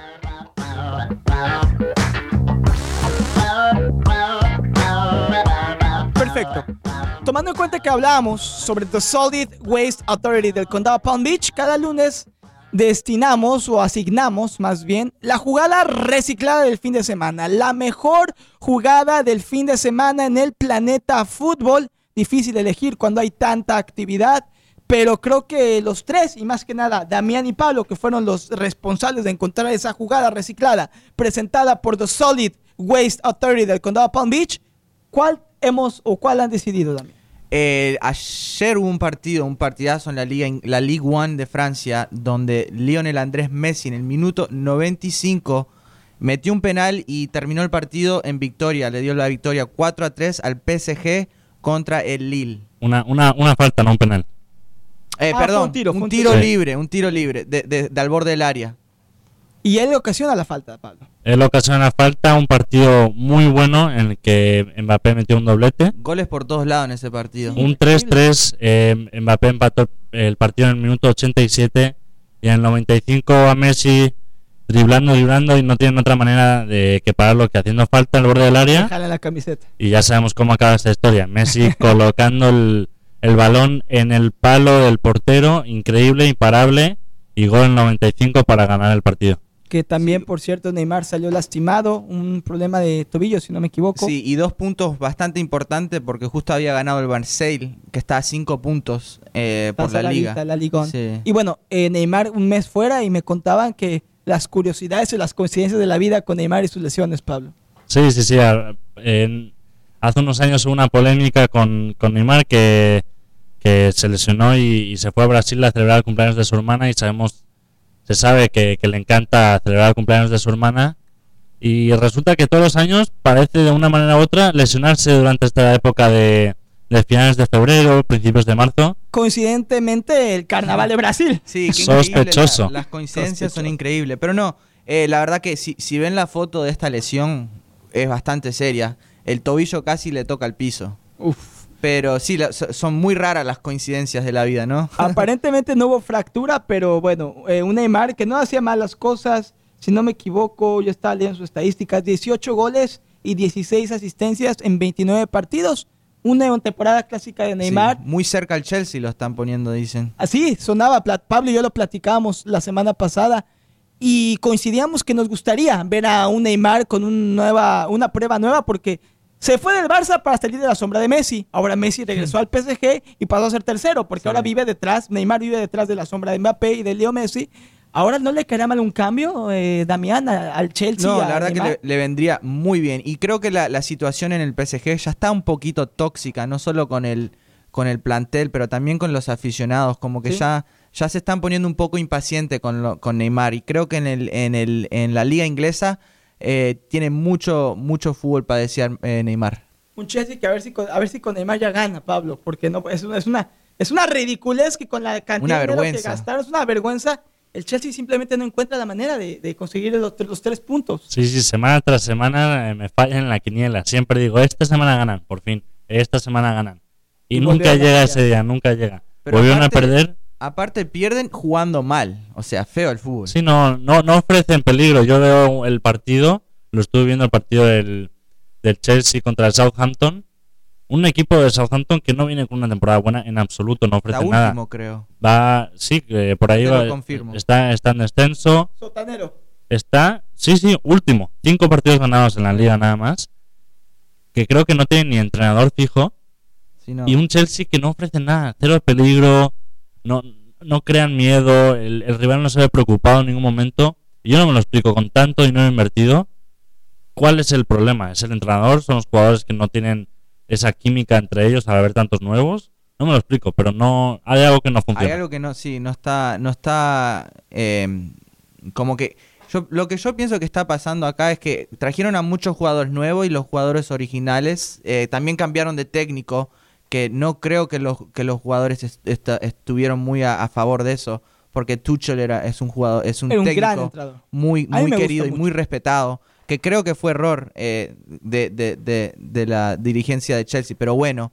Y ahora trajeron a un Graham Potter que tuvo un- un- una gran temporada, bueno, mitad de temporada con Brighton y se supone que iba a ser el, el- el entrenador que los lleve a ganar una Champions, pero no sé, no sé cómo, cómo, cómo le está respondiendo el equipo, no sé. Normalmente la primera cabeza que rueda en estos casos es la del director técnico. Sí, era no sé más si simple. a ser el Aunque, di- dijeron que le van a tener paciencia y que esto es un proyecto y no va a ser nada, nada, no van a haber decisiones apuradas. Claro, ficharon a muchos jóvenes. ¿En los cuántos millones de euros fueron? ¿300 y algo? Sí, na- eh, nada más en el mercado de invierno. Y sé que muchas de esas contrataciones, sino es que todas fueron destinadas a- a- al futuro, a los jóvenes, pero tienen que pensar en el presente, porque el equipo es la vergüenza de Europa, es Sí. el reír del fútbol internacional de las cinco ligas más importantes. En la Premier League llevan 8 partidos ganados, 7 empatados y 8 perdidos. Igual de ganados que perdidos. décimo puesto en la tabla. Y bueno, el que regresó al primer puesto fue el Arsenal después de haber tenido una semana de pesadilla. Logró una victoria, está en 54 puntos en el primer lugar. El City soltó puntos 52 y el United que goleó con un partidazo de Rashford está ahí pisándole los talones al City con 49. El Tottenham en cuarto y el Newcastle en quinto.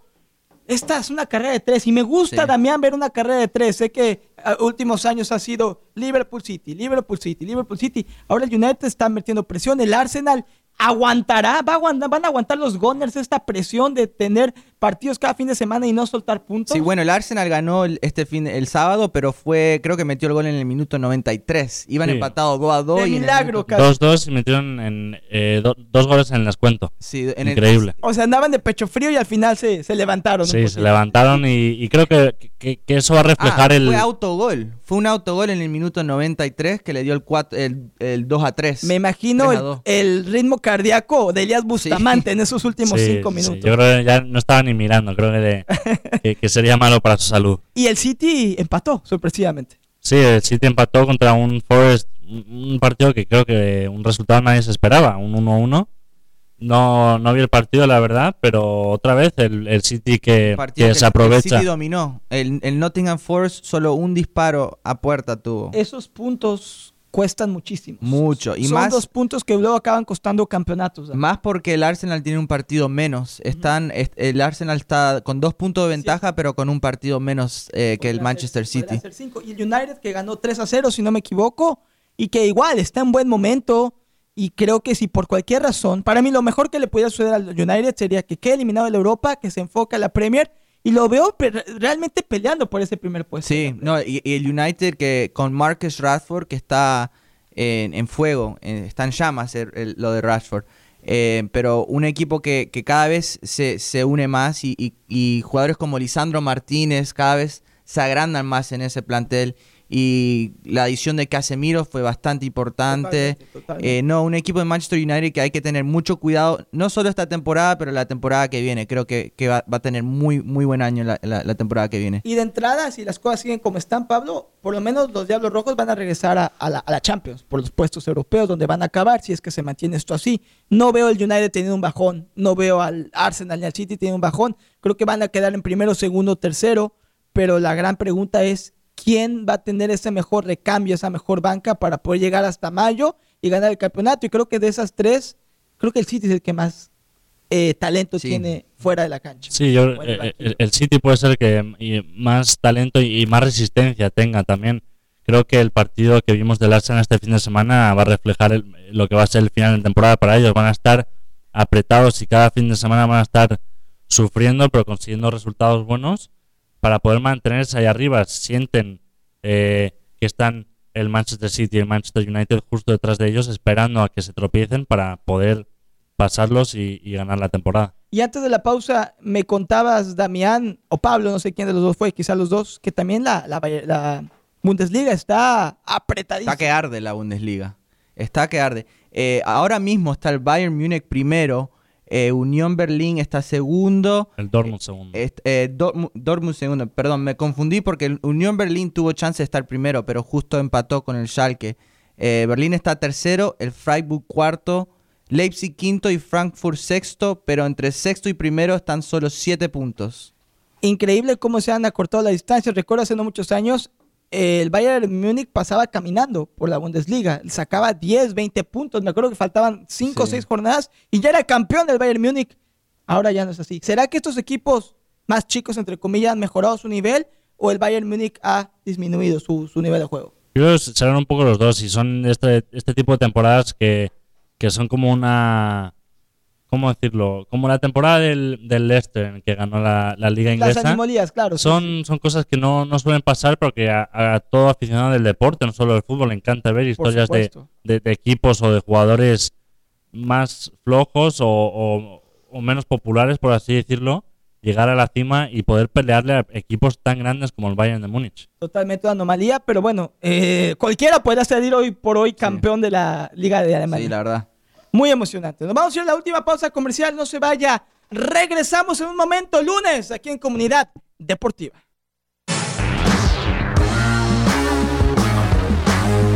Ya regresamos, último segmento del programa, Comunidad Deportiva, casa llena con Damián Pérez en los controles y la producción, también en el micrófono y con Pablo Valdés. Yo soy Julián Saldívar. Tenemos una riqueza cultural y diversidad increíble aquí en el show hoy. Damián, que es uruguayo, Pablo, que es eh, español, pero de sangre mexicana, yo soy mexicano, aquí toda clase de comentarios y temas que hemos analizado en el programa, desde el NBA All Stars hasta el Real Madrid, Barcelona, la Premier. Y bueno, vamos a cerrar el show, una entrevista que se dio hace poco con Lionel Scaloni, campeón del mundo con Argentina, no sé si tuvieron oportunidad de verla, donde le preguntaron si se imagina a Leo Messi siendo parte de la convocatoria de Argentina para el 2026, para el Mundial.